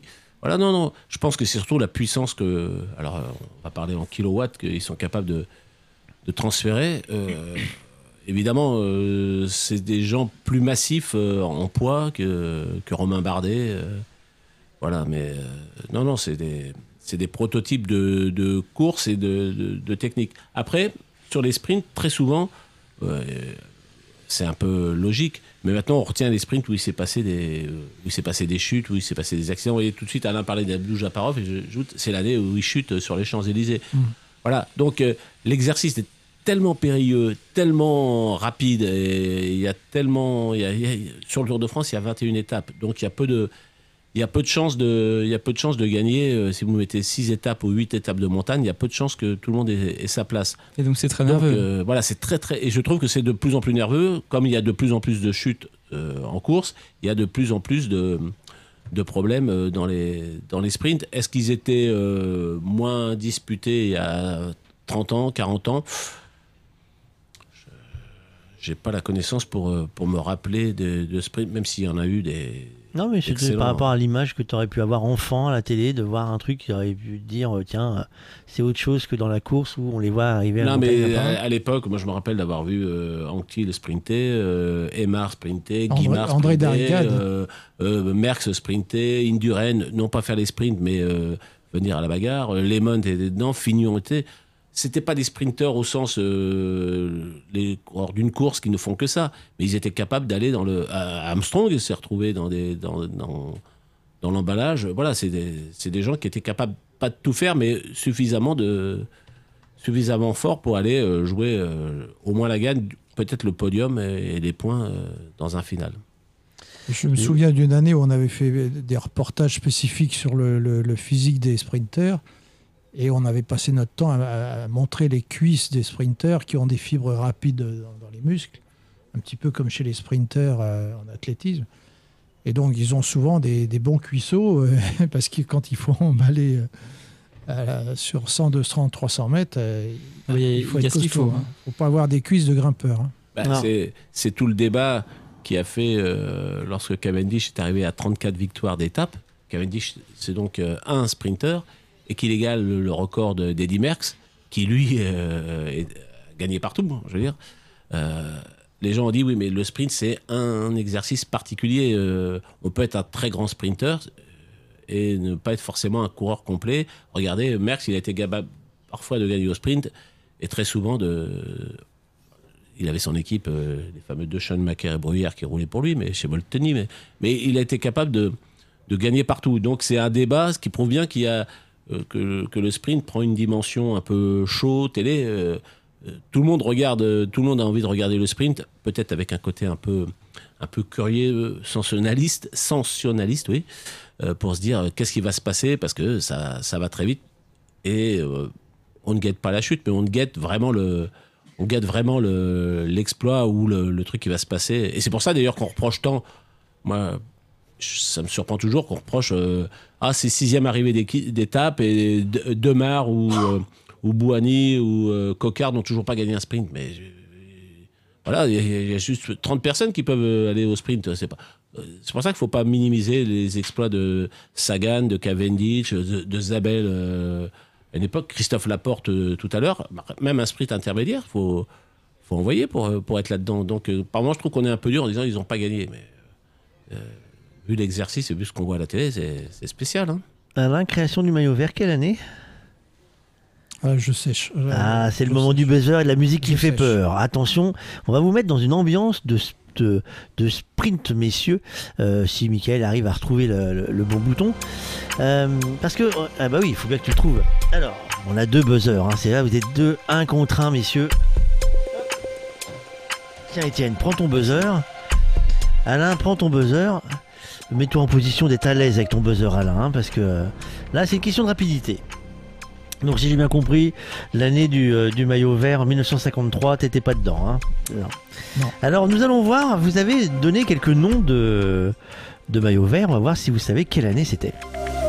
Alors, si je prends... Alors ça va être compliqué parce qu'ils l'ont fait plusieurs fois, donc ça va être compliqué, donc vous avez plusieurs chances. Kelly, Irlandais, fini maillot vert à Paris. En quelle année Étienne 87. alors il finit. Bah, c'est pas l'année où il finit en 87. En 87, c'est pas lui. Le maillot vert, il l'a eu en 82, en 83, 85 et en 89. Mais pas 87. Pas 87. Mais pourquoi? Euh, faut regarder, il était absent peut-être. Et en 87, c'était Van Poppel. Ah, toi, euh, voilà. Euh, maintenant, alors c'est Ushoft. Quelle année?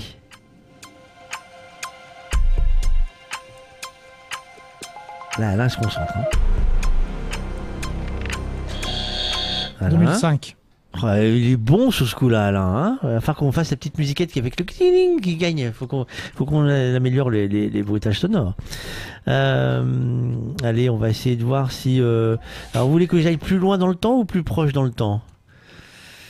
Comme vous voulez, patron. Même, pour le temps Alors là, ça va être dur pour vous, messieurs. Darigade.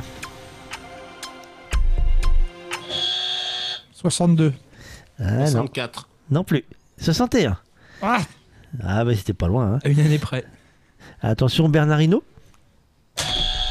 85. 84. Plus vieux que ça, messieurs. 81. Plus vieux que ça, messieurs.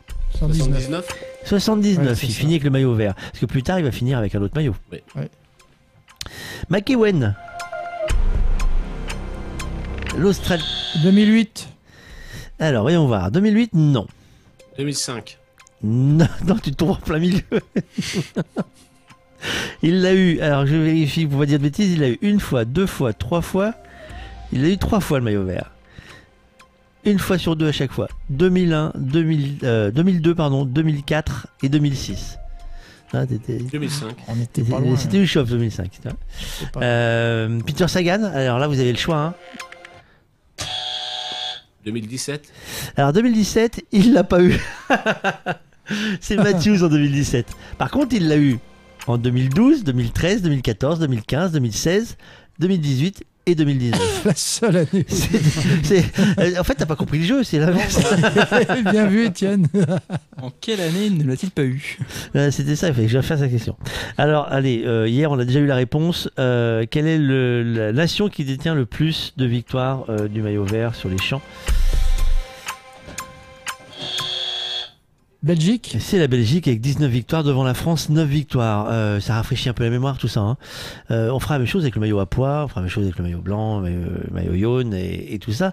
Euh, le... Ils avancent un peu nos, nos. Ouf. Oh, au moment où je, je retourne. Une chute à 10 bornes de l'arrivée. Euh, on va falloir faire le point effectivement sur ceux qui restent debout en fait et Ça ceux qui viennent de chuter. grave, mais ça a ralenti le peloton. Parce que là, si j'ai bien compris, il y a une grande chute dans le peloton, comme dirait l'autre. Euh, les informations que nous recevons en temps réel nous c'est- précisent quoi donc? Euh, Je vois Étienne qui Le, se le ralenti va Route rétrécie, pavé. à l'avant ou à Euh, l'arrière. route rétrécie et pavé. c'est tombé au milieu, ouais. Ouais, Il y a du monde Ah par c'est terre. au milieu du peloton. Là. Derrière, ça a fait Le peloton 40 est, coupé en deux du coup. Hein. C'est Va ça. falloir- Là, il y a 10 km pour revenir, c'est peut-être pas évident. Et puis ils vont pas forcément les attendre. hein. Le groupe de tête peut en profiter peut-être pour accélérer. Je vois pas de sprinter comme ça, là, pris dans la chute. Donc, euh. Le, le peloton va être scindé en deux et l'autre partie va être ralentie. Ils vont pas les attendre. hein. Bah non, là, ça va pas être le moment de les attendre pour certains. Euh, on n'a pas encore la liste de tous ceux qui viennent de tomber. Euh, on, va, on va pas tarder à le savoir. On a connu des chutes comme ça où les leaders euh, se retrouvent euh, complètement à l'arrière, euh, largués, et, et qui euh, voient le Tour de France, euh, le podium du Tour de France euh, se défiler. Hein. C'est, euh, ça va être frustrant c'est quand on n'est pas à l'origine de la chute, euh, de se trouver bloqué à l'arrière. Oui, mais là, on, on l'a vu hier euh, sur le pont. Euh, Pogac- euh, Lampard. Lampard, pardon. Lampard est tombé, vite revenu. Généralement, euh, compte tenu de, de l'étape, euh, ça fait un bout de temps qu'on voit, euh, qu'on voit que Van Aert est devant, que les, les meilleurs sont devant. Franchement, là, euh, sur l'image, on voit que c'était un petit goulet avec des. Alors, est-ce que c'est quelqu'un, est-ce que c'est un- une roue qui a pris l'embase d'une barrière et qui aurait fait tomber? Franchement, c'est la, sécurité, c'est de se retrouver dans les dans les premières dans les premières places, à l'abri, protégé par ses équipiers. Donc c'est rare, c'est déjà arrivé, mais c'est rare vraiment qu'on soit pris dans une dans une euh, grosse chute comme ça, euh, au point de tout perdre. En tout cas, ils sont tous repartis. Euh, ça, c'est une information qu'on a euh, devant les Quick Steps, Toujours pas d'abandon. Et FDJ. Toujours Pardon pas d'abandon. Non, Toujours non. Pas d'abandon, non, mais c'est des glissades, c'est des glissades. Euh, alors, est-ce que le. Nous n'avons pas réussi à voir euh, André pour savoir l'état de la route. Euh, c'est dommage. la liaison, liaison téléphonique dans la zone danoise là-bas n'est pas extraordinaire. Aujourd'hui, on va dire que c'est peut-être nous hein, qui avons un téléphone tout pourri, hein, finalement. à force, on va se poser la question. Mais là, la montagne, on a raté notre coup aujourd'hui. liaison téléphonique pas bonne. Danemark, on rate notre coup pour l'instant aujourd'hui parce que liaison téléphonique pas bonne. non, non, c'est des jours comme ça où ça veut pas, ça veut pas. Euh, on, va ramer un peu, je pense. Euh, sur les 7-8 km, euh, eux, ils vont pédaler. on va vivre l'arrivée peut-être. Bah, c'est ça, justement, c'est ça. C'est eux, ils vont pédaler jusqu'à l'arrivée. Dans, dans, 10 minutes, ils sont arrivés là. Là, ils sont à plus de 60 à l'heure sur, sur, des relances, donc. 70 tout à l'heure, la tête du peloton. En descente, ouais. Ah, il y en a pour 10 minutes là. Ah oui, à peine. À peine si. Mais je vois pas le maillot vert à l'avant. Je vois les quick steps qui roulent, mais. Le maillot jaune n'est pas loin. Ah, c'est non, je vois pas le, maillot vert dans la première position. Donc il reste donc deux pelotons. Le premier peloton il y a 80 coureurs. Le deuxième peloton derrière qui est euh, un peu lâché comme on dirait. Sinon ce serait pas une chute. vous êtes tous euh, scotchés dans la télé. on, voit bien, on voit bien le travail de, chaque équipier dans, dans, les équipes qui veulent amener les sprinteurs sur la ligne d'arrivée. visiblement il est couplé en deux hein, le peloton. Hein. Travail de Ah oui, oui, un premier peloton et 80, coureurs et, euh, le deuxième peloton derrière. Euh, euh, Chacun a sa feuille de route en fait dans une équipe comme ça. Heureusement qu'il pleut pas quand on voit le revêtement. Chacun a sa feuille de route pour amener le sprinter sur la ligne et il y en a donc qui sont chargés de, rouler un ou deux kilomètres avant. Vous devant l'art est dans le jeu là. Hein. Il y a ceux qui sont spécialistes des 300-400 derniers mètres. On ne sait pas si Jacobsen est là. Si, si, si, si je l'ai vu. Ah avec, son maillot vert, on le voit au fond de l'image. Il n'est pas placé dans les premières positions, mais il est bien là. Donc il sera là pour le sprint. Et l'équipe de Bovisma toujours très bien placée, hein, qui va emmener euh, pour vous devant Van une étape euh, comme ça euh, qui va se finir euh, tranquillement pour ceux qui sont dans le deuxième peloton parce que là c'est plus la peine de, pour eux de ils vont faire quoi? Ils vont rallier ils vont bah. faire un sprint pour essayer de rallier pour perdre le moins de temps possible? ouais c'est ça on n'a pas vu s'il y avait des gros leaders pris, dans, le, pris dans la chute en fait c'est comme tout le monde ils sont tous occupés essayer de trouver les numéros un par un. C'est pas gagné. c'est compliqué là actuellement de trouver tous les numéros on verra à l'arrivée euh, s'il y a des leaders euh, pour le classement général, peut-être à Paris, euh, qui sont tombés. C'est en tout cas l'exercice le plus difficile pour le journaliste, c'est de commenter l'arrivée. Ça veut dire qu'il faut avoir suivi beaucoup de courses toute l'année, bien connaître les coureurs, leur, profil, leur, allure, leur, leur façon de courir, leur façon d'emballer, etc. En tête de course, il y a du vent, il y a 14 km de vent latéral. C'est l'exercice le plus difficile. Pour un journaliste de football, l'exercice le plus difficile, c'est quand il vous reste un quart d'heure en fin de match pour, avant d'envoyer son papier pour écrire un, bon papier sur un match, hein, Étienne. Et là, sur le, sur le vélo, c'est au moment du sprint final, euh, ne pas se tromper, savoir qui est qui, qui gagne. Euh, c'est pas facile. Hein. Ah, on, annonce 35 secondes de retard pour le deuxième peloton. à mon avis, ça ne rentrera pas avant le, avant le sprint final. Mais en tout cas, ça roule. 39 hein. secondes d'ailleurs, il est grandissant l'écart. Ils sont 12 euh, derrière 14. Euh, David de Garde hein, qui est dans le lâché à 16 secondes, Pitcock à 25 secondes, Thomas à 35 secondes, euh, Oliveira à 52 secondes, Uran à 1 minute 15. Mais ça c'est le c'est l'écart au classement général. Oui, oui. Mais justement, c'est ah mais ce sont ceux qui sont lâchés déjà en ah, fait. nous, il est dans l'autre groupe a priori. Et euh, là, ce sont ceux qui sont dans l'autre groupe. Hein. Gilbert est dans l'autre groupe. Naïsen dans l'autre groupe. Dillet et Roland, euh, Roland aussi dans l'autre groupe. Hein. Et, Nielsen, ils sont à 29 secondes. Non, mais il n'y a aucun du classement général. Non, non. Bah, à part Vindegarde. Qui est 18ème, hein, Vindegarde. Mais euh, ça, ce sont les 14 qui sont à 22 secondes derrière le, le peloton. Le, peloton. Et le peloton, parce que devant, il y a Van Aert, Lampert, Pogacar, Ghana, Pedersen, ils sont tous là. Van der Poel, Roglic, ils sont tous encore dans le paquet euh, à 4 km de l'arrivée. C'est toujours la Quick Step hein, qui roule euh, pour Jacobsen. Euh, avec la DSM, le train, je ne sais pas s'il y avait Romain Bardet. en tout cas, ils, ils, emmènent pour Alberto Dainese, hein, qui hier n'a pas pu sprinter, qui était tombé. Et la Quick Step très bien placée là, avec Sénéchal devant Morkov, devant Jacobsen. Ça va emmener le sprint. sur la droite là. Euh, ah oui, en effet, avec euh, un, autre de ses coéquipiers pour éviter les chutes euh, bêtes. Il va rester un kilomètre et après, une fois qu'on aura passé la banderole des 3 km, les leaders pourront, pourront se relâcher, ils seront, dans- ils seront comptés dans le même temps, peu importe s'ils auront du retard. Il Un gros virage angle droit, hein, même plus qu'en dos droit, à 800 mètres de la ligne d'arrivée. hein. Donc euh, s'ils arrivent tous massés, ça, euh, ouais. ça risque de. Ils le savent, ils le savent. peut y avoir faut des passer dégâts, ouais. faut passer Ça- dans les premiers. Ah ouais, parce que sinon ça risque de faire euh, blum blum blum blum blum blum. Et ça, Ça fera le c'est- toutou, mais pas le même. Hein. Ça peut être un gros risque de chute, hein, les virages comme ça à 800 mètres de l'arrivée. Ah, Si vous laissez le silence, les gens, euh, vous savez, euh, ils vont se dire, il se passe plus rien. Attention. Hein. Pas Il roule, il roule. Et bon, après, euh, à 3 km. Chacun tour de rôle vient, euh, vient Donc, on voit, prendre. euh, Mathieu Van Der Poel là, qui remonte sur la droite.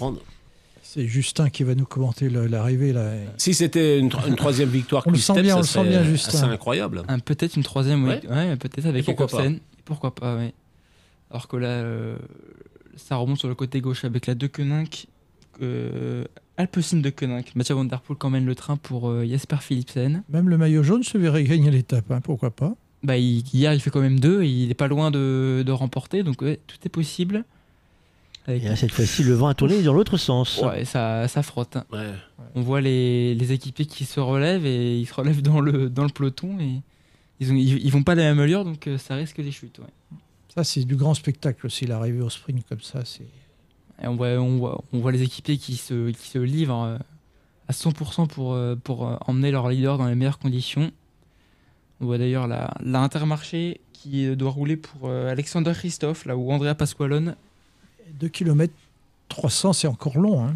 C'est encore long. On voit la, la Lotto Soudal qui se replace avec euh, Caleb Ewan et Peter Sagan dans sa roue. C'est- Sénéchal est à qu'il- il 64 roule bien, km/h. euh. Je sais pas pourquoi, je trouve qu'il a été dans les. Pour les Ouais, il a vitesses, fait un bon sprint Ouais, il a fait un bon intermédiaire. sprint euh, intermédiaire, il s'est bien placé. pour les vitesses actuelles, on est à 65 km/h pour Pascalon, 62 km/h pour Sénéchal, Morkov est à 63 km/h, Sagan 63,7 km/h. Groenewegen a mal placé là. La, la bike exchange euh, est mal placée, hein, comme hier. hein. Au- Au-delà euh, des 10-15 premiers coureurs, on est, on est on enfermé. est- hein. ouais, c'est ça. Le, le sprint sera compliqué. Ouais, mais tant qu'ils n'ont pas passé le virage, euh, rien de se. Oui, c'est ça. Tout Ah, restera dans possible. 500 Le tout- mètres, la tout- flamme rouge. C'est un, un virage droite, virage gauche. Le tout, Virage gauche. Virage gauche. Virage Donc, gauche, euh, plus, à- plus que Donc ils vont tous être sur la droite de la plus que 90 degrés. Hein. C'est vraiment un, c'est une griffe. Hein. C'est. Ah, faut pas le faire à la corde. Là, quand tu regardes le plan, c'est Ah oui, la griffe. Hein. Gauche. Ah oui, oui, c'est. Ah oui, c'est c'est très, vraiment très serré. un- hein. Non, On c'est approche un- de la flamme rouge. Toujours Sénéchal en tête. Hein. C'est ça qui emmène euh, toujours pour la quick step. Quick step, ouais, non. Et l'Intermarché Antigobert qui est bien aussi là, avec euh, peut-être Adrien Petit qui doit emmener là pour Pasqualone. Et La Aert bike- toujours dans le coup. Il La va y avoir le- exchange il va y qui- avoir qui le dernier- remonte. le dernier virage là qui va quand même être un peu Oui, juge de bah, on va le voir là. Il y a 800 mètres de l'arrivée. Voilà, le virage à gauche. Voilà, le voilà, le voilà. Avec Sénéchal toujours en tête. Oh, a- Oula, ça a failli toucher les Ah, barrières. on parlait là. de Sénéchal tout à l'heure, euh, pourquoi pas hein, il a, il- Bah non, regarde, il, il, il emmène Il le truc roule, pour il Jacobsen, emmène, il en- mais Sénéchal, il emmène là. Jacobsen mal placé. Là. Il y a la porte qui est revenue en position, Oui, euh, c'est toujours la quick step qui emmène. qui remonte. La porte Avec, est remontée. euh, ça emmène, mais Jacobsen pas dans la roue. Sagan qui revient devant qui aussi. Attend, euh, qui attend Wout van Aert. Il s'écarte. Avec euh, Mats Pedersen là, qui est emmené Allez, par Jesper Le maillot vert s'est replacé. 300 mètres, ça va emballer là. Ça va, ça commence avec. Jacobsen, il y est pas là. Euh, Jacobsen n'est pas dans la roue de, de Morkov. Il y a Bossenhagen qui va monter Le- ce bouton le maillot jaune pour, s'en mêle, hein. euh, pour Wood Van. Aert. C'est lent. Wood Van Aert avec euh, Peter Sagan. Peter Sagan a Wood Van Aert toujours en tête. Qui a gagné? Est-ce que c'est ah c'est la Personne n'a levé le bras. le Personne n'a levé le bras. hein, Bah, j'ai vu le, le cours de la bike action se lever. Est-ce qu'il s'agirait de peut-être de Dylan Groenewegen? Eh C'est oui. Groenewegen qui Ouais. gagne l'étape Dylan Groenewegen. devant Van Aert et Philipsen. Et Sagan, il fait deux. Hein. Sagan fait Sagan deux fait deux, trois. hein. Non, c'est Van Aert qui fait 2 et c'est Philipsen qui fait 3. Il doit faire 4 alors euh, Peter Sagan. Et voilà, on, on parlait justement de la bike action qui était pas bien placée hier. Et ben voilà, il remporte euh, la troisième étape et un néerlandais euh, comme hier qui remporte l'étape. Voilà, Dylan euh, Groenewegen. En 4 heures 11 minutes et 33 secondes derrière Van Aert qui fait et partie des favoris Philipsen. hein. C'est ça, c'est ça. C'était un, un qu'on pouvait attendre euh, Ah, il, pour le sprint. il se fait prendre sur la ligne, Sagan. J'avais l'impression qu'il était. Ouais, il était bien lancé Ouais. et C'est un sprinter favori qui, qui, qui l'a Peut-être qu'il a emporté. coincé à la fin. Et alors que là, on voit le deuxième groupe qui coupe la ligne. Et on voit pas mal d'AG2R. Est-ce que Ben O'Connor serait pris dans le dans la cassure? On verra tout Ils ça. Ils auront une minute 20 de retard par rapport à... Au peloton, alors qu'on revoit le sprint. Peut-être que bah, Van Aert, comme hier, euh, qui lance trop tôt et qui se fait coiffer. Par, euh... Ce qui est incroyable quand même, c'est que Van Groenewegen, oui. c'est celui qui blesse Jacobsen euh, c'est ça. il y a deux ans. Oui, au Tour de Pologne, exactement. C'est enfin, lui qui le pousse. Volont... Oui. Il voulait pas le blesser, mais en fait, c'est dans, dans, dans, la chute des deux. Oui. Alors qu'on voit là, incroyable, euh, Calabewan qui a voulu passer sur la droite euh, au moment du sprint, mais trop près des barrières, il n'a Mm. pas voulu se risquer. Tu vois, il râle. C'est quand même incroyable l'histoire. que Ah, il, hier, doit avoir, c'est- il doit y avoir photo. Hein, parce et que, hier, c'est Jacobsen. Qui fait. Ah, ouais, on revoit. Ouais, non, c'est c'est bien Groenewegen. Et euh, Alberto Dainese, on en parlait, qui fait, euh, je crois, euh, pareil, top 10 de, de l'étape. à la photo finish. Hein. Ah oui, ah oui, la photo finish, oui, ça doit pas être évident. Alors, c'est Groenewegen, Van Aert, Philipsen, Sagan, Jacobsen, Laporte pour le pour il le faut savoir l'arrivée avec des bonifications donc de 10 secondes pour Groenewegen, Van coup 6 C'est ça, et ouais. 4 secondes pour Philipsen. il faut savoir que sur le Tour de France, euh, très récemment, euh, l'organisation a été dotée de machines particulières à 10 000 images secondes euh, pour Et euh, Van Aert ne reprend pas le déterminer, maillot euh, vert. déterminer les- les- le vainqueur. hein. Mais il l'avait déjà? Euh, non, c'est Nielsen maintenant qui a le maillot vert. Magnus Kurt Nielsen Ah, parce Eh que- oui, Est-ce qu'il a dû finir dans le top euh, il, il- il- il a dû prendre des bonifs à un moment. Mais non, mais le- il a- et oui, mais il est passé premier au, au au sprint intermédiaire. intermédiaire. Il a pris 20 des en points. Nielsen pour le maillot vert devant Van Aert 17 points, Jacobsen 15 points, Ah Laporte ça, c'est 13 points. le, Classement général. ça, c'est le classement d'étape. du, du De sprint intermédiaire, ça. De- non, le classement général. Donc, le bilan de ces trois C'est le classement jours, général d'aujourd'hui. C'est un Belge qui gagne, deux euh, Néerlandais qui remportent les deux étapes de Le danois sprint, oui. Et maillot jaune ce soir, cher Justin. Toujours Wood Van Aert qui a repris, Aert. qui a repris 6 secondes de bonification, Mmh. donc il aura un peu plus d'avance. Van Aert, Jacobsen, Donc c'est un, c'est un Belge qui sera en jaune au départ de, de Dunkerque euh, mardi. Et est-ce qu'il est-ce qu'il aura toujours au départ de bain Et regardez l'arrivée de, du maillot ah, bah, de à poids, voilà, c'est du bon. maillot il à poids qui a été quand même le héros du jour. minutes. Sur, euh, il, il a roulé plus de, On avait regardé ça tout à l'heure, oui, avec la stat. Il a Il a roulé passé quasiment plus 7 de- heures à l'avant. il, a, euh, il a passé plus de 7 heures à la- à l'avant du, du 6h58 du exactement, tour ouais, euh, sur le- sur trois jours de, de Danemark. ce, qui est, ce, qui est, ce qui est quand même pas mal hein, Voilà. sur, les, sur les trois étapes. Alors qu'on revoit encore euh, le sprint euh, au ralenti.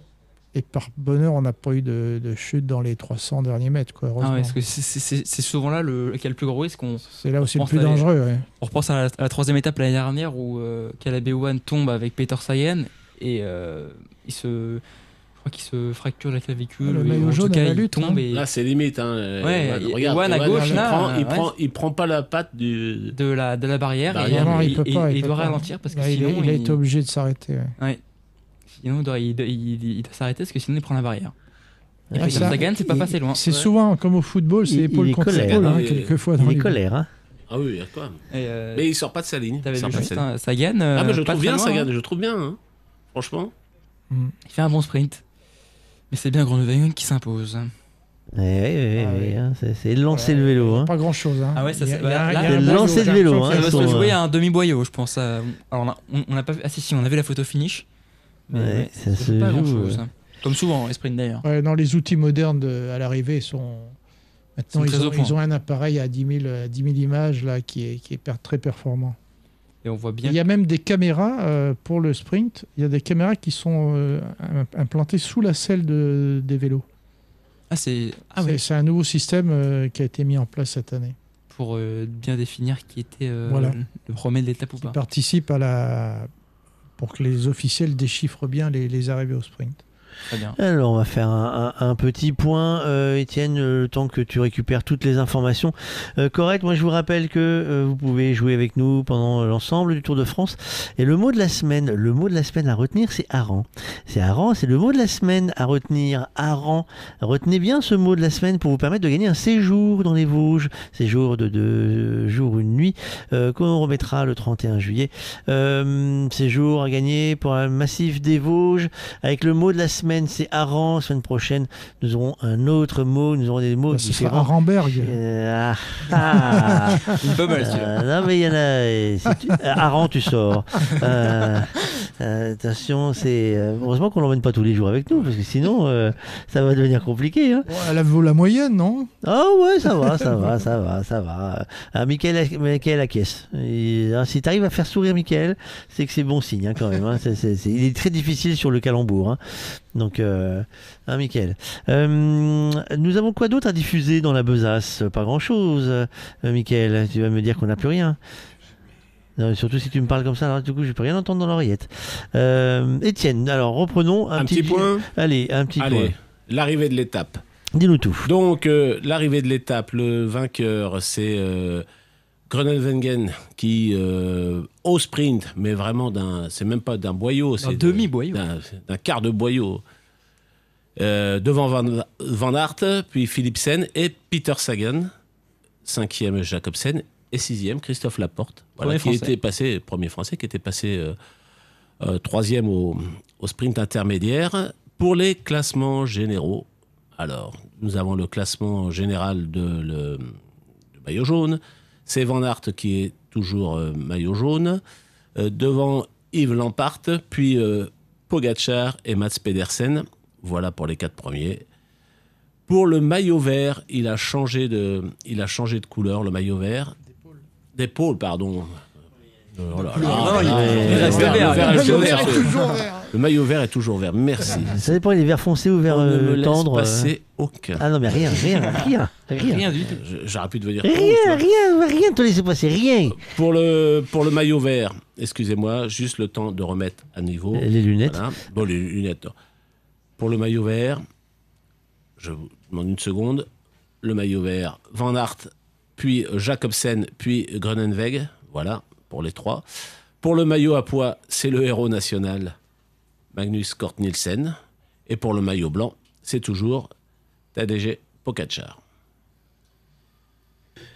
Et donc, euh, ce cyclo, le, le triptyque danois, ils ont couru 394 km sur les routes danoises. Ce cyclo. Ce cyclo, oui, Alain, c'est fait volontairement. Ce cyclo. Ouh là là C'est tendu, hein. Ça- Et, euh, depuis que j'ai fait faire un ba- une battle là avec les buzzers, je te raconte pas, c'est. Ah, c'est- Je sens que ça va, ça, ça va te, je sais que ça va te manquer. Je me demande si tu vas pas l'emmener avec toi sur les étapes où tu ne seras pas forcément avec nous. Euh, alors, excusez-moi, j'envoie un message euh, à notre euh, notre routier euh, de l'équipement euh, département de France pour savoir s'il est dispo, ce qu'il nous a dit dispo après la ligne d'arrivée, mais il faut que je sache si j'ai besoin de renvoyer euh, quelque chose. Euh, Alain, tu voulais nous dire quelque chose? T'as un coup de téléphone à passer ou pas Alain? Euh, Peut-être, non? On pas- va tenter de rappeler Jean-Paul Olivier. eh ben, tente, Hein? tente, tente. Polo La Science qui sait tout, il va nous analyser euh, ça. Si jamais au pire des cas, euh, on a le fil de branché sur la machine ou voilà, au pire des cas, on, on saura euh, basculer euh, Jean-Paul euh, sur la console euh, pour pouvoir euh, l'avoir en, en ligne. Ne te mets pas trop près du micro si jamais tu veux pas dire des bêtises. Hein, euh, c'est- c'est- ça serait dommage. Euh, non, parce que si Alain quand même, il commence à téléphoner avec Le téléphone d'Alain se déclenche à tout moment. Mais, ah, j'ai- J'aime beaucoup Son téléphone a une vie, a une vie intérieure et une, une vie parallèle. Vous êtes disponible, mon cher Jean-Paul, quelques minutes Attends, pour, là, euh, vous êtes en direct. Cette, cette arrivée de, de course. Nous sommes en train de contacter Jean-Paul Olivier Voilà. en direct et on va basculer son téléphone. Euh, euh, hop, euh, euh, Michael, euh, pour pouvoir brancher. Euh, Alain, il va pouvoir garder à, à faire la première question parce que si c'est moi qui pose la question, Jean-Paul ne va pas me reconnaître, il va pas oser me répondre. Euh, on va voir si on a réussi à récupérer euh, dans quelques secondes euh, notre euh, Je- Jean-Paul. Bonjour. Oui, bonjour. Et Alain, Alain va vous poser la première question parce que malheureusement vous ne me connaissez pas, donc c'est pas moi qui vais pouvoir vous guider. Alain, vas-y. Oui, Jean-Paul, comment vas-tu euh, tu, es, tu es chez Bah, toi, écoute, tu va. regardes le Tour de France à la maison. Qu'est-ce que, quelle est ton Bah. analyse sur ce, ce périple danois? Ben, moi, je trouve que c'est c'est toujours très agréable que le tour parte de l'étranger parce que, euh, en fait, on, on met en avant notre patrimoine. Et puis, quand on voit la foule qui, qui accourt, les foules qui accourent euh, devant les, pour regarder les coureurs, pour regarder le, le spectacle du tour, c'est plutôt réconfortant. un, un Belge, un Belge et deux Néerlandais qui, qui gagnent les étapes. Tu t'attendais à autre chose, Jean-Paul, ou, ou c'est Non, conforme à ce qu'on pouvait non. prévoir? Non, non, je ne m'attendais pas à autre chose parce que euh, parce qu'en fait, euh, ce, sont, ce sont les meilleurs un petit peu du, du sprint qui sont là. Euh, les Français, je ne les voyais pas. mais non, non, c'est tout à fait conforme à la réalité. Euh, Jacobsen qui reprend, qui reprend un peu dessus après son accident en Pologne. Euh, Van Aert qui, est, maillot jaune et qui, était toujours l'un des favoris. Euh, bon, ils ont préféré Jacobsen à Cavendish et ils ont bien fait parce que Jacobsen remporte l'étape. Tu, étais partisan de la présence de Julien Lafilippe, par exemple, Jean-Paul, euh, en ce qui concerne les Français? Ben ça, je ne peux pas répondre à la question parce que je ne connaissais pas le, le, physique Philippe euh, avant le départ du Tour. Je l'avais aperçu, euh, comme tout le monde, à la télévision lors du championnat de France. Il était, euh, il me paraissait bien, euh, mais bon, il faut dire que s'il subit des examens, si les, si les, si les instances médicales disent qu'il n'est pas apte à faire le Tour il faut il faut pas qu'il le fasse. Il fallait pas qu'il le fasse. Et puis d'autre part, il y en a qui disaient oui, mais il aurait pu faire quelques étapes. On est, on, prend pas le départ du tour pour faire quelques étapes. On prend, on prend le départ du tour avec un peu de l'ambition et, et pour le terminer. Voilà. Avant, avant c'était les sprinters belges qui faisaient ça. Ils gagnaient des étapes sur le plat, puis ils se retiraient après ça, ça mettait en fureur euh, Jacques Godet, le directeur du tour, et Félix Lévita. Cher Jean-Paul, ton surnom c'est Polo La Science. Quel est selon toi le plus grand sprinter français, puisqu'aujourd'hui on a assisté à un gros sprint, quel est le plus grand sprinter français euh, à tes yeux? Est-ce que c'est André Darrigade, un autre? Bah, Darrigade a, a, l'avantage, puisqu'il a gagné 22 étapes dans le Tour de France, et c'était vraiment le, on peut dire, le meilleur sprinter de tous les temps quand même, quoi. Euh, parce qu'il était, il était vraiment costaud. Et puis, dans le fond, euh, ce qu'il est, c'était, un homme particulièrement méritant, d'autant plus qu'il faisait le Tour de France. Il disputait les sprints, mais, mais il disputait les sprints lorsqu'il avait fait son travail d'équipier auparavant.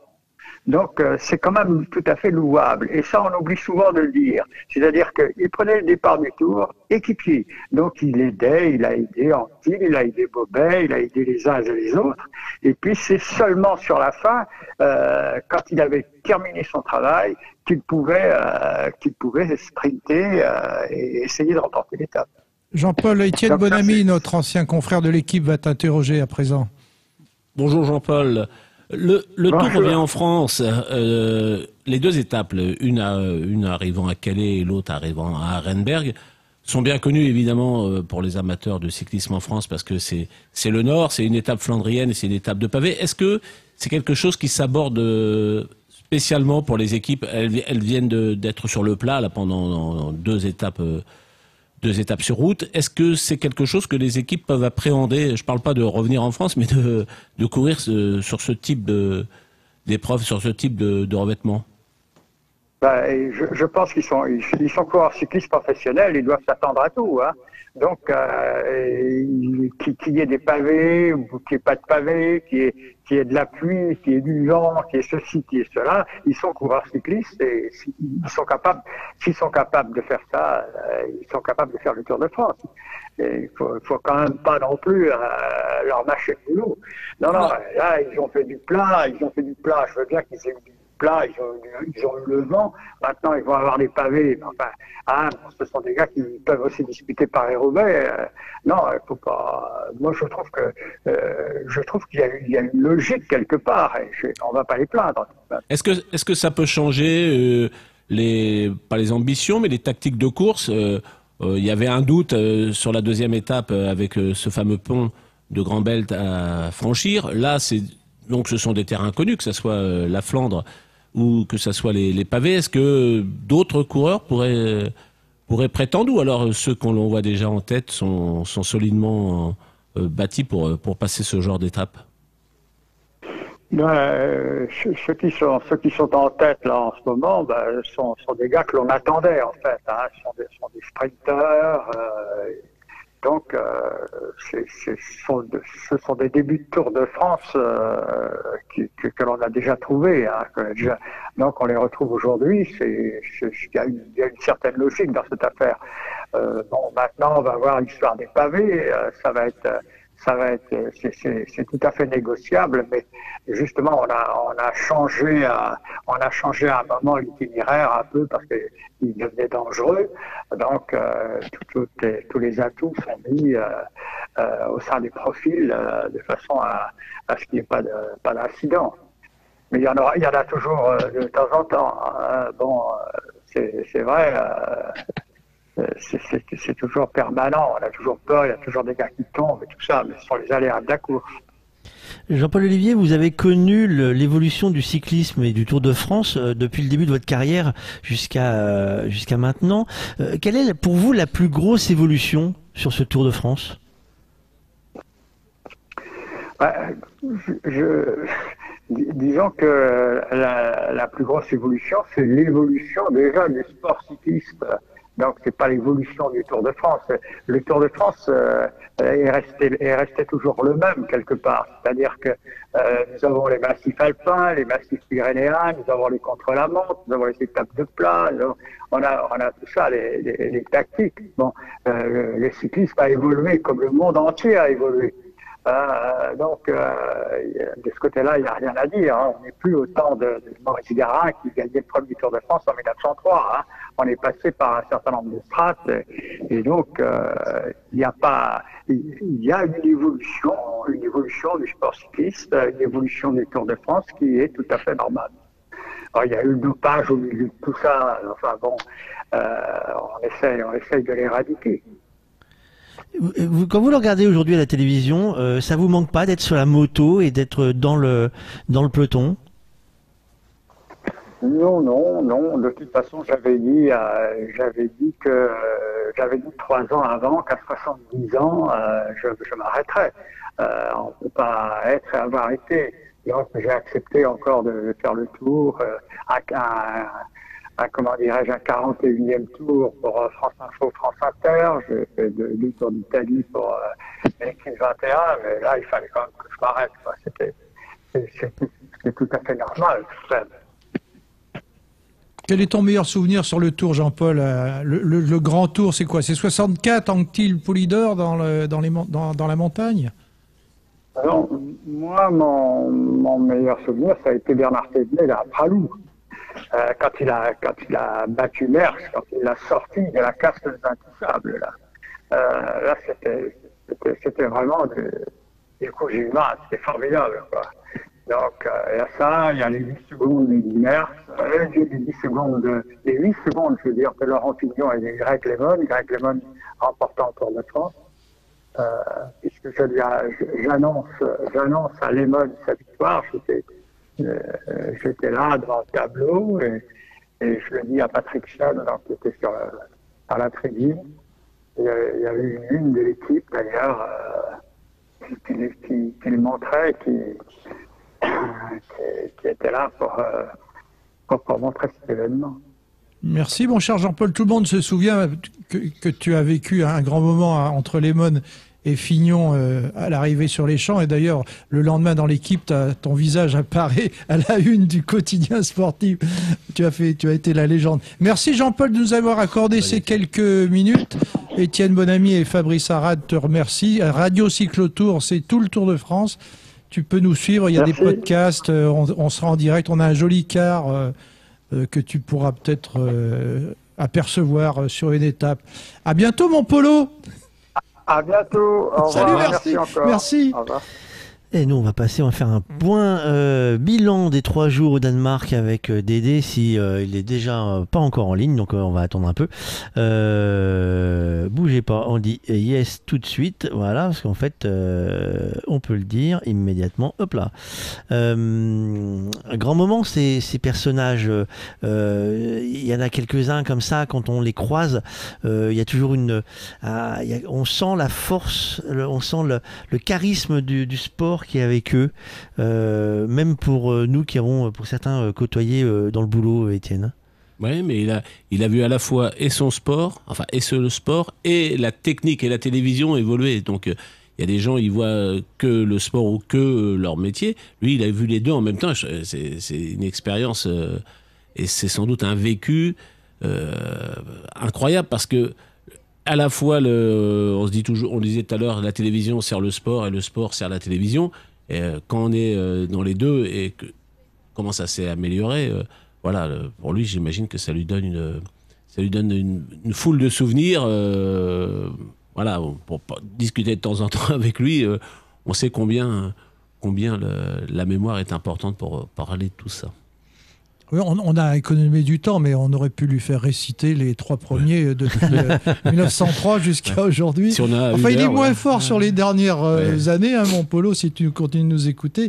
Mais en tout cas, les trois premiers sur euh, entre, on va dire entre la guerre et, et, et 2000, il les connaît par cœur. Euh, je, parce que je passe l'œil discrètement, toujours pas la liaison euh, avec le Danemark. C'est compliqué les liaisons avec le Danemark aujourd'hui.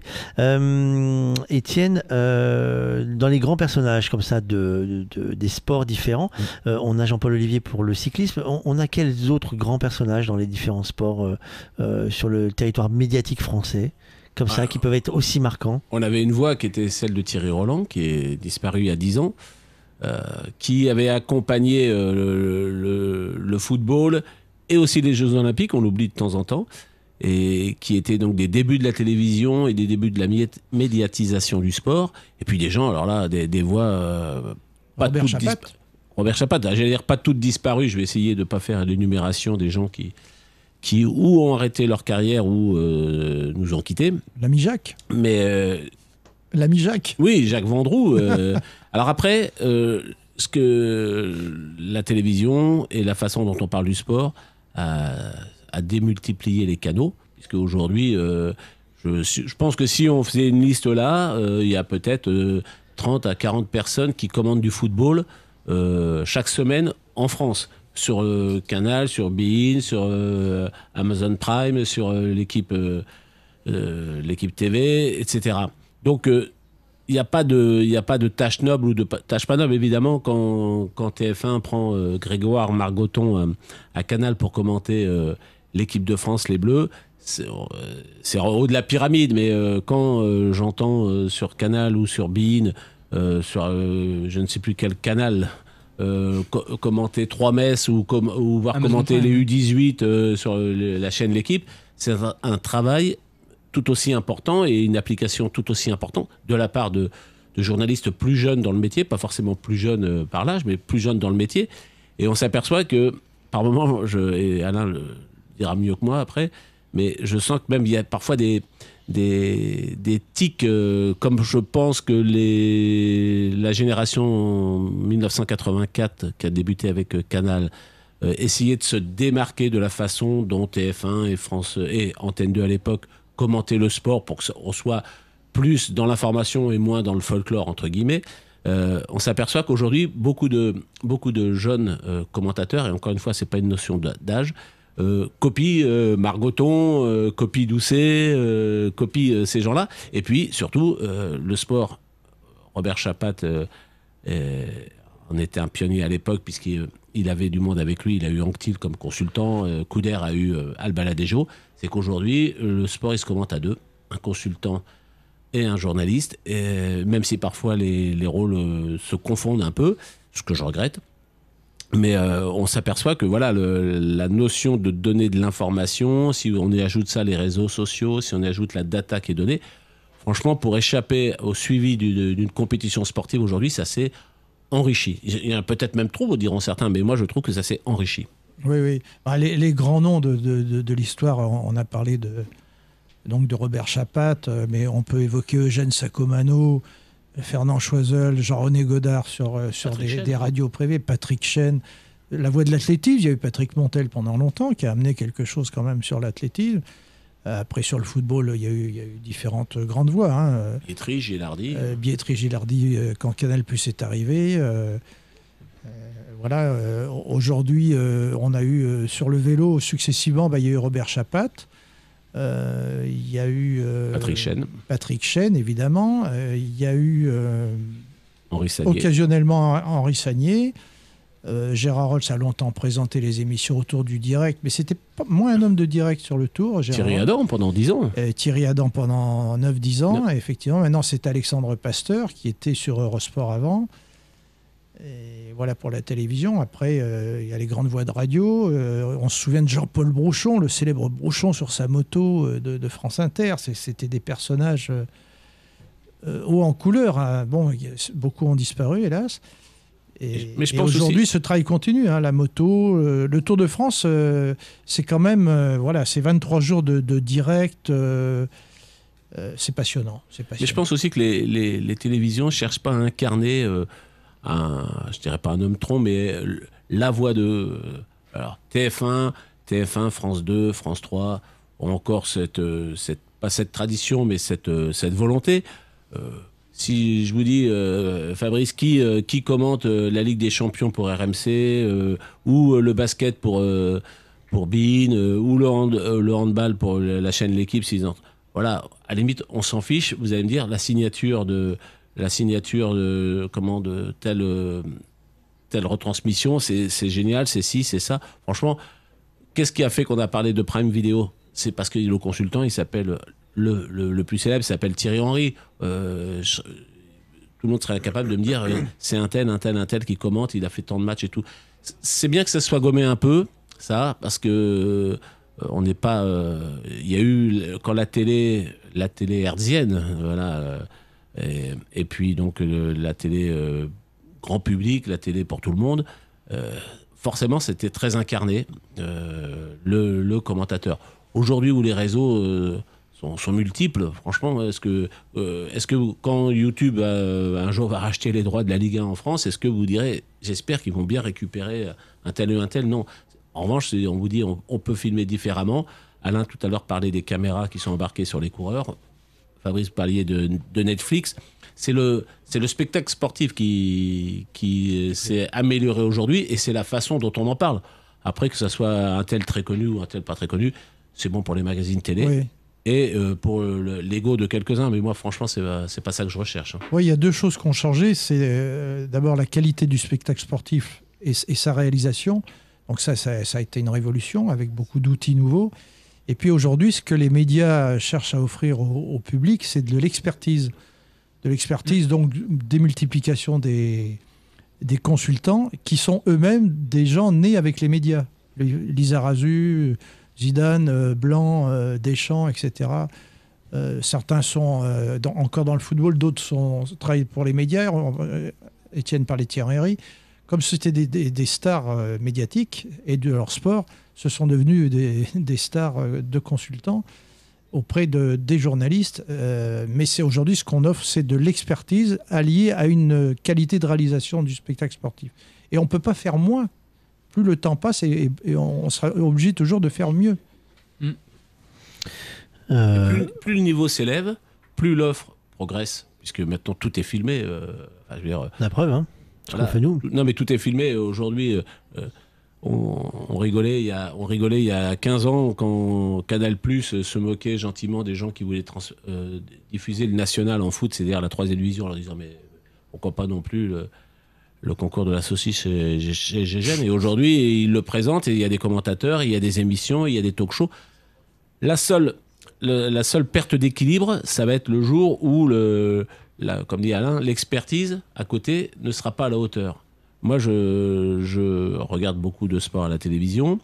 Euh, je regarde beaucoup ce que les gens écrivent. Moi, euh, disent si euh, je, ne suis pas un fan de, je suis pas un fan de Formule 1, mais si quand je regarde la Formule 1, j'ai Jacques Villeneuve qui m'explique pourquoi dans trois tours Hamilton devrait arrêter parce que la piste c'est ceci, ça va. S'il me dit seulement quand Hamilton s'arrête, oh il s'arrête, on ne sait pas pourquoi ça m'intéresse pas. Moi, j'ai besoin que les gens euh, aient, quelque chose à nous apporter en plus. Donc, c'est sans doute une, c'est sans doute euh, à sortir de leur cadre. Tout le monde n'est pas fait. Euh, pour moi, l'un des meilleurs consultants sur le football, c'est Jean-Luc Haribar, qui n'a pas été un, international, un très grand joueur, mais quelqu'un qui sait expliquer le football aux gens. En rugby, Dimitri Yachvili, qui arrive sur France Télévisions, est un très bon pédagogue. C'était un très grand joueur en équipe de France. C'est un très bon pédagogue. Dans le vélo, moi j'aimais beaucoup euh, Cyril Guimard quand il expliquait. Cyril, après, est entré à la fédération, est entré comme DTN, donc il devient acteur lui-même de, ce dont il parle. Mais il y, a des, sports où les gens sont très bons, puis il y a des sports où ça passe pas. Les, les gens savent pas expliquer. Dans le handball, tout le monde n'est pas forcément un bon consultant. en équitation, Alain va le savoir, quand, Jean Rochefort avait commenté les jeux, et Jean Rochefort qui était un cavalier émérite, voilà, il apportait sans doute pas la touche ultra technique, mais il y apportait l'empathie et l'adhésion d'un quelqu'un qui aime les chevaux et qui pouvait le faire comprendre au grand public, parce que c'est euh, France Télévisions. Euh, s'il avait commenté ça sur Bein Sport avec le, Longines Grand Prix de Paris, on lui aurait demandé si c'était en 5 foulées ou en 4 foulées qu'il fallait passer sur l'Auxerre derrière dans la deuxième reprise.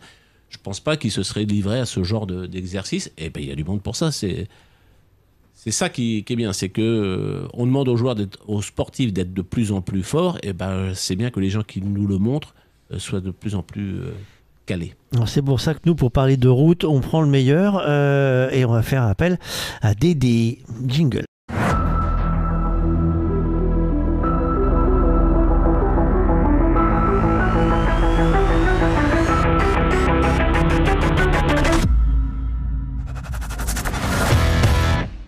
Donc forcément, Dédé, on n'a pas pu avoir l'image, mais on a le son.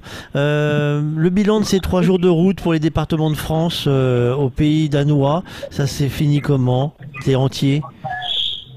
Euh, Oui, oui. je suis, je suis entier. très très belle expérience danoise. vraiment trois journées incroyables passées ici au Pays euh, très honnêtement, en, en partant j'étais moins enthousiasme qu'en me dirigeant vers, vers la France ce soir. J'étais un peu euh, réticent en me disant oh, ça va encore être des trucs, des, étapes plates sans grand intérêt sportif. Euh, ça va terminer sprint à chaque fois. Bon, voilà. Et puis euh, euh, les Danois sont, sont gentils, attentionnés, mais bon, pas forcément extrêmement chaleureux, ce ne sont pas les pays latins comme je les aime, eh bien, euh, force est de constater qu'il qu'ils ne changent pas d'avis. Et donc, euh, bah, j'ai changé d'avis parce que j'ai passé vraiment de très très belles journées ici avec un public qui est euh, terrible. C'est aujourd'hui comme hier. Je crois que le point culminant, c'est aussi le point culminant de l'étape avec les 254 mètres en haut du pont, en haut des piles du pont. C'était vraiment hier où il y a eu le plus de monde avec le temps le plus sympa, la météo la plus agréable, avec pour nous euh, un peu de travail à fournir ici ou là pour euh, peaufiner le travail exceptionnel qui a été fait euh, par les autorités locales. Et donc c'est quand même assez rare que je que m'épanche ainsi sur la qualité de, de, de, de, la préparation des routes et sur la motivation des services routiers et des services de l'organisation locale. Donc ils ont fait un très très beau travail. Et je pense que à écouter Christian Prudhomme ce matin qui nous expliquait toujours que le Tour de France, c'est évidemment 3500 km de sourire, mais c'est aussi euh, euh, le Danemark, c'est aussi euh, les, départs et les arrivées à l'étranger. Je pense qu'un jour ou l'autre, il y a fort à parier que ASO replantera sa tente du côté du Danemark pour un, peut-être pour une, une série d'étapes, j'en sais rien, ça reste loin, donc ça ne pourrait guère être qu'un grand départ probablement. Mais euh, je pense que euh, pour ASO, c'est une très belle expérience et pour nous, évidemment, c'est une très belle expérience également. Quel est ton programme là maintenant euh, sur la ligne d'arrivée de Söderborg pour toi? Alors, là, je ne sais pas si on est en train de, si tu m'interviews pour faire de l'humour ou pas. Le programme, c'est 950 bornes à s'infuser, donc voilà. donc oui, le, programme il est simple. J'ai un petit communiqué de le regard de route à mettre à terminer pour euh, bah pour entériner euh, la victoire d'État, pour entériner deux trois éléments de travail aujourd'hui, pour euh, donner quelques infos sur le sur le communiqué sur regard de route. Une fois que, que le document sera bouclé, eh bien on aura distribué, il y aura environ 350 km à faire pour aller se reposer du côté de Brême en Allemagne, et puis demain 600 km ou 650 km pour rejoindre une autre mer cette fois-ci, la, mer du Nord et, et pour de, de nouvelles aventures, cette fois-ci euh, françaises, pas complètement, puisque dans quelques jours, on fera un tour en Belgique et puis ensuite en Suisse, mais en tout cas, on repart sur une configuration plus classique pour nous, après avoir mouliné euh, à peu près euh, la, la, consommation d'un Airbus au décollage. bon, ben on te souhaite bonne route, merci, et on se, on se voit bientôt, mon ami.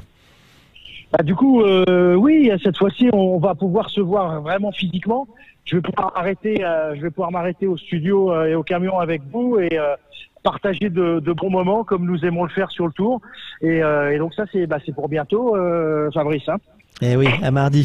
Bon, route et attention hein, sur la route, hein, pas d'imprudence plus Bien que sûr, ça. surtout en Allemagne. Ouais, exactement. Allez, bonne route, merci à André, on retrouve mardi. Et nous, on, va vite, euh, avant de, de, libérer Étienne, sur le, on va d'abord voir où nous envoie notre ami le Gigot, le Gigot Express.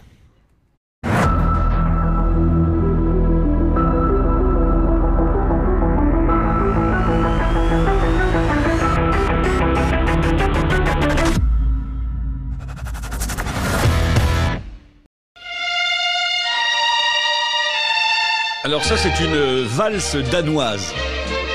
Je sais que ça te faisait plaisir, euh, Jérôme, grand danseur devant l'éternel. Fabrice, tu veux pas danser avec moi? Non? Non. Ça change un peu. Non. C'est joli. Non. Ça change du rap et des, autres trucs. Non, toujours. Nous nous rapprochons doucement de l'Allemagne, mes copains du vélo, puisque ce soir nous allons euh, dormir ici à Sonderborg. La ville de Sonderborg abrite le château de Sonderborg. On va parler un peu sérieusement aujourd'hui. Il y avait une, grande école militaire de l'armée royale danoise jusqu'en 2013, très renommée. Et bien sûr, le château de Sonderborg qui se trouve au centre de la ville et qui abrite aujourd'hui encore le musée euh, consacré à l'histoire et la culture de la région. C'est également ici à Sonderborg qu'on trouve une caserne en forme de château construite pour la petite histoire par l'armée allemande au début du XXe siècle, 1906, et qui se visite également, c'est assez étonnant. Aujourd'hui, il fait quoi? Allez, 23 degrés, c'est très bien, on risque pas l'insolation ici au Danemark jamais. Évitez d'aller vous baigner, évidemment, comme partout ici, on a plus de chances d'attraper la grippe qu'une insolation. Et puis ce soir, eh bien, je veux vous emmener au café Fika. Ça s'écrit F-I-K-A. C'est pas très cher, allez, euh, euh, en dessous de 20 euros par personne maximum pour une sélection de bons petits plats danois. La bière est bonne. L'ambiance aussi, c'est un petit établissement qui se trouve rue Castagny, ça s'écrit K-A-S-T-A-N-I-E si vous cherchez sur Google, au numéro 2. On y passera une bonne soirée, mes camarades du vélo, parce que le tour, ce n'est pas que du sport.